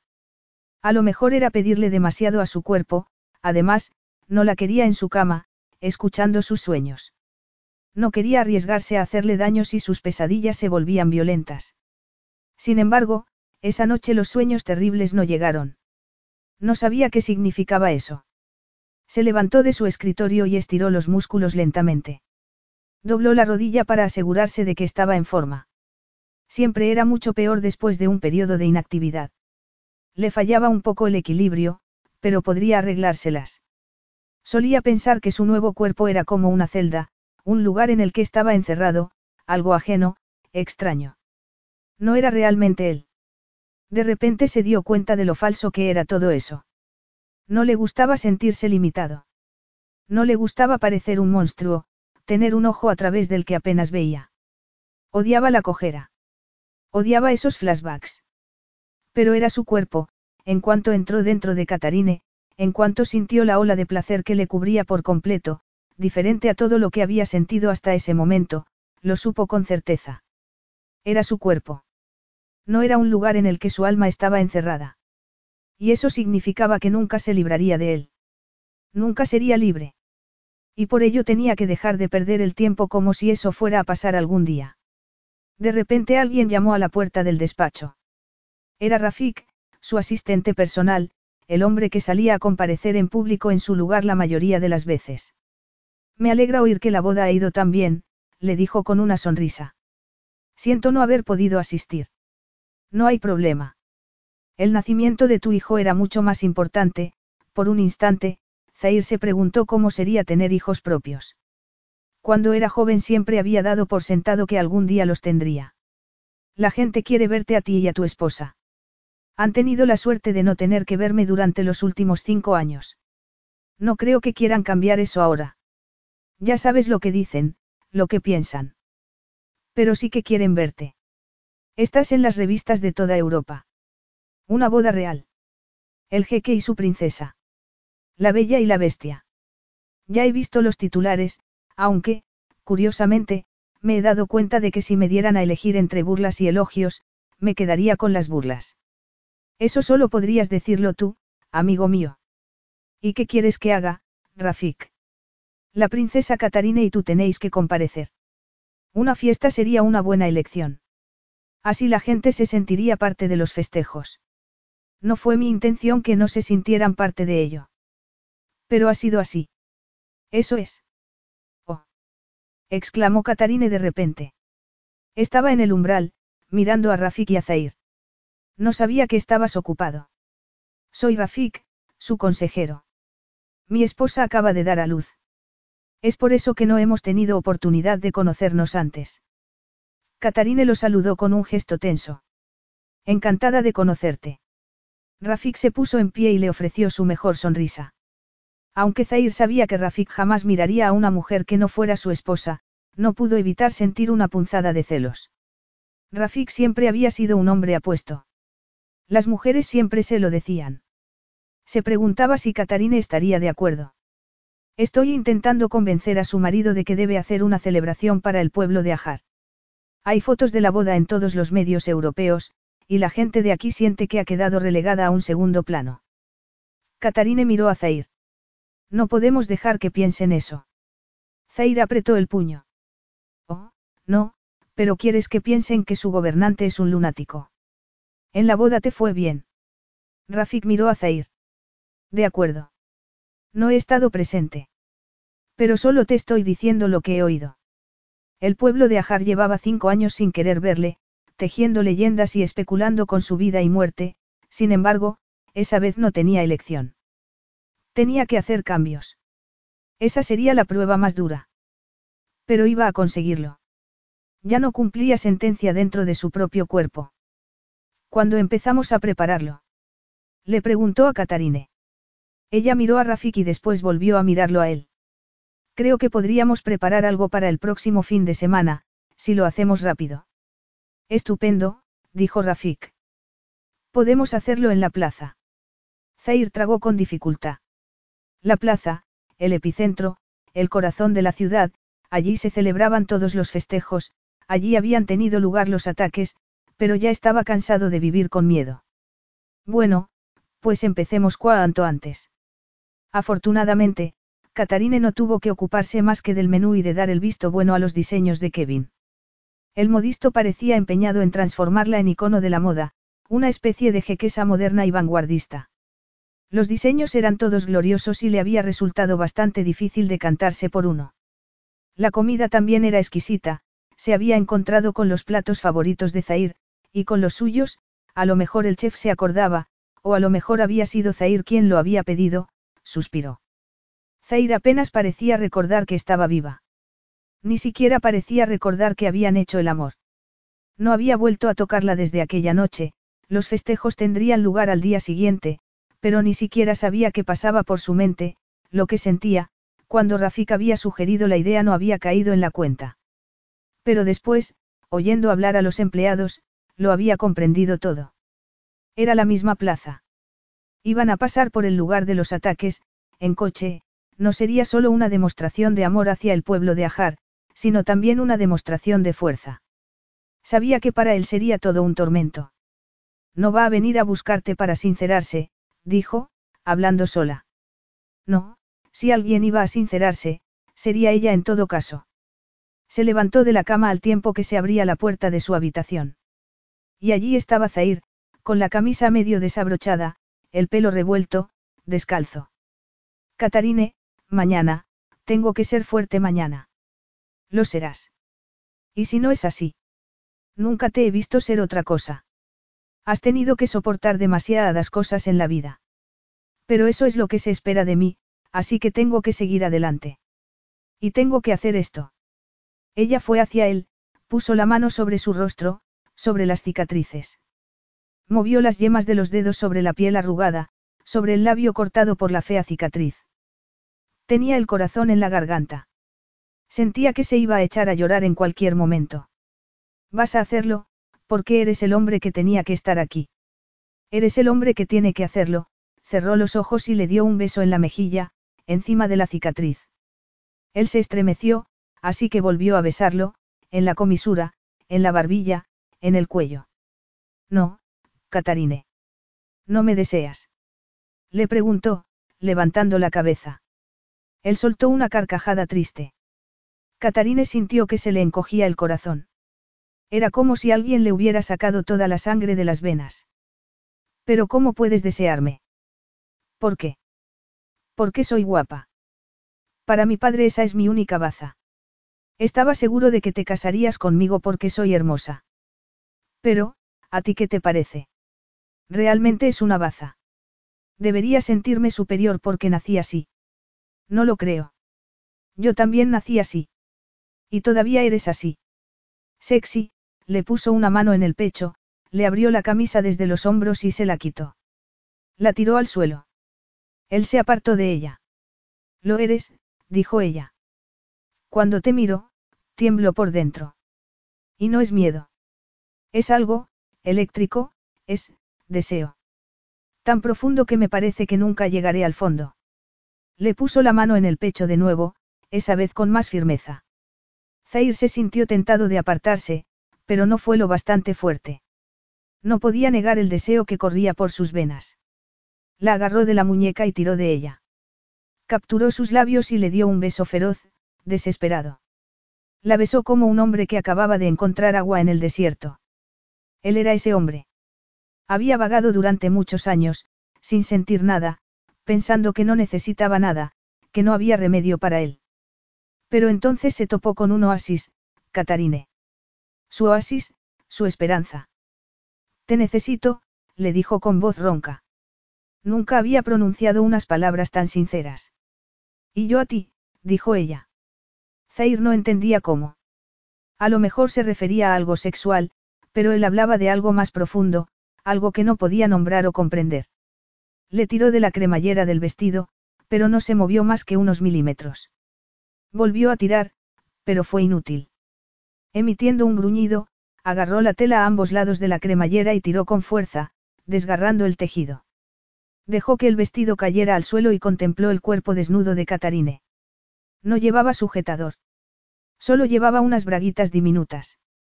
Tenía los pezones duros, maduros, perfectos. Le puso una mano en la espalda y la atrajo hacia sí. Se detuvo un momento para contemplarlos, rosados y jugosos, ella contuvo el aliento y arqueó la espalda, acercando el pecho a los labios de él. No me quejo. No tienes que esconder nada de mí. Trató hecho, le mordió un pezón.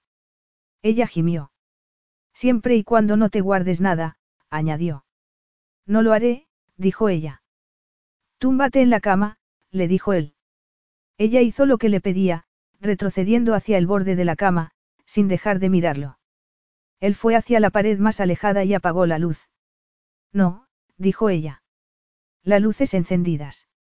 Él vaciló un momento, pero entonces volvió a encenderlas. Mucho mejor, ella sonrió, contenta de salirse con la suya.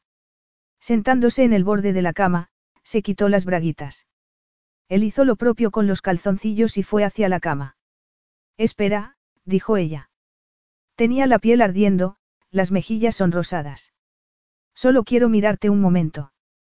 Zair no podía hacer otra cosa que mirarla, contemplar su cuerpo perfecto.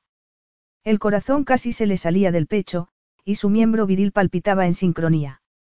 Ella retrocedió un poco y se tumbó en la cama, reclinándose sobre las almohadas que estaban contra el cabecero. Con los ojos fijos en él, empezó a tocarse la entrepierna. Zair creyó que el corazón se le iba a parar. Catarine se mordió el labio. Dejó escapar un jadeo. Con solo mirarte, Zair, tengo ganas de, respiró profundamente. Casi de forma instintiva, Zair empezó a tocar su propio miembro erecto, frotándose, tratando de aplacar el ansia que lo consumía por dentro. Mucho mejor, dijo ella. Él se quedó mirándola, cautivado, embelesado. Ella deslizaba las yemas de los dedos sobre su propio cuerpo, observándole en todo momento.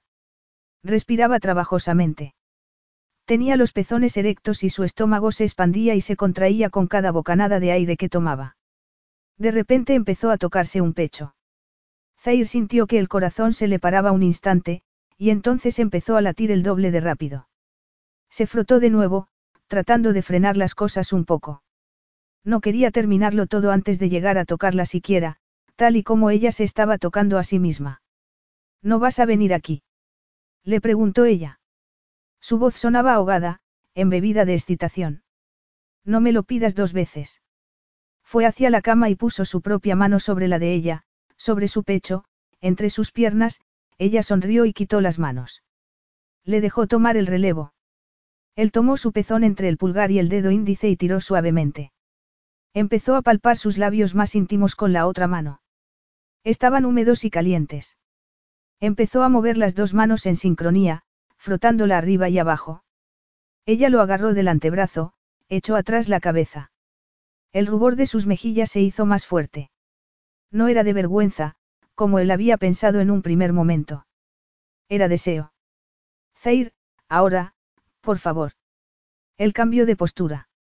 Se puso de rodillas frente a ella, le sujetó un muslo contra su propia cadera y la penetró. Su gruñido de placer fue recibido con un gemido. Ella empezó a mecerse contra él. Sabía cuál era el ritmo perfecto para que ambos obtuvieran placer. Él flexionó las caderas y empujó con todas sus fuerzas. Ella arqueó la espalda, siguiendo el movimiento y agarrándolo de los antebrazos. Él la agarró del trasero, sujetándola con fuerza, asegurándose de que cada embestida llegara a donde tenía que llegar. Podía sentir cómo se contraían y se expandían sus músculos más íntimos alrededor de su propio miembro viril. Estaba lista para llegar a lo más alto, al igual que él. Un cosquilleo de sensaciones lo recorrió de arriba abajo. Aceleró el ritmo. La miró. Ella entreabrió los labios. Sus ojos estaban velados por el placer, observándolo, contemplándolo. Confiaban en él. Zair sintió que el corazón se le encogía, junto con el resto del cuerpo. Y cuando el orgasmo lo sacudió por dentro, todo su corazón se abrió, derramando emociones por doquier. Se perdió en ella, fue como si todos los sentimientos del mundo, éxtasis, desesperación, oscuridad y luz, hubieran caído sobre él de golpe. La miró a los ojos y atravesó la tormenta con ella. No apartó la vista hasta que el fuego que lo consumía quedó reducido a un puñado de ascuas. Más tarde, con la palma de la mano apoyada sobre su fría mejilla, buscaba una explicación a todo lo vivido. Todo había cambiado en él. Y no sabía lo que eso significaba, lo único cierto era que esa noche iba a dormir con Catarina en los brazos, como debía ser. Le apartó el pelo de la cara y le dio un beso en la frente. Es cierto que eres preciosa, le dijo suavemente. Pero no es tu belleza lo que necesito.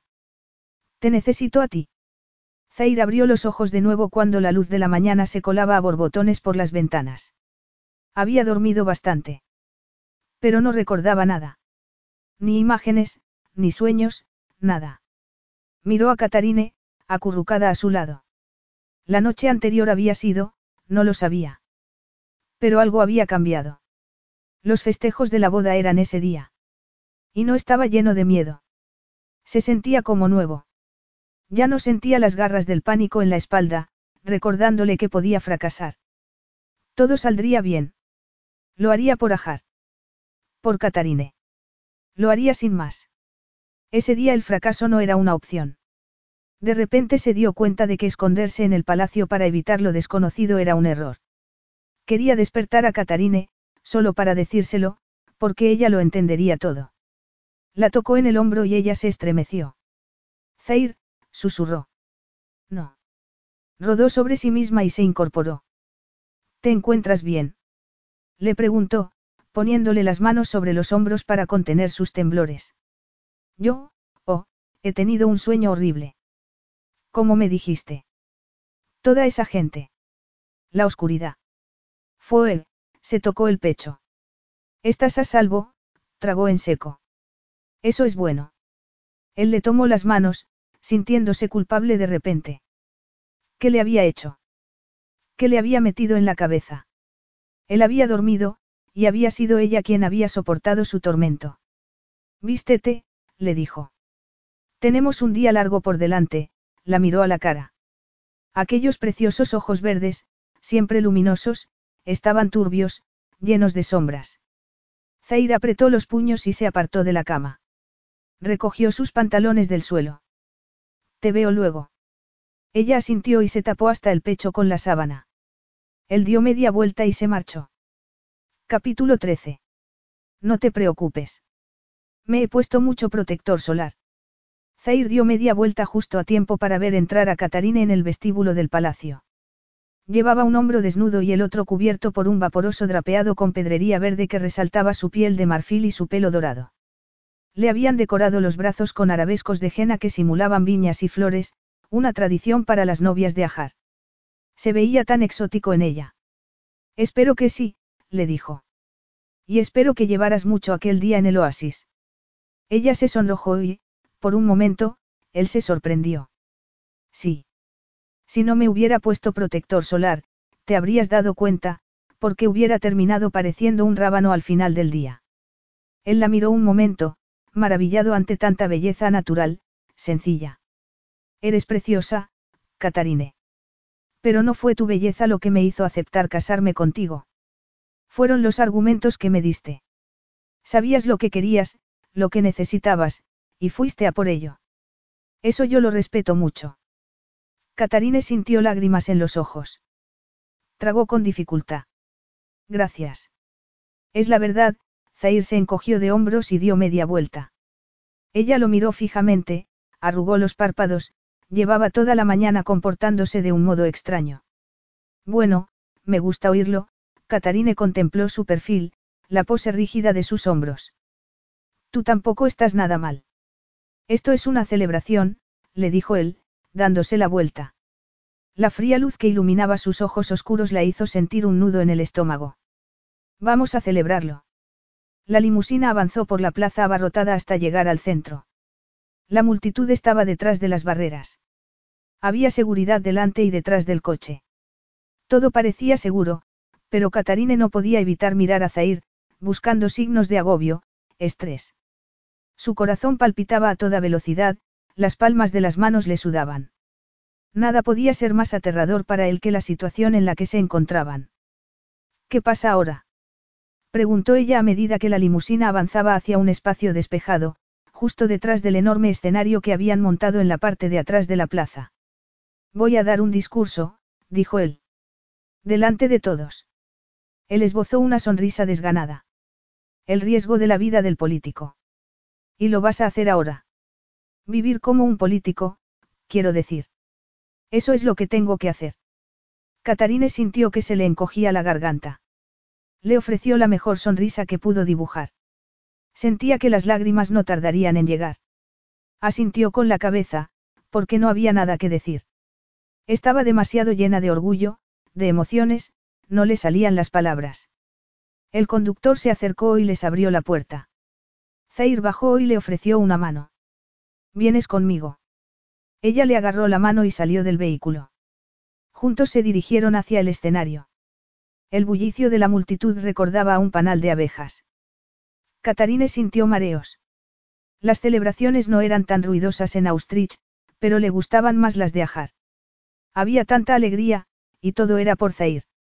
Adelante, le dijo a él cuando llegaron al pie de la escalera. La miró un instante. Le soltó la mano y siguió hacia el escenario. Ella le siguió con la mirada. Estaba tan tensa que le costaba respirar. En cuanto Zair subió al podio, la multitud se cayó. Todos los ojos estaban puestos sobre la bestia de Ajar.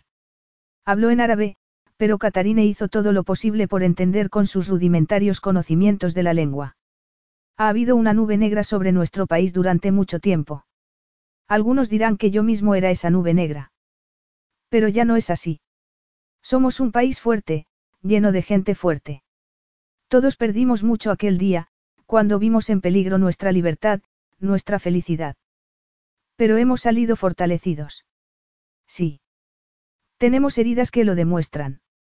La multitud gritó y le ovacionó, pero él siguió adelante. Pero somos más fuertes, por ellos.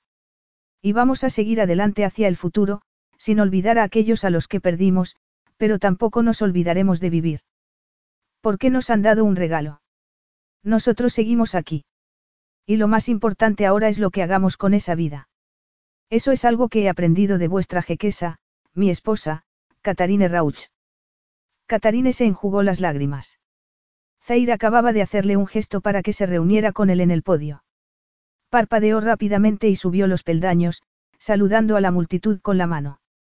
Zair le tomó la mano y la multitud gritó con más fuerza. Estaba listo para dirigir a su pueblo de una forma completamente nueva. Había subido a ese escenario como la bestia, pero iba a bajarse como rey, el rey de Ajar. El cariz de los festejos de Ajar fue completamente distinto a la pompa de la ceremonia en Austrich, un baño con aceites aromatizados, flores de jazmín, parafina caliente en las manos y los pies para suavizarlos, las mujeres habían pasado horas pintándole el cuerpo con jena. Tenía los dibujos por todo el cuerpo. Para el jeque, había dicho una de las mujeres con una sonrisa cómplice.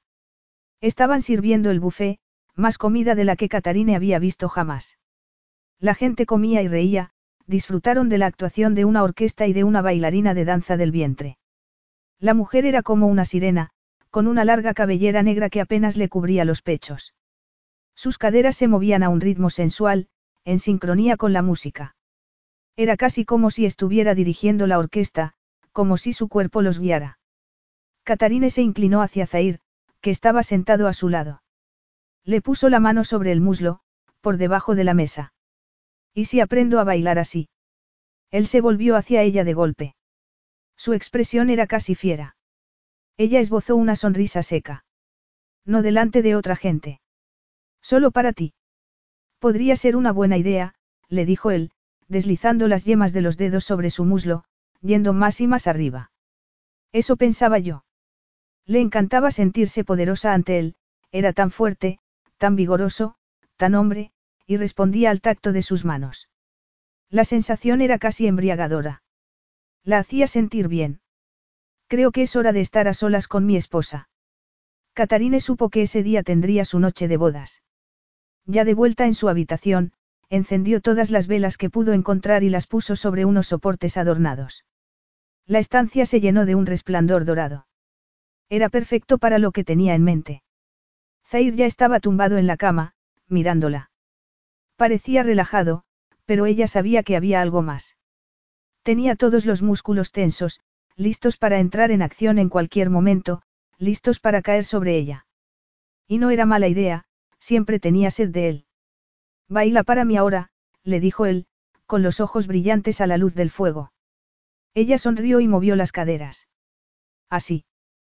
Por alguna razón, no le daba vergüenza hacerlo delante de él. Él la hacía sentirse, auténtica. Simplemente era Catarine, por primera vez en toda su vida. Más. Volvió a menearse y entonces se rió. Muy bien. No tengo ritmo. Tienes un ritmo estupendo. Quizá no sepas hacer la danza del vientre, pero tienes muy buen ritmo. Ella se bajó la cremallera del vestido, observándole en todo momento. Los tendones de su cuello se tensaron como cuerdas cuando la vio deshacerse del vestido. La prenda cayó a sus pies, descubriendo así todo el trabajo de jena que le habían hecho en el cuerpo. Las parras le subían por las piernas, creando una imagen de lo más provocativa que no le dejaba mirar hacia otro lado. Me deseas, ¿verdad? No soy una más. Él se apoyó sobre las rodillas. Eres mi latifa, la más bella. Catarine, es algo más que piel. La belleza es mucho más compleja que eso. Eres tú, solamente tú. Es a ti a quien quiero. Llevaba años sin responder a nadie de una manera sexual. Casi había llegado a pensar que había perdido esa parte de mí. Pensaba que esos deseos habían desaparecido por completo. Pero entonces apareciste tú. Y yo tenía miedo, miedo de perder el control, pero cuando pierdo el control contigo, solo hay libertad. Hay belleza y más belleza. Tú eres la única a la que deseo. Fue hasta el borde de la cama y le rodeó la cintura con el brazo. Se inclinó hacia ella. Le dio un beso en el muslo y deslizó la lengua por encima. Vamos, Latifa, déjame demostrarte lo mucho que te deseo. Y mientras la besaba, la penetró, susurrándole palabras que solo eran para sus oídos, el placer se cernía sobre ella como una lluvia de chispas, un sentimiento dulce empezó a propagarse por su interior, era algo que iba más allá de lo meramente físico, más allá de su amor por él. Catarine, susurró él. Y en ese preciso momento ella sintió que no tenía que esforzarse para ser extraordinaria. Con Zair, solo tenía que, ser. Zair. Lo llamó entre sueños. Él la contemplaba con atención, veía cómo se le enfurruñaba el ceño, cómo temblaba su cuerpo. Estaba asustada. Por él. Tenía miedo de él. Le puso la mano sobre la frente. Ella se calmó un poco. Esa emoción que le había golpeado la noche anterior, había vuelto a sentirla, mientras le hacía el amor. En realidad, nunca había dejado de sentirla, la amaba, con toda su alma. Amaba a Catarine. Estaba dispuesto a dárselo todo. Pero nunca sería suficiente. Además, no le estaba dando más que pesadillas y tristeza a cambio. Sus propios demonios la estaban cercando, asediándola en sueños. Era una locura. Era egoísta. Estaba dispuesto a pasar por todo de nuevo, si con eso conseguía liberarla. ¿Cómo iba a seguir robándole la vitalidad? ¿Cómo iba a atormentarla cuando ella solo le ofrecía descanso y paz? No podía hacerle eso. Cuando Catarine se despertó a la mañana siguiente, la cama estaba fría. Las velas se habían consumido del todo y se habían convertido en amorfos charcos de parafina sobre sus soportes. Zair estaba de espaldas, mirando por la ventana. El sol estaba saliendo, tiñéndolo todo de un color naranja. Cada día doy gracias por no haber perdido la vista en los dos ojos. Catarine se incorporó. Dejó que las mantas cayeran a su alrededor. Cada día. No hay día que no piense en ello. No paso ni un día sin pensar en todo lo que podría haber perdido, se volvió hacia ella. Hubiera sido una pena no volver a ver tu rostro. Su voz sonaba extraña, en guardia. No se parecía al hombre con el que se había ido a la cama la noche anterior. Si quieres volver a Austrich, puedes hacerlo. ¿Qué? No te necesito aquí. Cuando hicimos este acuerdo, pensé que podría, pero, ya has comparecido. Tendrás que venir periódicamente, pero mi pueblo entenderá que debes atender tus obligaciones en casa, sobre todo con el estado de salud de tu padre. Catarine se sintió como si acabaran de darle un puñetazo. ¿Pero qué pasó con todo lo que dijiste? ¿Quieres que me vaya? Hemos tenido, ha sido algo bonito, dijo él, mirando hacia el sol. Pero yo tengo responsabilidades aquí y tu presencia ha sido, una distracción. Tengo que concentrarme. Tengo que mantener las riendas de todo. Catarine sintió un arrebato de rabia. Quizá él no sintiera nada, pero ella lo sentía todo. Y no estaba dispuesta a guardárselo todo dentro. Un distracción. Así es como lo llamas. Como si no hubiera sido nada para ti. ¿Y qué pasa con lo de ayer? Él tragó con dificultad. Ayer todo habría sido distinto si no me hubiera casado contigo. Causa y efecto. De todos modos, yo pensaba que tenías pensado cumplir con tus funciones de jequesa consorte desde Austrich. Eso era antes. Antes del sexo. Tú fuiste la instigadora. Yo simplemente te seguí el juego. Se suponía que todo seguía igual. Eso lo sabías. Catarine guardó silencio. Las cosas que acababa de decirle, sacudió la cabeza y se levantó de la cama, tapándose con las sábanas.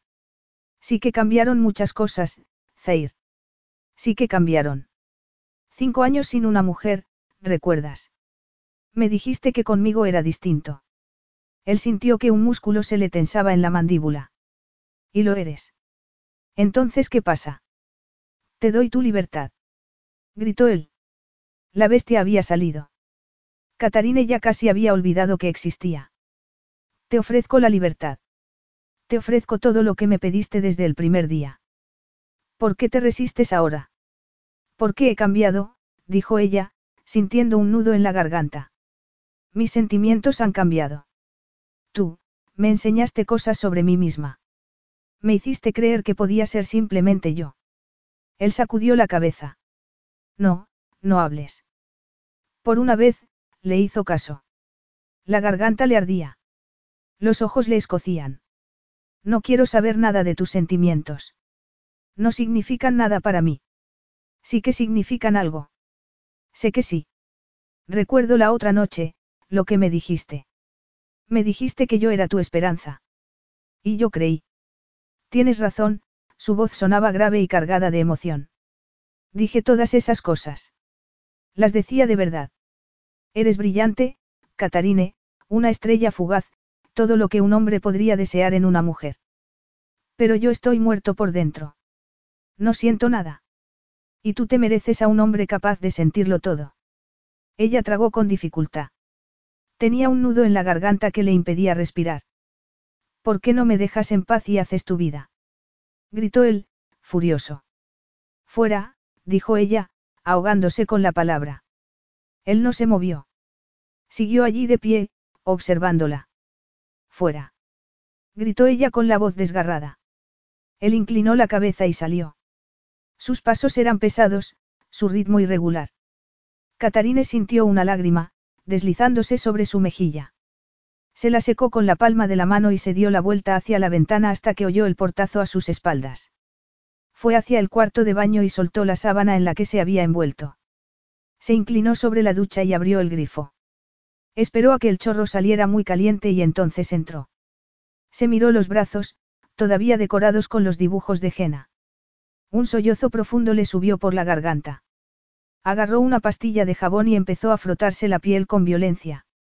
Quería borrar los tatuajes, quería borrarle a él, pero no se quitaban, tiró al suelo el jabón y bajó la cabeza. Dejó correr las lágrimas, dejó que se mezclaran con el agua que le caía sobre la cabeza. Durante un instante se imaginó subiendo a un avión y regresando a Austrich, esa vez de forma definitiva. Había sido su hogar durante toda su vida. Podía volver, vivir en la casa de su padre. Llevaba toda la vida soportando sus comentarios despreciativos, podía seguir haciéndolo. Siempre había sido fuerte y todavía podía serlo. Volvió a mirarse los brazos. Esos arabescos con forma de flores y parras eran tan hermosos, de un color vibrante, sentía que el corazón le iba a estallar en mil pedazos, pero la jena seguía ahí, al igual que él. Era parte de ella, y ella de él. A lo mejor no la creía, pero lo era. O quizás sí lo sabía, pero no quería enfrentarse a ello. Se cubrió la cara con las manos y se secó las lágrimas. No iba a volver a Austrich. Abandonar no era una opción.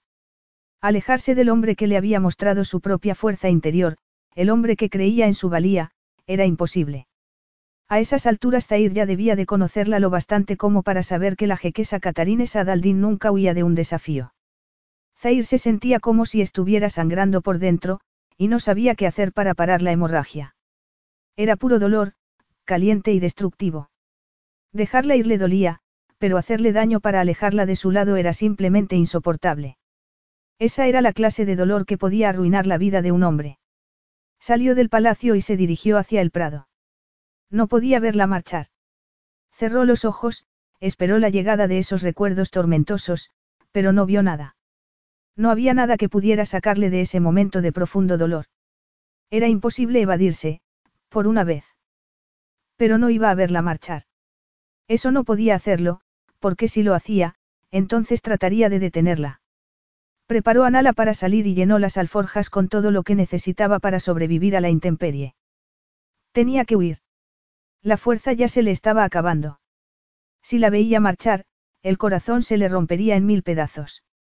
Había logrado reconstruirse en una ocasión, pero no sabía si podría volver a hacerlo sin ella. Capítulo 14. A Zair le temblaba la mano cuando la puso sobre la puerta de la que había sido la habitación de Catarine. Llevaba fuera tres días, tiempo suficiente para dejarla recoger sus cosas y marcharse. Las cosas se calmarían. Tenían que hacerlo. Ella lo superaría, el dolor se acabaría al final. Si su padre moría, cumpliría con sus obligaciones cuando fuera necesario. Catarine no necesitaba que nadie la tomara de la mano y le diera consuelo. Era fuerte, mucho más que él. Era más fuerte, más lista que toda la gente a la que había conocido en toda su vida. Se debatió un momento. No sabía si abrir o no la puerta. A lo mejor si lo hacía, entonces todo sería demasiado definitivo. Si la dejaba cerrada, quizá podría imaginar aún que ella seguía ahí dentro. Sacudió la cabeza. Si había algo que ya no hacía era ignorar el dolor, o los sentimientos. Ella se lo había enseñado. Lo había ayudado a encontrar su corazón de nuevo. Empujó la puerta y el corazón se le encogió. Allí estaba ella, sentada en el borde de la cama. Su postura era rígida. Tenía las manos entrelazadas sobre el regazo. ¿Qué estás haciendo aquí? Oh, no me fui. Yo te pedí que lo hicieras. Ella asintió con la cabeza. Lo hiciste. Y entonces yo te dije que salieras de mi habitación, pero aquí estás. Tres días más tarde. Aún así. Zair sintió una tensión en la garganta. ¿Por qué estás aquí? ¿Por qué no quiero irme? Me comprometí a quedarme desde el primer día, y quiero cumplirlo. No voy a dejarte, no hasta que hablemos con un poco de sinceridad. Deberías marcharte, ¿qué puedo darte yo, Catarine? Le preguntó. Las palabras sonaron desgarradas, como si se las arrancaran del corazón. Tú me has dado muchas cosas, y yo no he hecho más que quitarte y quitarte. ¿Por qué lo has aceptado? ¿Por qué te quiero? Las palabras de ella le golpearon como un puño. No puedes, le dijo, sacudiendo la cabeza. ¿Por qué? ¿Por qué tienes cicatrices? No te das cuenta de que yo. Por ser quien soy, por lo que soy, para aliviar mi dolor, te he robado la luz, y no puedo soportarlo. ¿Sabes lo que veo cuando te miro, Zair? Eres el hombre más valiente, más increíble que he conocido jamás. Has logrado superar cosas terribles, muchas más que cualquier otra persona, y lo has hecho con valentía, fuerza. He tenido miedo. Bien, dijo ella. Una lágrima rodó por la mejilla. Bien. Porque eso me dice que eres todavía más valiente, porque lo haces de todos modos. ¿Crees que me has quitado algo? Es que no te das cuenta de todo lo que me das. Respeto, cariño. Eres la única persona en mi vida que ha visto más allá de mi apariencia. Para ti no he sido solo una muñequita bonita, un peón. Me dijiste que me hubieras echado aquel día de no haber sido por mis acciones, por mis palabras.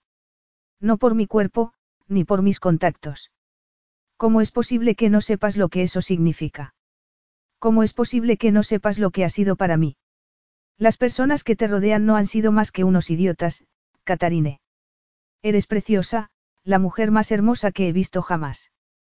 Pero es tu corazón, tu carácter, tu mente, eso es lo que yo veo en tu rostro. Cuando los recuerdos y las pesadillas me asedian, veo tu cara y eso aleja la oscuridad, dio un paso hacia ella y le sujetó la mejilla con la mano. Pero me temo que he dejado la oscuridad en ti. Tú eres bondad y luz, pero yo te he tocado con toda esa muerte que vive en mí. ¿Pero por qué dices algo así? Le preguntó ella, sacudiendo la cabeza. ¿Tuviste esos sueños? No, no puedo seguir envenenándote. Zair, sí. Tuve sueños malos. Soñaba que te perdía. Eso pasa cuando tratas de aferrarte a algo, y tienes miedo de que se te escape de entre las manos. Eso es lo que pasa cuando tienes miedo de estar enamorado y no ser correspondido. No eres tú. No hay muerte en ti. No hay oscuridad. Tú me has dado más alegría, más felicidad, más placer del que jamás he tenido en mi vida. No me has robado la luz. La luz ahuyenta la oscuridad, Zair. Lo gana todo. Lo único que tú has hecho es darme fuerza. Él la creía. Sus palabras estaban llenas de tanta fuerza y convicción que no podían ser mentiras. La verdad que había en ellas reverberó por todo su cuerpo hasta llegarle al alma. Pero yo no, yo no soy todo lo que deberías tener. Estoy muy lejos de ser lo que tú te mereces. Y probablemente yo tampoco sea todo lo que tú te mereces, pero no es así como funciona. Te quiero. Y con eso, me llevo todo lo que eres. Y si tú pudieras quererme también, entonces te llevarías todas mis cosas malas, junto con todo lo bueno. Él la miró un instante. El gesto firme de su mandíbula le resultaba ya tan familiar, tan dulce. Un hilo de esperanza se coló en sus venas. Felicidad, amor y muchos sentimientos más le iban llenando por dentro poco a poco. Eran sensaciones que creía perdidas para siempre. Cosas como lo mandona que eres. Ella frunció el ceño. Sí. Lo acepto todo, de repente se sintió como si su corazón empezara a latir de nuevo después de haber estado parado durante mucho tiempo, como si volviera a estar vivo después de pasar cinco años muerto. Lo acepto todo de ti. ¿Por qué te quiero, Catarine? Zair, tú, me dijiste que eso del amor no era para ti. Y las multitudes tampoco lo eran. Había muchas cosas que no soportaba antes, muchas cosas que no me creía capaz de hacer. Sé por qué te quiero. Tú has traído luz a mi vida. Me has cambiado, apoyó la palma de la mano sobre el pecho, sintió su propio corazón, que retumbaba con cada latido.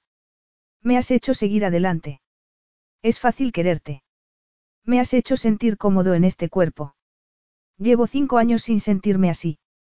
Catarine dejó escapar una risotada de alegría y se secó las lágrimas que le corrían por las mejillas. Él se acercó y la miró a los ojos. Con las yemas de los dedos recorrió el rastro de humedad que habían dejado las lágrimas en sus mejillas. Lo que no entiendo es por qué me quieres. Cuando los paparazzis estaban en la puerta aquel día, y tú saliste y te enfrentaste a ellos, me di cuenta de la clase de hombre que eres. Sabía que tenías un espíritu fuerte. Te he visto hacer lo correcto una y otra vez, incluso aunque fuera lo peor para ti. Le hiciste frente a mi padre, y le dijiste lo que pensabas sobre mí. Y antes de todo eso, vi ese cuerpo extraordinario que tienes, se rió de nuevo. Zair no pudo evitar esbozar una sonrisa. La esperanza crecía por momentos. No quiero a nadie más. No quiero otra versión de ti. Solo te quiero a ti. No quiero al hombre que eras. Quiero al hombre que eres ahora. Tú me ayudaste a convertirme en ese hombre. Me ayudaste a luchar contra lo que no podía luchar solo. Lucharemos juntos. Lucharemos el uno por el otro, durante el resto de nuestras vidas. Habrá cosas a las que no podamos enfrentarnos solos, y yo sé que cuando llegue ese momento, te querré a ti luchando a mi lado. Zair sintió un nudo en la garganta. Soltó el aliento bruscamente. Me partió el corazón dejarte marchar. Pero pensaba, pensaba que era lo que tenía que hacer. Oh, Zair, ella lo agarró del cuello y se aferró a él con devoción. Le dio un beso en la mejilla. Es por eso que te quiero, le susurró. ¿Por qué estabas dispuesto a sacrificarte para salvarme? Se apartó un poco y lo miró a los ojos. Pero no vuelvas a hacer algo así jamás. Me rompiste el corazón. Rompí el mío también. No creía que fuera posible. Creía que no tenía corazón que romper, pero tú destruiste todas las barreras que había creado a mi alrededor. Me has hecho un hombre nuevo. Estaba perdido, hundido en mi propio dolor, en mi miseria. Tú me sacaste. No supe que había estado viviendo en el infierno hasta que tú me enseñaste que había algo más ahí fuera, hasta que me enseñaste que había dejado morir una parte de mí. Tú me devolviste a la vida. Catarine lo miró. Contempló al guerrero que había sufrido una pérdida tan grande, el hombre que se había protegido con una coraza de hierro, vio el brillo de las lágrimas en sus ojos, y entonces ya no pudo aguantar más. Se echó a llorar también. Te quiero de verdad, le dijo. Quiero todo lo que eres, todo aquello en lo que te has convertido. Lo bueno, lo malo, y todo lo demás. Y yo te quiero a ti, lo bueno, lo malo y todo lo demás, dijo él, repitiendo sus palabras. Incluso cuando me pongo mandona. Él la rodeó con los brazos. Sobre todo cuando te pones mandona, le dijo. Capturó sus labios y le dio todo lo que tenía para dar. Ven conmigo. La tomó de la mano y se la llevó por el largo pasillo que llevaba a sus aposentos, situados en la otra ala del palacio. No vas a seguir viviendo al otro lado del palacio, ¿verdad? Le preguntó ella. No, no voy a dormir sin ti. No puedo. Bien. Yo tampoco duermo bien sin ti. La condujo al dormitorio. Nada más entrar, Catarine reparó en lo que había sobre la repisa situada enfrente de la cama. Volvió a sentir el picor de las lágrimas. Era el jarrón en el que se habían mezclado la arena blanca y la negra. Aunque te pedí que te fueras, no pude olvidar esto. No podía dejar de pensar que era verdadero, auténtico. Lo puse aquí cuando llegué a casa, justo antes de venir a verte. Sabía que aunque pasaran muchos años, la verdad seguiría ahí dentro. Tú estás en mí. Eres parte de mí. Siempre. Y tú eres parte de mí, dijo ella. Una parte a la que quiero mucho. Les contaremos esta historia a nuestros hijos. Catarine sintió que el corazón se le henchía. Hijos. Pensaba. En realidad nunca tuve miedo de que mis hijos lloraran al verme. Pero tenía miedo de que, tenía miedo de no ser capaz de querer a un niño. Había perdido tantas emociones, ahora ya no tengo miedo. Les contaremos la historia de la princesa y la arena mágica, dijo ella, sonriendo entre lágrimas. Pero no hubo magia, dijo él. Todo salió de la princesa, de su fuerza, de su inteligencia. Y del amor que le dio a la bestia. Catarine se puso de puntillas y lo besó en los labios. Bueno, eso sí que es un cuento de hadas, dijo. Él le apartó el pelo de los ojos y así pudo contemplar al hombre que amaba. Era un rostro que hablaba de dolor, pero para ella era lo más preciado. Qué bien, dijo él. Porque estoy seguro de que viviremos felices y comeremos perdices. Fin.